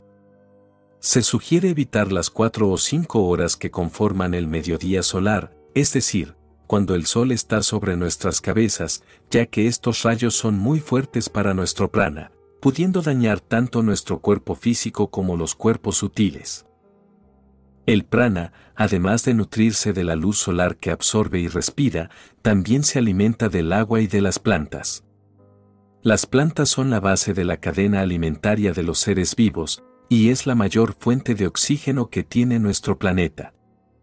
Estas poseen unos sensores que se activan al momento de recibir la luz del sol, desencadenando el famoso proceso de fotosíntesis, el cual consiste de la transformación de la energía solar en glucosa. Un tipo de azúcar también conocido como azúcar en sangre. Cuando consumimos plantas a través de sus raíces, tallos, flores y frutos, no solo nos alimentamos de la energía solar acumulada en la glucosa, también estamos ingiriendo los nutrientes que éstas absorben de la tierra. Incluso si comemos carnes, es posible absorber los minerales y vitaminas al ser las plantas la base alimenticia de los animales de granja. Si bien algunos alimentos y procesos de elaboración afectan nuestro prana, restando nuestra energía vital, lo ideal es no obsesionarse con ninguna dieta estricta, sino más bien, tomar conciencia de consumir una gran variedad de alimentos en las cantidades adecuadas para aportar a nuestro cuerpo, mente y alma los nutrientes necesarios para que nuestras células se nutran y se renueven con facilidad. Imaginemos que nuestro cuerpo es como un automóvil, un vehículo orgánico y mecánico, que necesita de combustible para funcionar. Si conocemos las características de nuestro vehículo cuerpo, sabremos qué tipo de combustible es el indicado para llenar nuestro tanque estómago, extendiendo su durabilidad y el buen funcionamiento del mismo.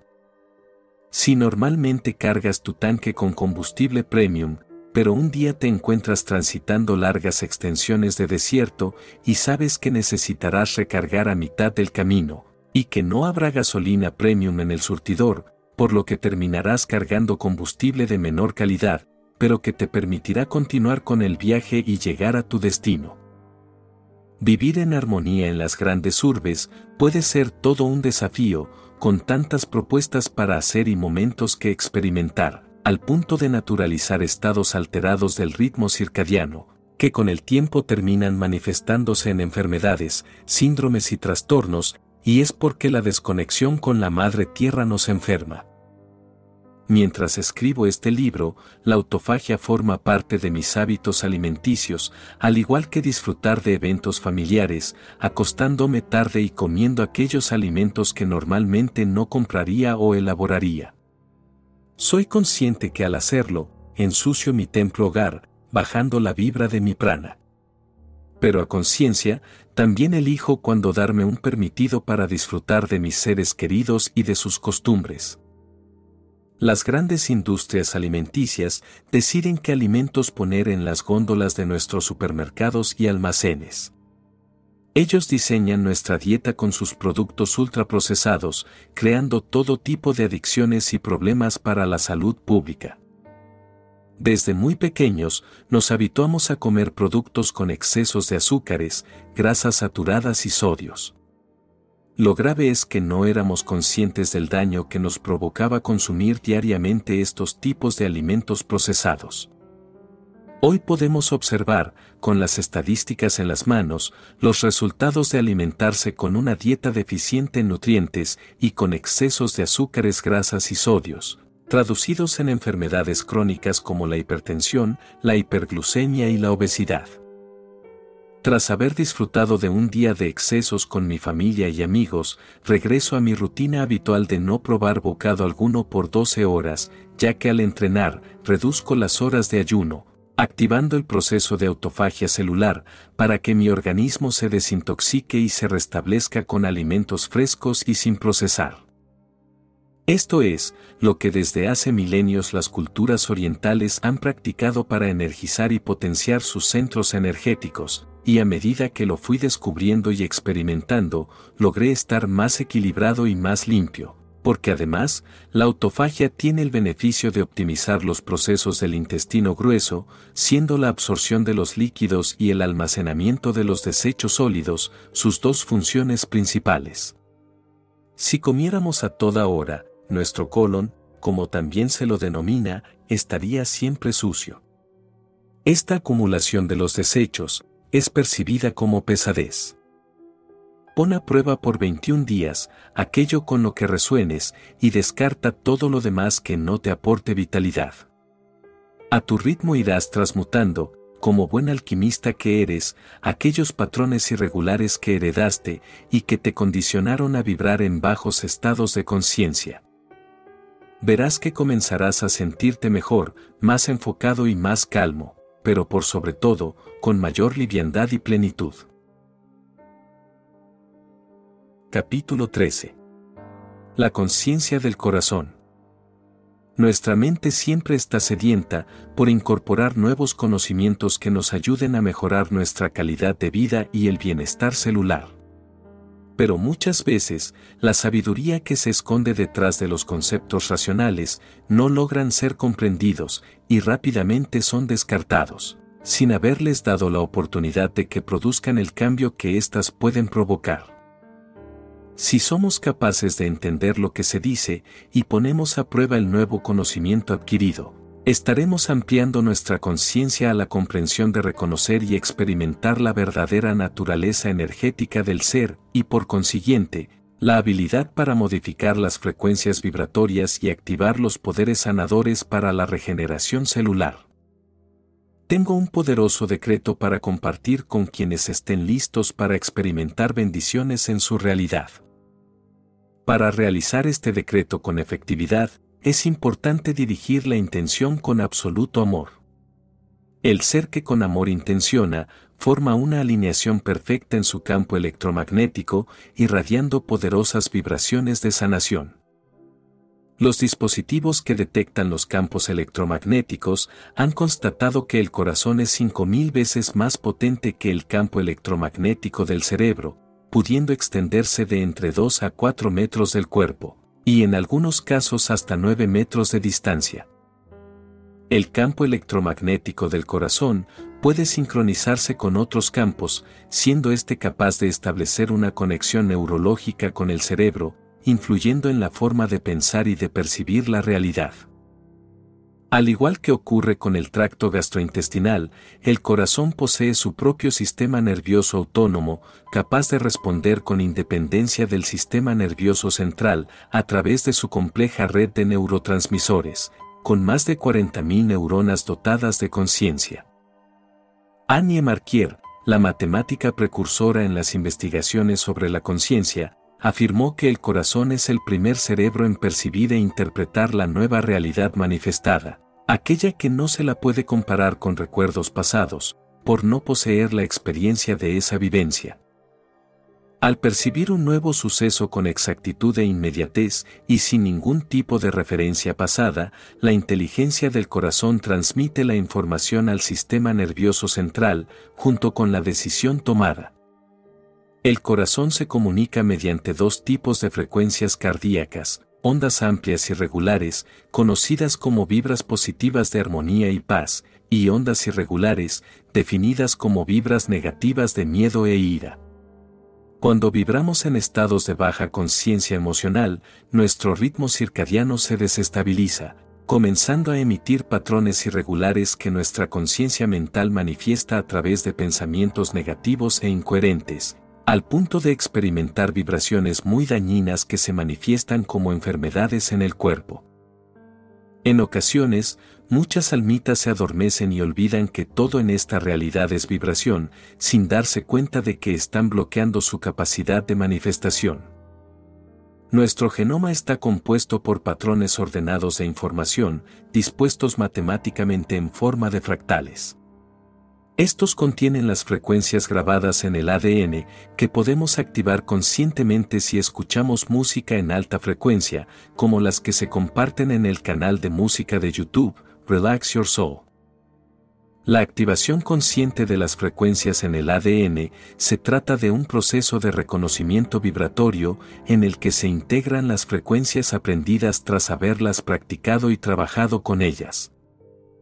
En el 2000, cuando se designaba a los telómeros como ADN basura, un equipo de lingüistas rusos, liderados por el biólogo Peter Garreid, descubrieron que el genoma incompleto sigue una gramática uniforme, y usa normas virtualmente idénticas a las del lenguaje humano, cargado con los indicios de inteligencia, propósito y significado, formando estructuras fractales estrechamente relacionadas con los patrones del habla humana.